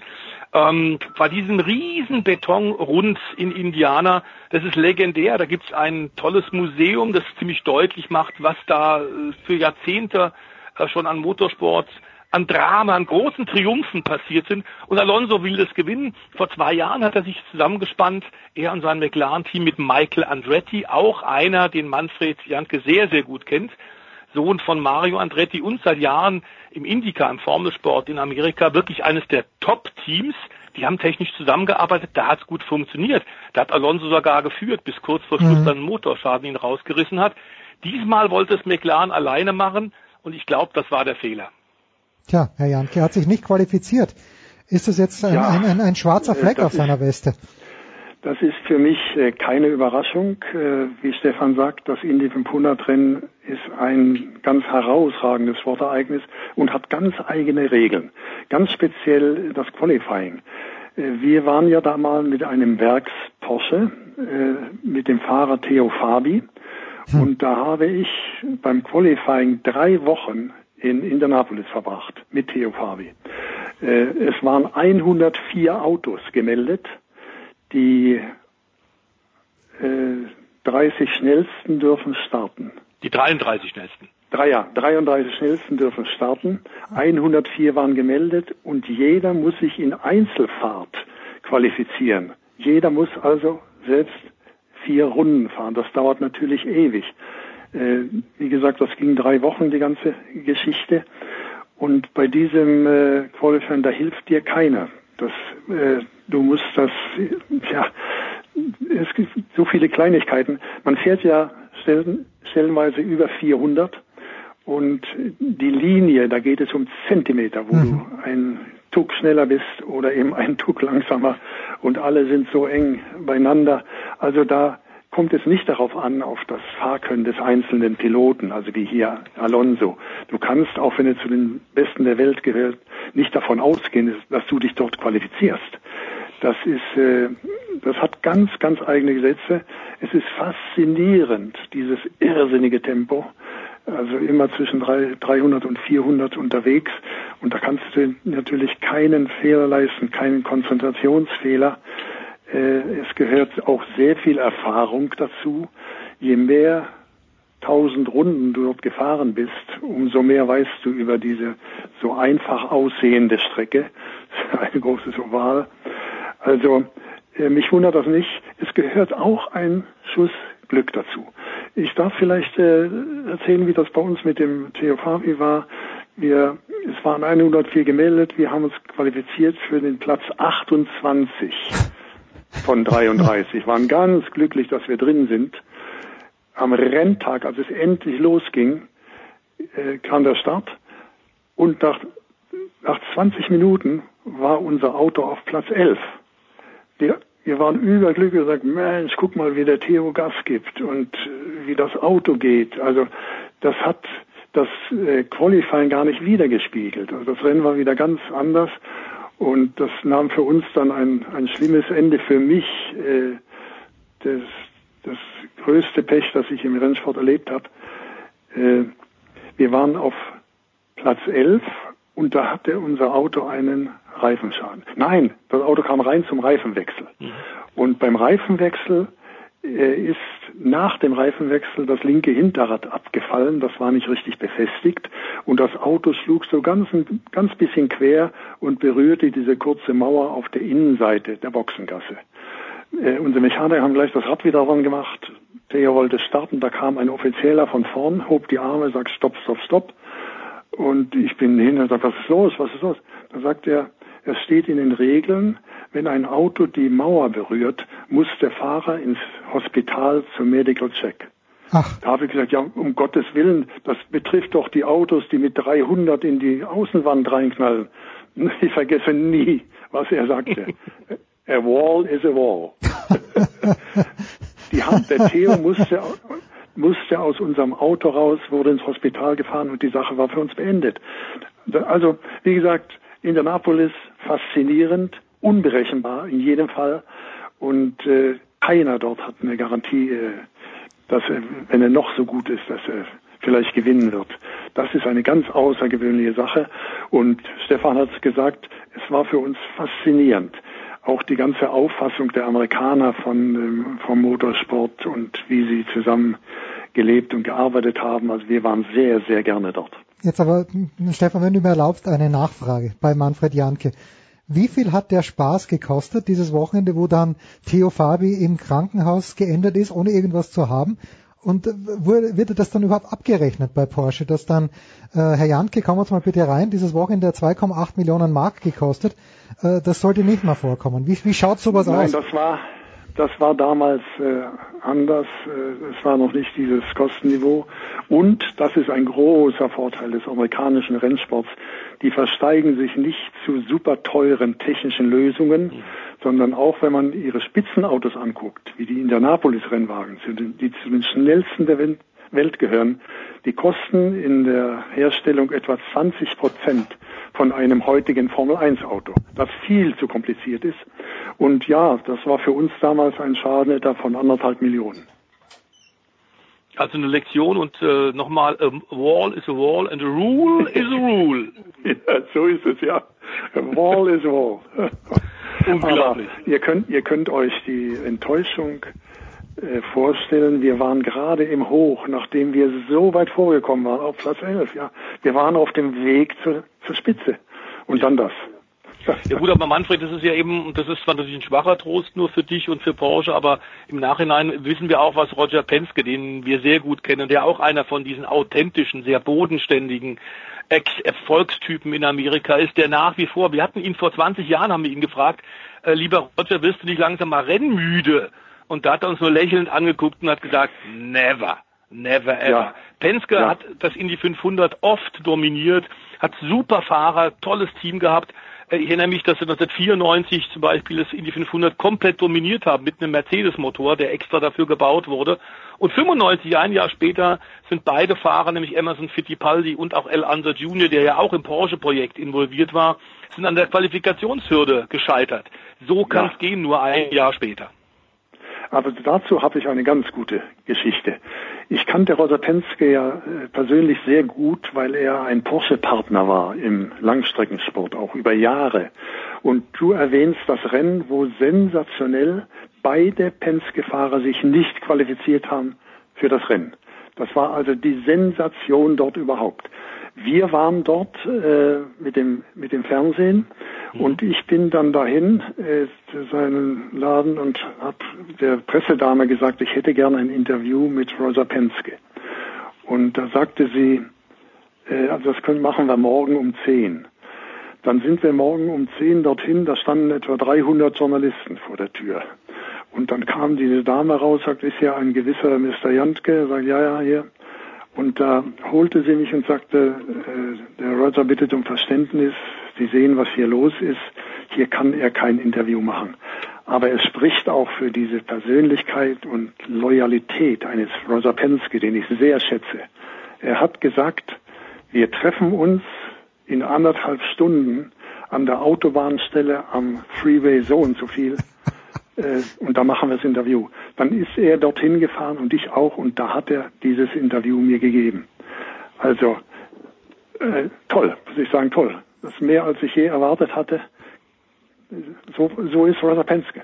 Tja, das ist sogar ein Name, mit dem ich was anfangen kann. Herr Janke, es war wie immer eine eine Freude, was soll ich sagen? Ganz, ganz großartig. Die Geschichten natürlich ein trauriger Anlass, aber ich weiß ja, dass Stefan Heinrich sie öfter mitbringt, auch wenn wir etwas Positives zu besprechen haben. Der Stefan hat es noch nicht ganz überstanden, denn wir wollen gleich über die DTM und über die MotoGP sprechen. Herr Janke, bei Ihnen bedanke ich mich ganz, ganz herzlich und bis zum nächsten Mal. Ja, gerne. Bis zum nächsten Mal. Okay. Ganz liebe Grüße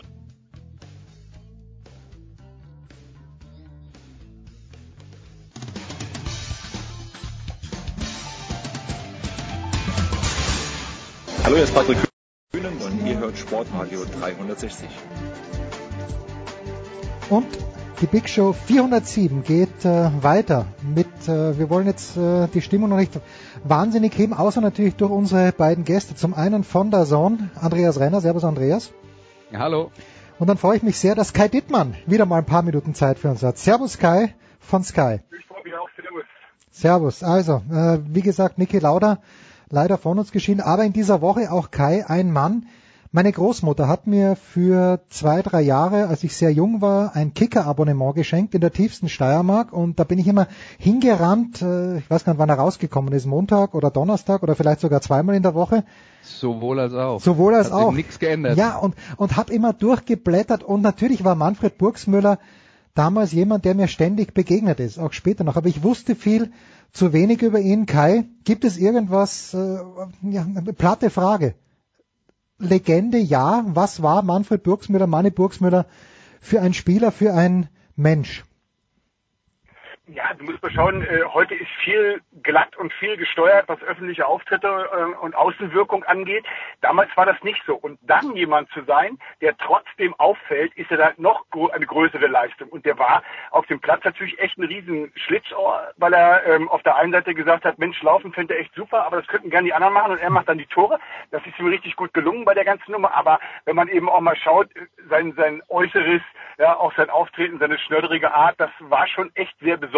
Ich kannte ihn auch nicht persönlich, aber ich habe äh, Mitstreiter mit ihm gesprochen, auch schon äh, zu seinen Lebzeiten noch, die gesagt haben, der war wirklich authentisch. Also der hätte es nicht einen auf, auf Show gemacht und gesagt, ich weiß, jetzt sind ein paar Fernsehkameras gerade auf mich gerichtet oder ähm, die, die Fotolinsen der, und Schreibblöcke der Kicker-Redakteure, sondern die, der, der ist eben einfach wirklich so gewesen. Und deswegen hat man so einen Menschen bei all dem, wo du sagst, puh, ja, ob ich mich das getraut hätte, hat man den echt ins Herz geschlossen. Andreas, der hätte keine Freude mit dem Videobeweis gehabt. Also da muss ich jetzt ehrlicherweise sagen, ich habe natürlich aus meiner Kindheit noch eine Erinnerung an Manny Burgsmüller, aber ähm, äh, den, den Fußballspieler, aber da also ein paar Sachen sind da natürlich auch im, im, im Lauf der Zeit verschütt gegangen. Ähm, was ich in Erinnerung habe, ist eigentlich eher so, dass er ein Schlitzohr war im Sinne von, er hat auf dem Platz Dinge gemacht, die äh, die unberechenbar waren. Und dazu hat ja auch gepasst, dass er eine Sorte von Spieler war, die man nicht so richtig einordnen konnte, weil er äh, zwar einen Haufen Tore geschossen hat, aber äh, über sich selber gesagt hat, ich war jetzt eigentlich kein typischer Mittelstürmer. Also eigentlich wäre er einer gewesen, der in der moderneren Fußballzeit besser aufgehoben äh, mhm. gewesen wäre, weil er über sich selber gesagt hat, ich war so ein Mittelding zwischen der 10 und der 9 und für Spieler dieser Sorte hat man ja heutzutage auf jeden Fall einen Platz in einem Fußballteam. Also ähm, äh, das war dann schon anders. Ich habe ihn dann äh, viel später kennengelernt, als er für Rhein Fire in der NFL Europe gekickt hat und äh, da habe ich dann doch eher konkrete Erinnerungen dran. Dazu, dazu kommen wir gleich, aber Kai, wenn Andreas das jetzt anspricht, keine Position, das hat natürlich auch bei der Karriere von Burgsmüller den kleinen Knick gegeben, dass Helmut Schön oder dass generell die deutschen Bundes- und Nationaltrainer einfach für ihn keine Position gehabt haben, oder? ja, ich weiß gar nicht, ob so die Position war oder eben auch ähm, dieses Auftreten haben mit Sicherheit auch, ich sag das mal, ähm, nur mehr als nur Respekt gehabt. Er hat auch Angst, dass er den äh, die Truppe da völlig auseinander nimmt, weil er macht, was er will, während man so ein paar anderen gerade Positionstreue beigebracht hat. Also das kann ich mir schon vorstellen. Wie gesagt, der hatte natürlich auch Glück, was du brauchst, um großer zu werden, dass der Trainer hatte, die gesagt haben, Manni, mach, verstehst du, ich hab, ich stelle da zehn andere hin, die machen den Rest, mach, äh, lauf rum mhm. und schießt du deine Tore.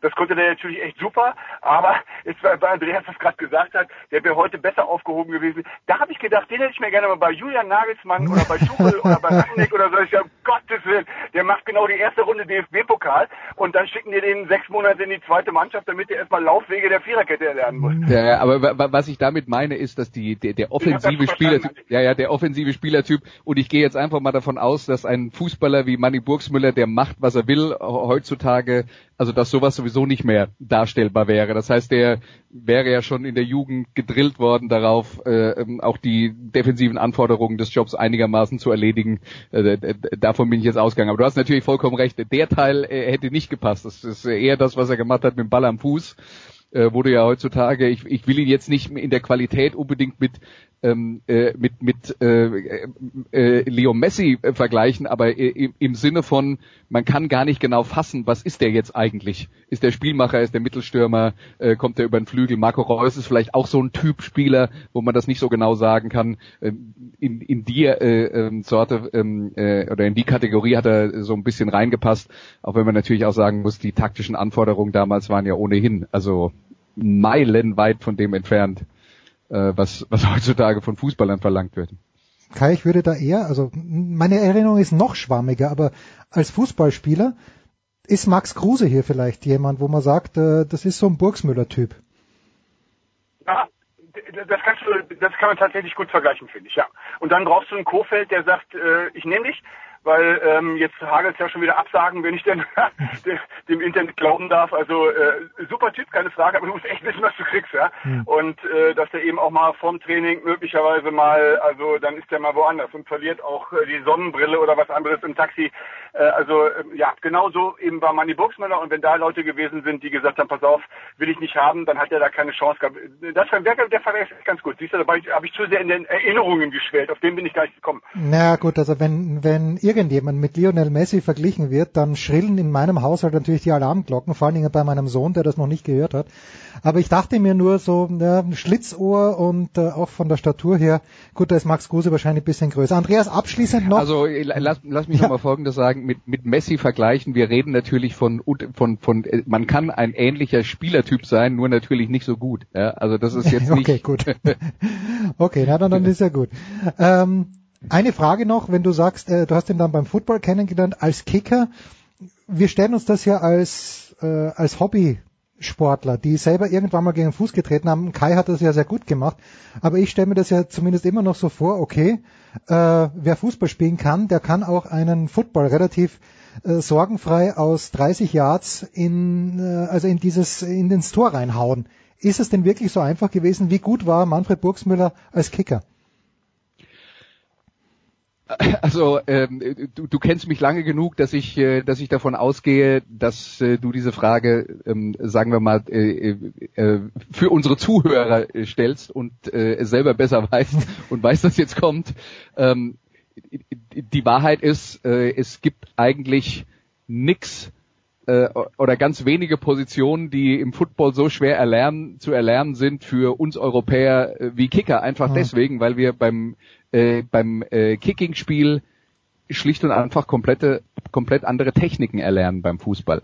Und äh, das, was man beim, äh, um gegen einen Football zu treten und äh, dem die richtige Richtung zu geben, was man dafür braucht, das, äh, das ist ungefähr das Gegenteil äh, von dem, was man beim, beim Fußball braucht. Und das hat jetzt dann was mit der äh, Reichweite zu tun. Man muss da nochmal erklären, in der NFL Europe gab es damals diverse ehemalige Fußballspieler, die aus Werbegründen natürlich da ähm, äh, rekrutiert wurden. Ingo Anderbrücke war ja auch einer von, von vielen, die da dabei waren. Mhm. Und diese National Kicker, die haben halt wirklich nur die Aufgabe gehabt, die kurzen Field Goals bis 32 Yards war, glaube ich, damals die Grenze, ähm, zu verwandeln. Also knapp unter 30 Metern Entfernung. Äh, und da kommst du dann mit deiner Fußballtechnik, so nach dem Motto, ich schlänz den Ball über die, äh, über die Mauer und zwischen die Pfosten, da kommst du noch einigermaßen hin. Wenn du mehr Kraft brauchst, funktioniert das äh, überhaupt nicht. Und Manny Burgsmüller hat auch genau das damals äh, geschafft, nämlich diese kurzen Distanzen einigermaßen zuverlässig zu treffen.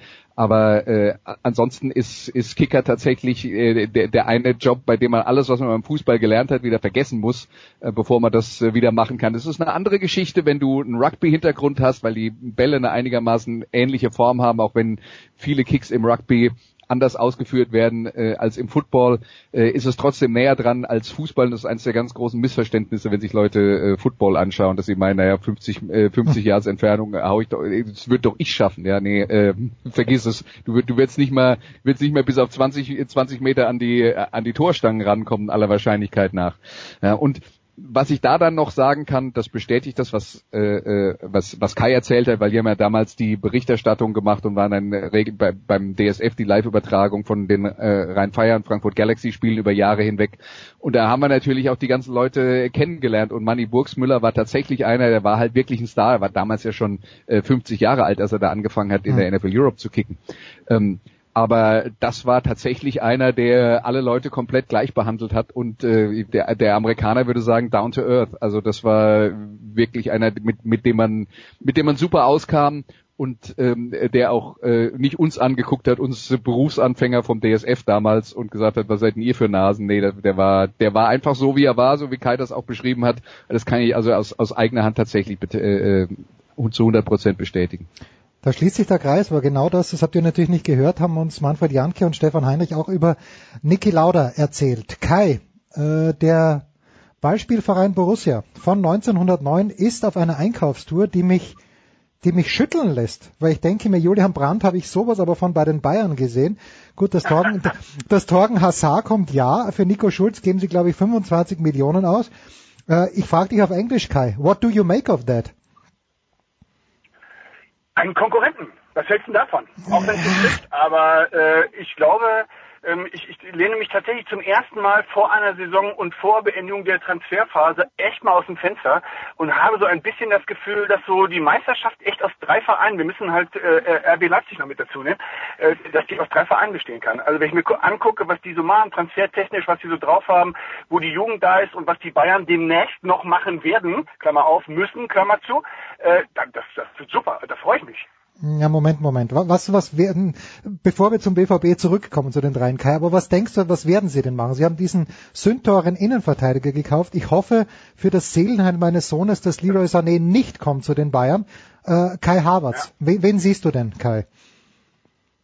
Ja, also das Schöne äh, ist, dass ähm, die, dieses Ablenkungsmanöver, was Rummenigge und Hönes gerade so fahren, ja, die, die tun so, als ob sie gar keinen Plan hätten und wir alle glauben, dass sie keinen haben und wahrscheinlich haben sie einen. Also ich weiß es nicht. Ich überlege immer. Ich denke was machen die da eigentlich? Ja, was ist so, was ist so das Credo außerhalb wir gewinnen alles? Was, was haben die? Was machen die? Wo, wofür stehen die? Was für eine Fußballphilosophie liegt da an? Welche Spieler wollen die haben? Das weiß ich ja nicht. Aber das kann ja sein, dass das, dass das super ist, ja, weil die uns und, und auch die, die Konkurrenz ja komplett im Unklaren lassen und dann zuschlagen und eben nicht diese 10 Millionen mehr bezahlen müssen, die du bezahlen musst, wenn man weiß, ah, die Bayern sind an dem Spieler dran. Also das finde ich schon cool. Ja. Ich glaube, dass die da sitzen und schon mal gucken, was die anderen so, was die so drauf haben, ja, wen die so holen, was sie für eine Philosophie haben. Noch haben sie ein bisschen Zeit, weil das Transferfenster lange offen ist. Aber die, die Mischung ist schon sehr cool, ja, dass du so, ich, ich behaupte mal so sieben, acht Leute in der Truppe hast, wo du sagst, boah, ob die nächstes Jahr noch da sind. Und dann, ja, dann schon zwei ganze Innenverteidiger. Also das ist schon mal, finde ich schon mal gut.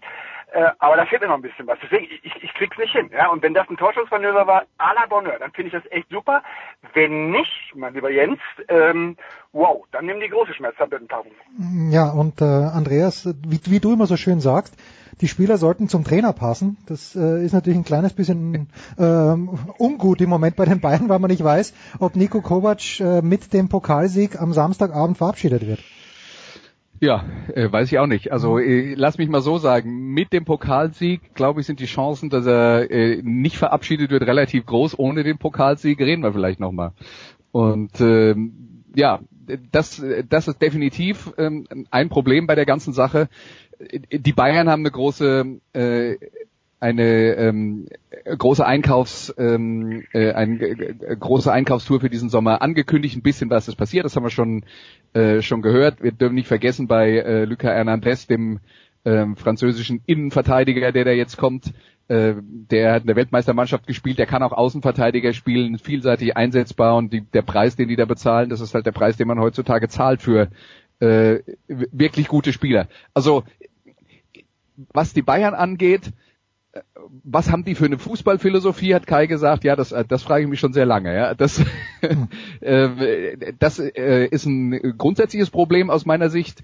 Ähm, ich glaube auch, äh, dass es tatsächlich so ist, dass es nicht nur Schauspielerei ist, dass Rummenigge und Hoeneß gerne mal äh, unterschiedliche Dinge erzählen und sich, sich da nicht hundertprozentig einig sind.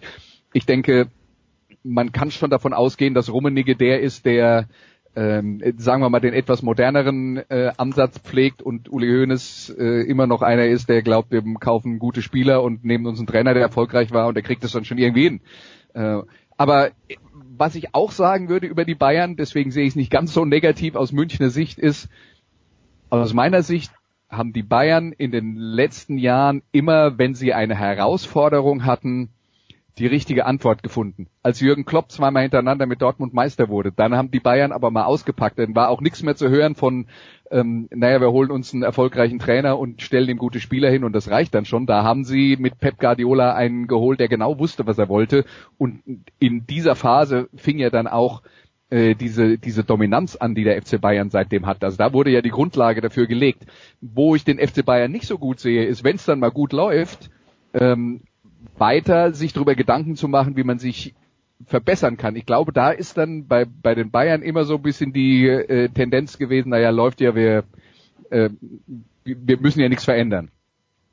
Aber wenn sie dann an einen Punkt kommen, und ich glaube, an dem sind sie jetzt wieder angekommen, wo sie sehen, so kann es nicht weitergehen, wir haben relativ viele Spieler, die ausscheiden. Wir haben dieses Jahr eine echte Herausforderung gehabt im Kampf um die deutsche Meisterschaft. In der Champions League haben wir eine Weile nicht mehr gewonnen ich glaube, das ist der, der Punkt, an dem die Bayern in der Vergangenheit immer ihre, äh, ihre stärksten Momente hatten. Äh, dass Dortmund selber was tut, dass die nicht sagen, wir haben eine junge Mannschaft und wir wollen ähm, auf diesem auf diesem Weg weitergehen, sondern dass die jetzt tatsächlich äh, investieren in immer noch junge entwicklungsfähige Spieler, die aber schon auf einem extrem äh, hohen Niveau sind das finde ich gut, weil letzten Endes ist das der einzige Weg, wie man den Bayern auf äh, Sicht ähm, gefährlich werden kann. Und bei Leipzig hoffe ich auch, dass die, ähm, dass die diesen Weg gehen, so wie Kai es äh, beschrieben hat, damit wir in der Spitze ein bisschen breiter aufgestellt sind im ähm, äh, im deutschen Fußball. Ich glaube, das war jetzt ein Satz von Berti Vogt, dass wir in der Spitze breiter sind, aber egal. Nichts anderes erwarten wir von dir, Andreas. Äh, für welchen Fußball, also Kai, wir wissen ja, wir wissen, dass wir alle wissen, für welchen Fußball der FC Schalke 04 steht, aber für welchen Fußball kann der FC Bayern München unter Nico Kovac stehen?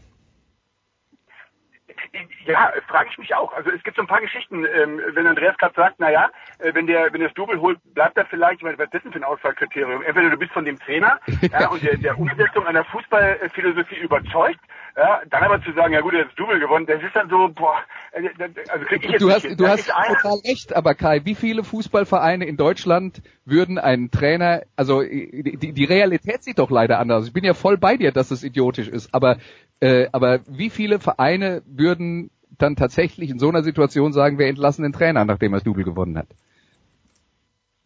Einer? Reicht ja.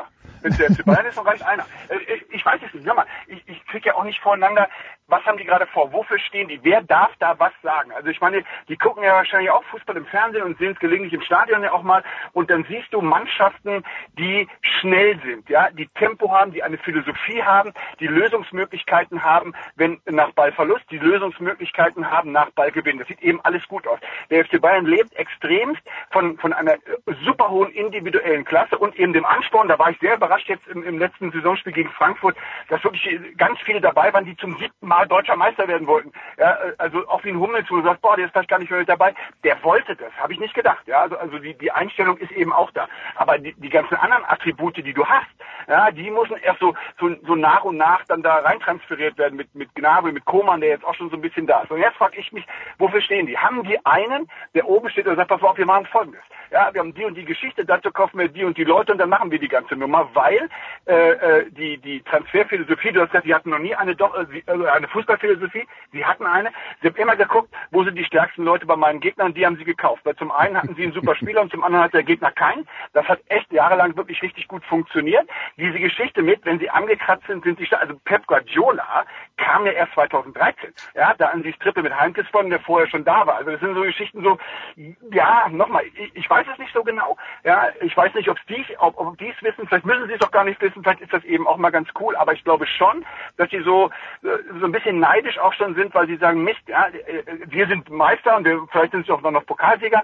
aber ich hätte auch gern so, so ein bisschen von der Philosophie der anderen, ja, die strikt ein Ziel verfolgen, die darauf hinarbeiten, das hätten sie schon gerne. So, jetzt sind wir bei Nico Kovac. Da habe ich gedacht, als der im Sommer kam, so, pass mal auf, ich meine, äh, was soll der jetzt machen? Ja, der kommt nach Heinkes, halt so alt wie Heinkes und was die Erfahrung angeht, hat er einen Bruchteil von dem. Jetzt macht er ganz, ganz neue Dinge. 3-5-2. Ja, hier die Geschichte, da einfach nur um, um sich selbst da zu positionieren, um die Leute zu beschäftigen, ja, um eben auch klar zu sagen, ich bin hier. Aber ich hatte immer so ein bisschen das Gefühl, ähm, das klingt jetzt wie eine Kritik, das ist aber echt nur eine Feststellung, der hat sich immer hinten angestellt. Und wenn der nächste kam äh, an der Kasse, dann hat er sich wieder hinten angestellt. Und dann ist es natürlich ganz schwierig. Jetzt haben wir die Diskussion, gerade die Spieler beschweren sich bei Rummenigge und bei Hoeneß und hat der da noch Freunde in der Mannschaft. Boah, das ist halt mal echt ganz schwierig. Und dann sollst du die, die neue Richtung vorgeben. Also wenn da nicht mal sich einer von den beiden Großen, am besten noch beide, ja, in einer vielleicht vorher etwas einstudierten Pressekonferenz hinsetzt und mit der Hand mal auf den Tisch haut und sagt, so pass mal auf, ihr Nasen, ähm, ist mal alle Ruhe, ja, Kovac geht voran, wir folgen dem jetzt die Unterstützung, dann brauchst du ihn danach nicht mehr. Ja. Dann überlebt er nur deshalb, weil sie sich nicht einig geworden sind, wen sie danach nehmen. War das nicht der Grund, weshalb er überhaupt erstmal verpflichtet wurde? Ja, das Oder habe ich das schon wieder, habe ich das schon wieder, äh, bringe ich da schon wieder die Jahre durcheinander? Also nein, in dem Fall, nein, ausnahmsweise jetzt will ich dich mal loben. Also ganz, genau so ist es. Ja. Lass uns, lass uns ganz kurz ein, ein Päuschen einlegen und uns dann äh, mit den Bayern, aber natürlich auch mit dem Spiel am Samstagabend äh, auseinandersetzen. Mit Andreas Renner und mit Kai Dittmann.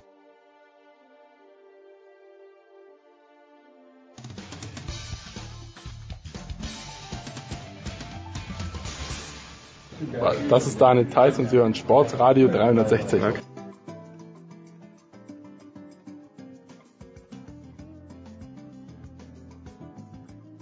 Ja, und wir schauen auch heute natürlich über den großen Teich in der Big Show 407 und freuen uns, dass Heiko Olderb eigentlich mal frei hat am Abend, wenn da nicht die Red Sox wären. Äh, Heiko, die dich immer tiefer in die Nacht hineinziehen. Grüß dich.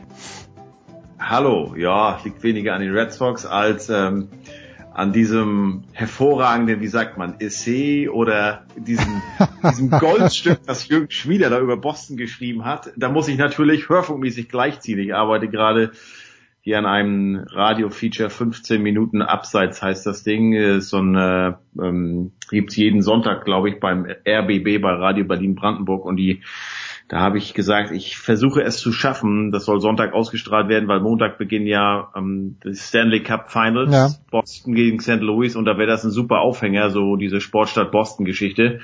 Äh, Abgabetermin ist allerdings am Freitag um 12 Uhr mittags und äh, ich habe jetzt gerade mal angefangen, so ein bisschen Töne zu schneiden und wenn man so bedenkt, also so für eine Minute ist ungefähr so eine Stunde Aufwand, dann kann man sich vorstellen, dass das eventuell knapp werden könnte. Ich denke mir gerade, eine Viertelstunde ist wahnsinnig lang. Ich meine, wenn wir beide plaudern, ja, aber allein aus O-Tönen hast du die alle zu Hause auf deinem, deinem Laptop. Ja, oder ich habe ja ESPN hier, beziehungsweise auf YouTube gibt's ja auch ganz, ganz viele. Und äh, ja, muss man natürlich zusammensuchen. Äh, das ist ja auch so, ich glaube, ich stecke da auch schon schon zu tief drin. Und da sich natürlich, da es natürlich um Boston geht, möchte man das natürlich auch besonders hübsch machen. Äh, manchmal wäre es mir lieber, da würde mal so ein neutraler Außenstehender mit drauf gucken und sagen, weißt du was, Heiko, das interessiert, dieser Fakt interessiert schon keine Sau. Während äh, das ist natürlich jetzt äh, interessant. Also ähm, das ist halt oft so, ne? wenn man dann äh, zu tief in der Materie drin steckt, dann wird man so ein bisschen, wie sagt man so schön, äh, blind, ne? Betriebsblind. Betriebs genau, genau. Während Jürgen das natürlich als, äh, was weiß ich, wie viele Kilometer sind es, von 5000 Kilometer Entfernung betrachtet hat, ähm, und äh, drauf geschaut hat und da Sachen äh, ja erwähnt hat, die mir niemals einfallen würden. Ja. Äh, dazu kommen wir vielleicht gleich. Äh, die Frage, die, die ich als Österreicher habe, für uns war immer wichtig, oder für die österreichischen Stationen, der Österreich-Bezug. Bringst du in diese 15 Minuten auch einen deutlichen äh, Deutschland-Bezug rein oder ist das den RBB-Hörern äh, relativ Wurst? Ähm, nee, also ich werde es schon machen, weil es ja einen deutschen Bezug gibt. Also weil bei zwei, das heißt bei drei Titeln sogar, waren ja Deutsche involviert. Dennis Seidenberg war ja. 2011 ein ganz wichtiger Leistungsträger, als die Bruins gewonnen haben. Erstmals nach 39 Jahren wir den Stanley Cup geholt hatten. Und Sebastian Vollmer war 2015 dabei als die Patriots gewonnen hatten und 2017 war, gehörte er noch zum Kader, obwohl er die gesamte Saison nicht gespielt hat. Also äh, das erwähne ich natürlich, aber das wäre auch eine Geschichte gewesen, selbst wenn da jetzt keine Deutschen dabei gewesen wären. Ähm, es kommt natürlich ganz viel, äh, Red Sox, Yankees kommt drin vor und natürlich auch, was so ich, es ist ja ein Wahnsinn. Man hört hier jetzt laufend oder ich höre laufend hier das aktuelle Programm, so wie die, wie die drauf reagieren. So, also auch, da werden die Millennials angesprochen, mhm. wo es dann heißt, ihr verwöhnten Millennials. Hm. Dies wird jetzt mit den Bruins seit 2002 das 18. Mal, dass ein Bostoner Team im Finale ist. Äh, der Rekord in den 17 vorangegangenen Endspielen ist 12 zu 5. Ähm, ihr seid so verwöhnt, ihr könnt euch das gar nicht vorstellen. Sprich, man muss auch mal wirklich, also ich gehe auch in die Vergangenheit, äh, werde natürlich auch äh, die Patriots erwähnen, die wirklich Anfang der 90er das hatte ich glaube ich schon mal erzählt, da konntest du die lokalen Spiele oder die Spiele der Patriots konntest du nicht mal im lokalen Fernsehen hier in Boston gucken, weil die aufgrund dieser Blackout Rule in der NFL einfach nicht zu sehen waren. Sprich, diese Blackout Rule ist, äh, sieht ja vor, wenn das Stadion nicht ausverkauft ist, dann gibt es die Spiele auch nicht im lokalen Fernsehen zu sehen. Und die konnte man hier nicht sehen. Und dann war der 21. Januar, habe ich gerade mal nachgeschaut, habe ich hier noch so einen schönen O-Ton gefunden vom lokalen Fernsehen, ähm, als äh, Robert Kraft dann den Verein gekauft hat und gleich sagte, also wir wollen nicht länger der Schuhabtreter sein, sondern wir wollen Meisterschaften gewinnen. Damals sicherlich belächelt, 1994. Und jetzt 25 Jahre später, neun Super Bowl-Teilnahmen und äh, sechs Meisterschaften. Ne? Also das, darum geht's natürlich auch. Jürgen schließt seinen Artikel mit Ach Boston. Und hoffentlich war das nicht zu viel Spoiler. Gibt's überhaupt noch Du fährst ja öfter nach Jacksonville, aber ist Jacksonville die eine Stadt, wo es dieses NFL Blackout noch gibt oder gibt es das in mehreren Städten? Ähm, kann ich dir nicht sagen. Kann ich dir echt nicht sagen. Ich weiß gar nicht, ich war Weihnachten zuletzt in Jacksonville, da wurden die Spiele gezeigt, aber das war, glaube ich, das waren Auswärtsspiele, weil sonst, wenn ja, es Heimspiele gewesen wäre, dann wäre ich hingegangen. äh, Auswärtsspiele werden halt dann immer gezeigt. Ja. Ähm, kann ich dir, kann ich dir leider, leider nicht sagen. Also ab Montag geht's los. Ist das jetzt ein bisschen abträglich dem Interesse oder werden die Leute nur umso heißer? Weil die nächsten Tage, also wir nehmen ja Donnerstag in der Früh deutscher Zeit auf, es ist schon länger nichts mehr passiert, weil die Blues, glaube ich, am Dienstag den Einzug ins Finale klar gemacht haben. Die Bruins sind schon länger dort.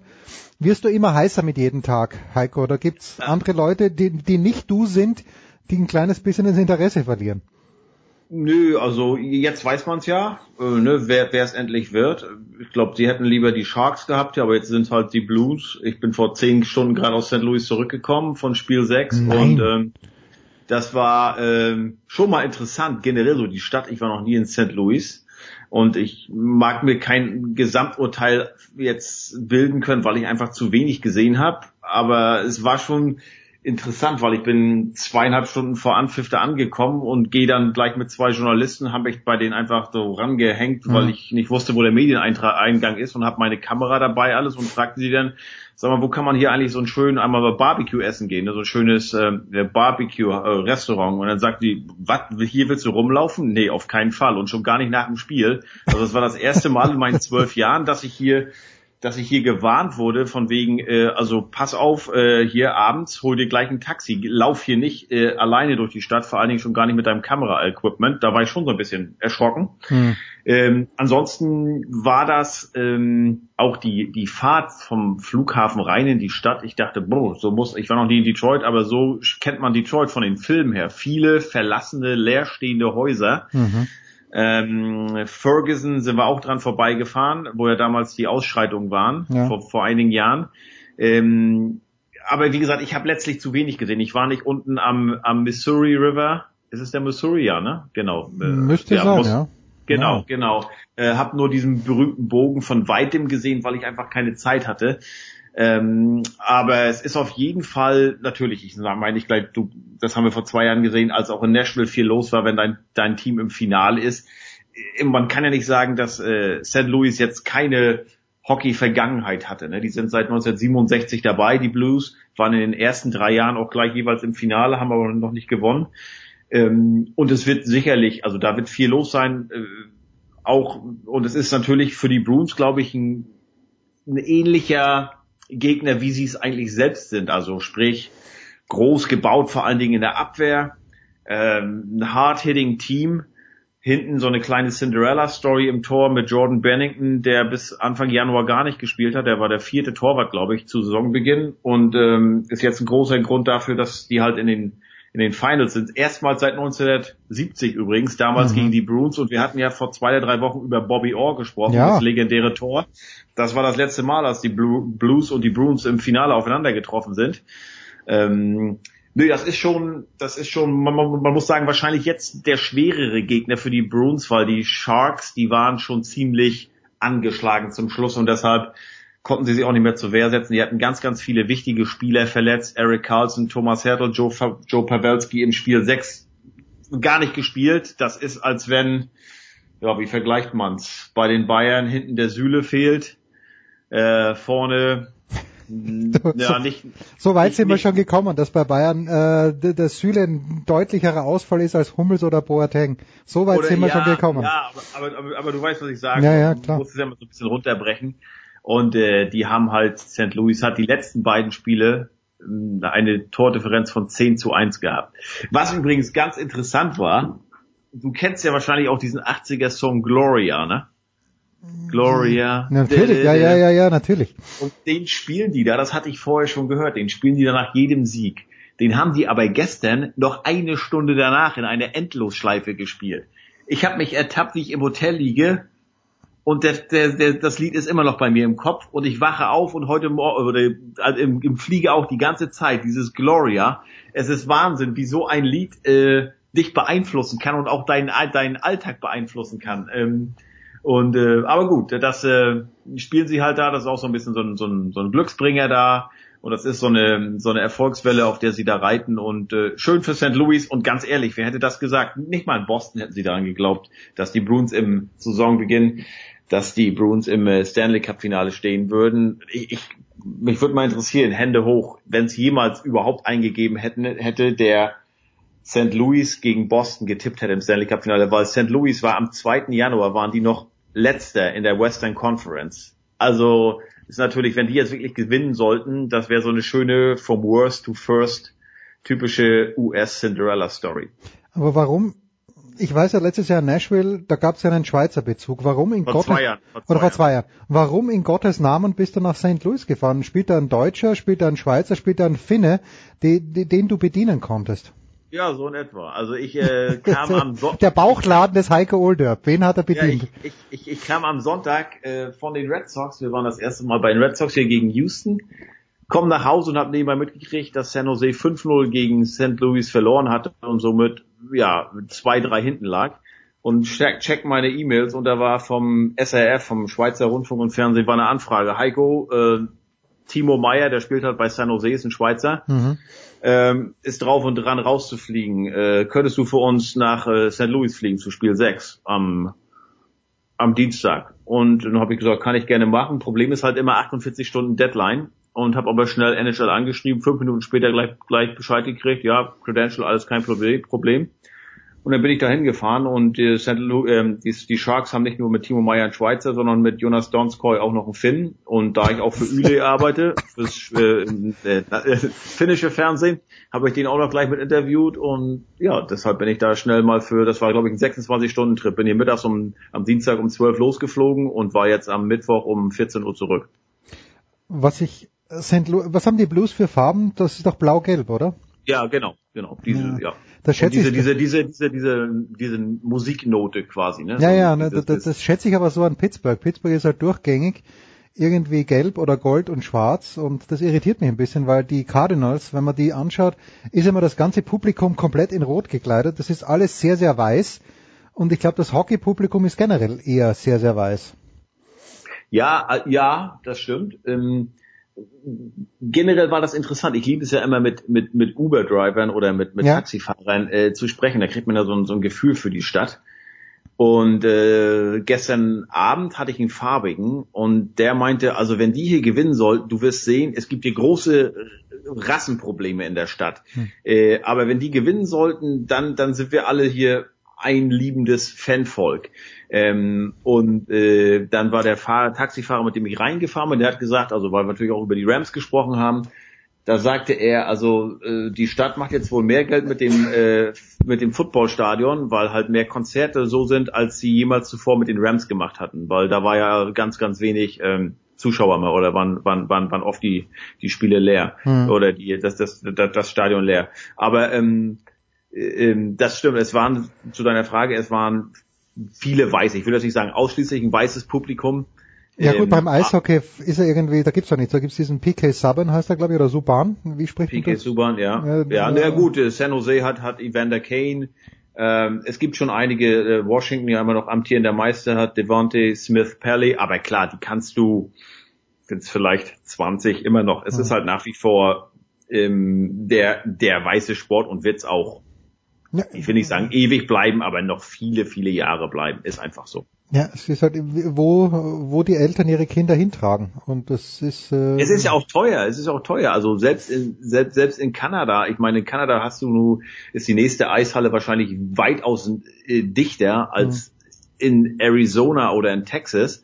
Aber es ist halt, ich meine, Fußball ist ja wirklich der billigste Sport. Du brauchst ja nicht mal einen Fußball, um Fußball zu spielen. Du kannst irgendwas Rundes nehmen und dann vergleich das mal mit, äh, mit Eishockey-Ausrüstung und halt einer Eishalle und Eiszeiten. Also hm. das ist, äh, das ist schon unwahrscheinlich teuer und sehr, sehr ähm, intensiv, also zeitintensiv. Und da musst du schon ein paar bekloppte Eltern haben, die dann, wenn du es wirklich nachher richtig machen willst, ähm, da immer dahinter stehen. Ich im, im, beim Flieger zurück, ich bin über New York geflogen, saß ich zufällig neben dem Vater von Joachim Ryan, das äh, oder Joachim Ryan, der spielt bei den San Jose Sharks und der hat mir erzählt, ja, so durch, durch Zufall. ähm, der, der hat mir erzählt halt, äh, dass sein Sohn halt viel gemacht hat. Der zweite Sohn hat auch anfangs angefangen, Eishockey, wollte aber nach mehr, dann nachher nicht mehr, hat er gesagt, weißt du was, aber dann hör auf. Also dann, dann schmeiß dein Equipment komplett weg, weil ich stehe nicht, wenn du das nicht willst, ist das okay für mich. Mhm. Aber ich stehe nicht weiter um vier oder um fünf auf und bring dich zu irgendwelchen Eishockeyspielen. Also, ähm, weil ich habe es auch von Freunden gehört, äh, Eiszeiten bei nachher so im Jugendbereich, da musst du mitunter um sechs, um sieben geht das los. Und dann, wenn du noch eine Stunde anreisen musst oder so, und das im Winter halt, das ist schon, ne, also das muss man schon mögen. Das ist nicht äh, jedermanns Sache. Tja, das ist Wahnsinn, Heiko. Du, du kommst herum, das ist ganz, ganz fantastisch. Abschließend, ja, wer wird's machen, Heiko? Ja, ich habe jetzt die ganzen ersten drei Runden immer für Boston getippt. Zum einen, weil sie halt den Heimvorteil haben. Hm. Zum anderen, weil sie auch, ähm, glaube ich, mehr Erfahrung haben. Bei den Bruins sind immer noch vier, fünf Leute, die zwei die elf dabei sind beim letzten Titelgewinn und die zwei 13 im Finale dabei waren. Andere und die wissen halt auch, dass dies wahrscheinlich ihre letzte Chance ist, äh, nochmal Meister zu werden. Es gibt aber auch bei St. Louis mit Jay, äh, Jay Bowmeister einen, der hat 1500 Spiele, der hat noch nie was gewonnen. Es gibt ähm, mit Col Colton Pareko einen sehr, sehr guten äh, äh, Verteidiger. Es gibt so einige, wo du auch weißt, ähm, ja, also, also das, das Window of Opportunity, das wir hier fast jede Woche ansprechen, ist bei denen nicht endlos weit offen. Mhm. Und die sind ja auch, die wissen auch, also wir sind hierher gekommen, obwohl keiner mit uns gerechnet hat, wir wahrscheinlich selbst nicht mal. Ähm, ich bin gespannt. Dieses erste Spiel wird, wird am Montag sehr, sehr wichtig, weil ähm, die Blues werden dann, wie viele Tage Pause haben? Fünf und die Bruins elf. Und die Bruins machen heute Abend zum Beispiel, ist sogar, äh, können, da, da kann man hin in die, in die Arena für 20, ähm, 20 Euro Eintritt kann man hin, kann man sich das angucken. Die machen ein offizielles Trainingsspiel, also äh, sozusagen unter Wettkampfbedingungen, weil die halt einfach, das jetzt fast eine Woche her ist, dass die halt mhm. äh, kein richtiges Spiel mehr hatten. Und ähm, wir haben es oft angesprochen, äh, Rust versus Rost. Ähm, bin gespannt, äh, äh, wie, wie die da agieren werden, wenn du so lange Pause hast. Ich würde sagen, einige brauchten die Pause Äh, vor allen Dingen Steno Chara, der konnte ja im letzten Spiel im Eastern Conference Finale wegen Bein, er hatte glaube ich an der Leiste was, konnte nicht mitspielen. Ähm, aber zu lange Pause willst du halt auch nicht. Ne? Und äh, ich würde sagen, das war gut, dass die jetzt diesen, ich sag mal wirklich, ohne arrogant wirken zu wollen, diesen Layover Carolina hatten. Das war mhm. eine leichte Hürde. Carolina war wirklich, ich will die nicht kleinreden, aber die waren ein dankbarer Gegner, wären es aber für jeden anderen auch gewesen. Und das hat Justin Williams gesagt, der Kapitän. Also unser Tank war einfach leer, der war schon seit längerer Zeit leer. Wir sind einfach auf Adrenalin gelaufen. Mhm. Und da, so kommst du halt eine bestimmte Strecke kannst du absolvieren, aber irgendwann ging's halt nicht mehr. Und deshalb, ich glaube, Carolina wäre für jeden anderen im Eastern Conference Finale ein dankbarer Gegner gewesen. War gut, dass die Blues das in vier Spielen durchgemacht hatten, konnten Kraft sparen, während die, die, die Blues, die mussten in der ersten Runde sechs Spiele gehen, in der zweiten Runde sieben, jetzt wieder sechs. Ähm, gut, jetzt haben sie mal fünf Tage Pause. Ja, aber ich, ich äh, wie gesagt, aufgrund des Heimvorteils, aufgrund der, der größeren Erfahrung, ähm, und natürlich, jeder weiß, dass ich hier in Boston wohne, würde ich nicht gegen die, jetzt nicht bei so einem Gegner, auch ohne ihn unterschätzen zu wollen, einfach nicht gegen die, gegen die Bruins tippen wollen. Was immer dieser Tipp auch letztlich äh, wert sein wird. Also frag mich nicht, wie lang die Serie geht, aber ähm, und aber ich, äh, ich sehe die, die, die Bruins nachher, nachher vorn. Ach, Boston. Genau. So, fantastisch. Heiko, wir werden uns das natürlich, äh, ihr könnt es auf der Zone übrigens sehen, in Deutschland die NHL Finals äh, und äh, auch die NBA Finals, die ja auch, äh, die, da dauert es noch ein kleines bisschen, bis wir wissen, wer denn da gegen die Golden State Warriors spielt. Kurze Pause und dann bringen wir uns mit Tennis raus aus der Big Show 407.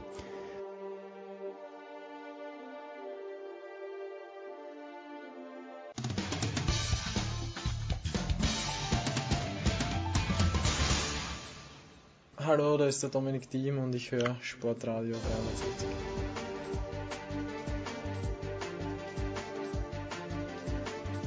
So, und wir bringen uns raus aus der Big Show 407 mit dem großen Jörg Almeroth, tennisnet.com und Almeroth Media. Servus Jörg. Hallo jetzt.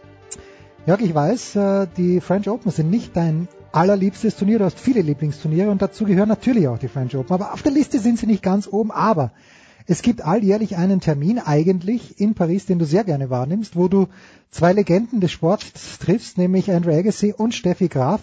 Wird es auch im Jahre 2019 diesen Termin geben? Nein. Ah.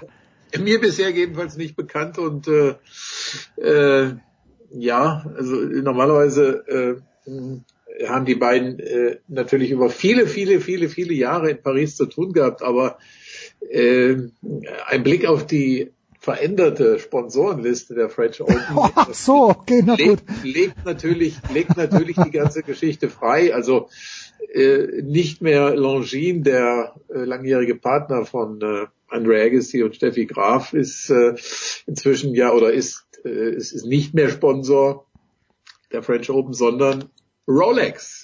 Ah, und, na gut, aber da, da geben sich ja ganz andere Möglichkeiten, wobei. Ja, dementsprechend äh, äh, werden die beiden äh, wahrscheinlich äh, dann doch äh, eher in Las Vegas am Fernseher die French Open verfolgen. Ja, gut, auf, auf der anderen Seite, wenn man jemanden nicht mit einem Interview mit Roger Federer locken kann, dann dich, Jörg, weil der, der, Meister, ja, und, äh, der Meister und du, ihr seid ja so eng.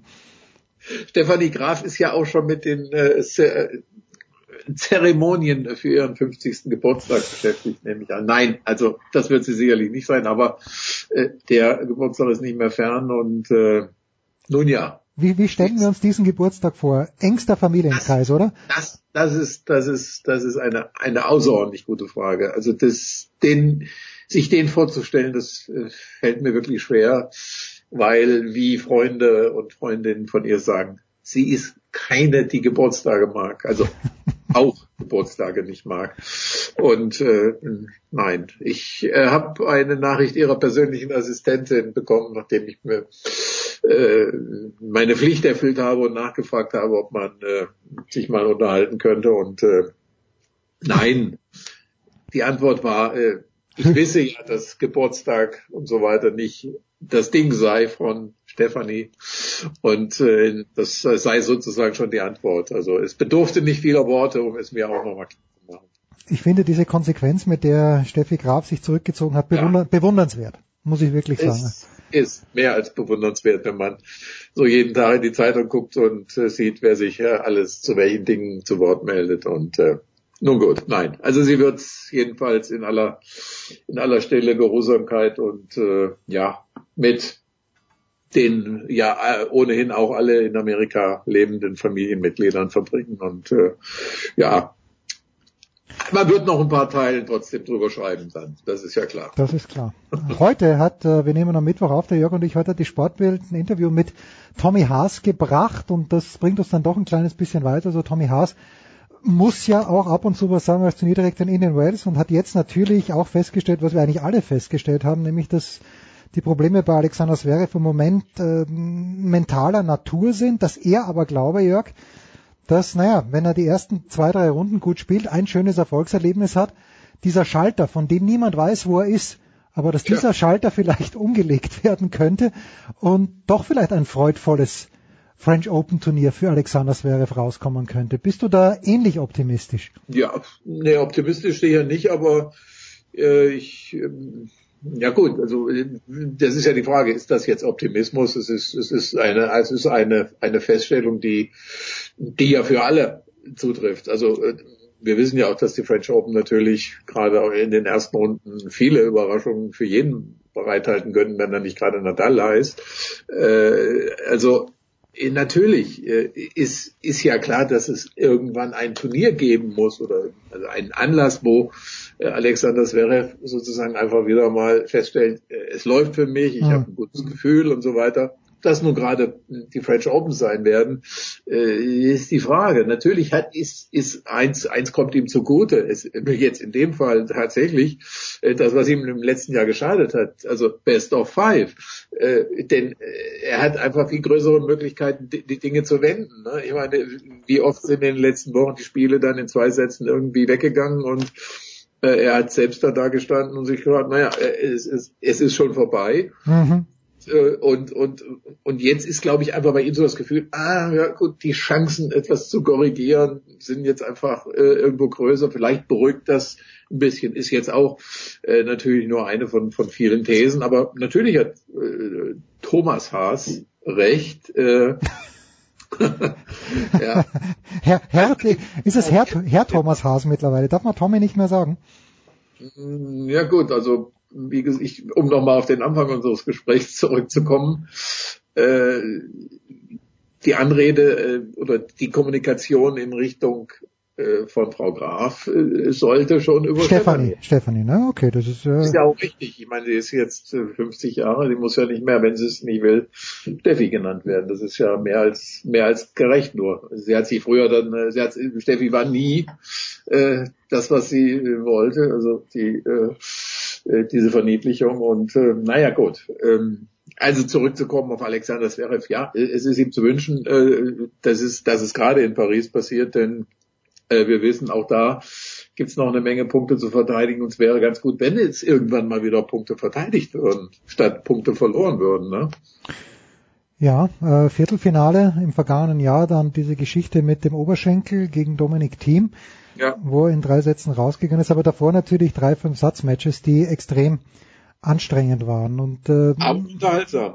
Höchst, höchst, ja, höchst gegen, gegen Dusan Lajovic, gegen Damir Cumhur, der im ja. Moment ganz, ganz große Probleme hat. Der hat Matchball gehabt, wenn wir uns erinnern mögen, und hat, glaube ich, einen Doppelfehler gemacht, wenn ich es ja. richtig, richtig auf dem Zettel habe. Naja, das ist, also Alexander Zverev, wir haben am vergangenen Wochenende gesehen, äh, wozu Rafael Nadal in der Lage ist unter speziellen Bedingungen, Jörg. Und ich finde halt die Bedingungen in Paris, es hängt so viel vom Wetter ab, finde ja. ich. Ich weiß nicht, wie du das siehst, aber ja. wenn es, wenn es warm ist, ist das ein komplett anderes Turnier, als wenn Temperaturen herrschen wie letzte Woche in Rom.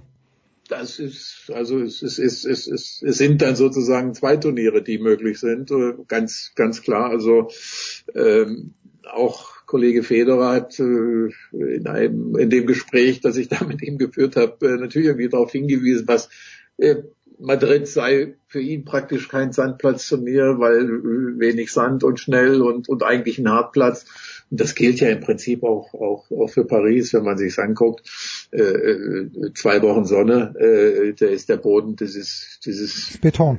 Das ist, das ist, das ist Flushing Meadow dann. Also äh, insofern klar. Also das, das, das, äh, soweit ich das äh, gesehen habe für die erste Woche, in der ich mich äh, dann wohl auch in Paris aufhalten werde. Äh, Ach doch, ja, schön. Ja, ja, ja, doch. Äh, dann a couple of days. Nein, da ist ja das Wetter, soweit ich das sehen kann, durchwachsen, wenn auch nicht Ach, Jörg. unbedingt jetzt total verregnet. Naja, gut. Also schauen wir mal. Ähm, ich glaube, ich glaube äh, nichtsdestotrotz, dass das ja gut. Also äh, es wäre wäre natürlich, glaube ich, auch recht, wenn es äh, etwas schneller zuginge, äh, als dass er sich jetzt wieder schon gegen die typischen ähm, Verdächtigen in der ersten Woche, äh, weiß ich nicht, drei, vier ausbuddeln muss. ja, drei, vier Stunden wirklich buddeln müsste. Äh, Das, was er da letztes Jahr eben äh, größtenteils auch selbst verschuldet gemacht hat. Ähm, ja, also das, da, davon hängt äh, natürlich ganz viel ab, aber äh, auch nicht so, ich meine, auch nicht so viel, dass man jetzt sagen müsste, äh, bei Rafael Nadal wäre da eine große Schwankungsbreite. Meine Güte, wer, wer hätte es, ich meine, du denkst, ich habe auch, ich habe auch was einmal geschrieben jetzt in der Sandplatzsaison und äh, der denkt mal am Ende, hätten wir es vielleicht lieber nicht geschrieben, ne? Also die Zweifel und und, und, und so weiter. Und Nadal ist doch nicht vielleicht der Dominator. Und naja, dann, dann hast du halt wieder das Ding in Rom und du denkst, naja, also, äh, the same old story. Und äh, ja, also wird, ich frage dich, wird, geht, geht, geht, geht der Weg am Rafael Nadal vorbei? Na, ich sehe ja zwei Leute, die ihn schlagen können und einer davon ist der Dominik, meinetwegen. Ähm, im, Im Halbfinale, es wird ja nicht früher so sein. Äh, und Djokovic kann ihn natürlich schlagen, aber ich glaube halt, dass die beiden und vor allen Dingen der Dominik auch bis, bis zum Halbfinale, wenn er denn auf dem Ast von Nadal ist, ich glaube einfach, dass er dort nicht frisch ankommt. Und der Nadal wird ja immer stärker, je länger das Turnier dauert. Und Nadal gewinnt halt die ersten Runden, egal gegen wen, 2, 2 und 1.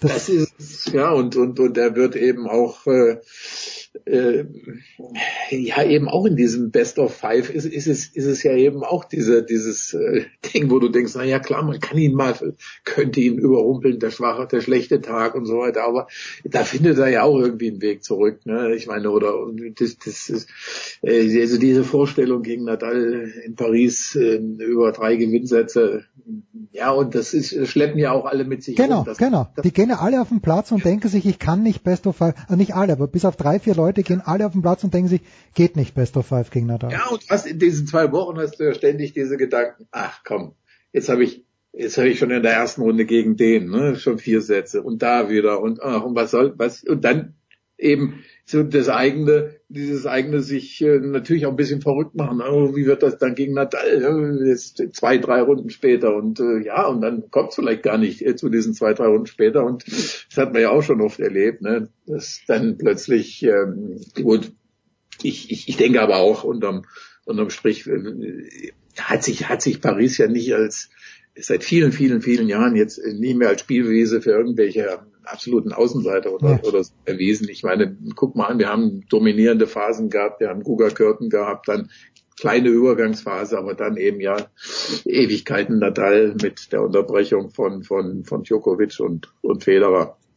Äh, also, äh, du kannst ja wirklich nicht an diesen Leuten vorbeidenken, sprich Nadal, jetzt eben auch Team als ersten, für mich immer auch ersten Herausforderer und, und, und, und, und Djokovic, selbstverständlich eben auch in der, in the Mix und, äh, bei Federer weiß ich nicht. Ich Nein, ich würde, glaub's nicht. Ich würde es als Erfolg betrachten, wenn er in der zweiten Woche auftauchte, aber es, er hat, glaube ich, äh, ich habe das noch gar nicht jetzt äh, alles äh, auch äh, schon niedergeschrieben. Also er, er hat ja eigentlich gesagt, okay, ich fahre dahin, gucke, was geht und das ist es. Ne? Also wenn ich dann eben zweite, dritte, meinetwegen runter, dann ist es eben auch gut. Und dann äh, wird es eben auf, äh, auf Rasen gehen und das sind dann die Wochen, die zählen. Ne? Halle und und und Ja. und, äh, und Wimbledon und äh, ja, also schauen wir mal. Ja, also ich traue ihm leider auch nicht so viel zu. Es macht ja Freude zuzuschauen, aber ich fand halt, dass er in der Sandplatzsaison in Madrid und dann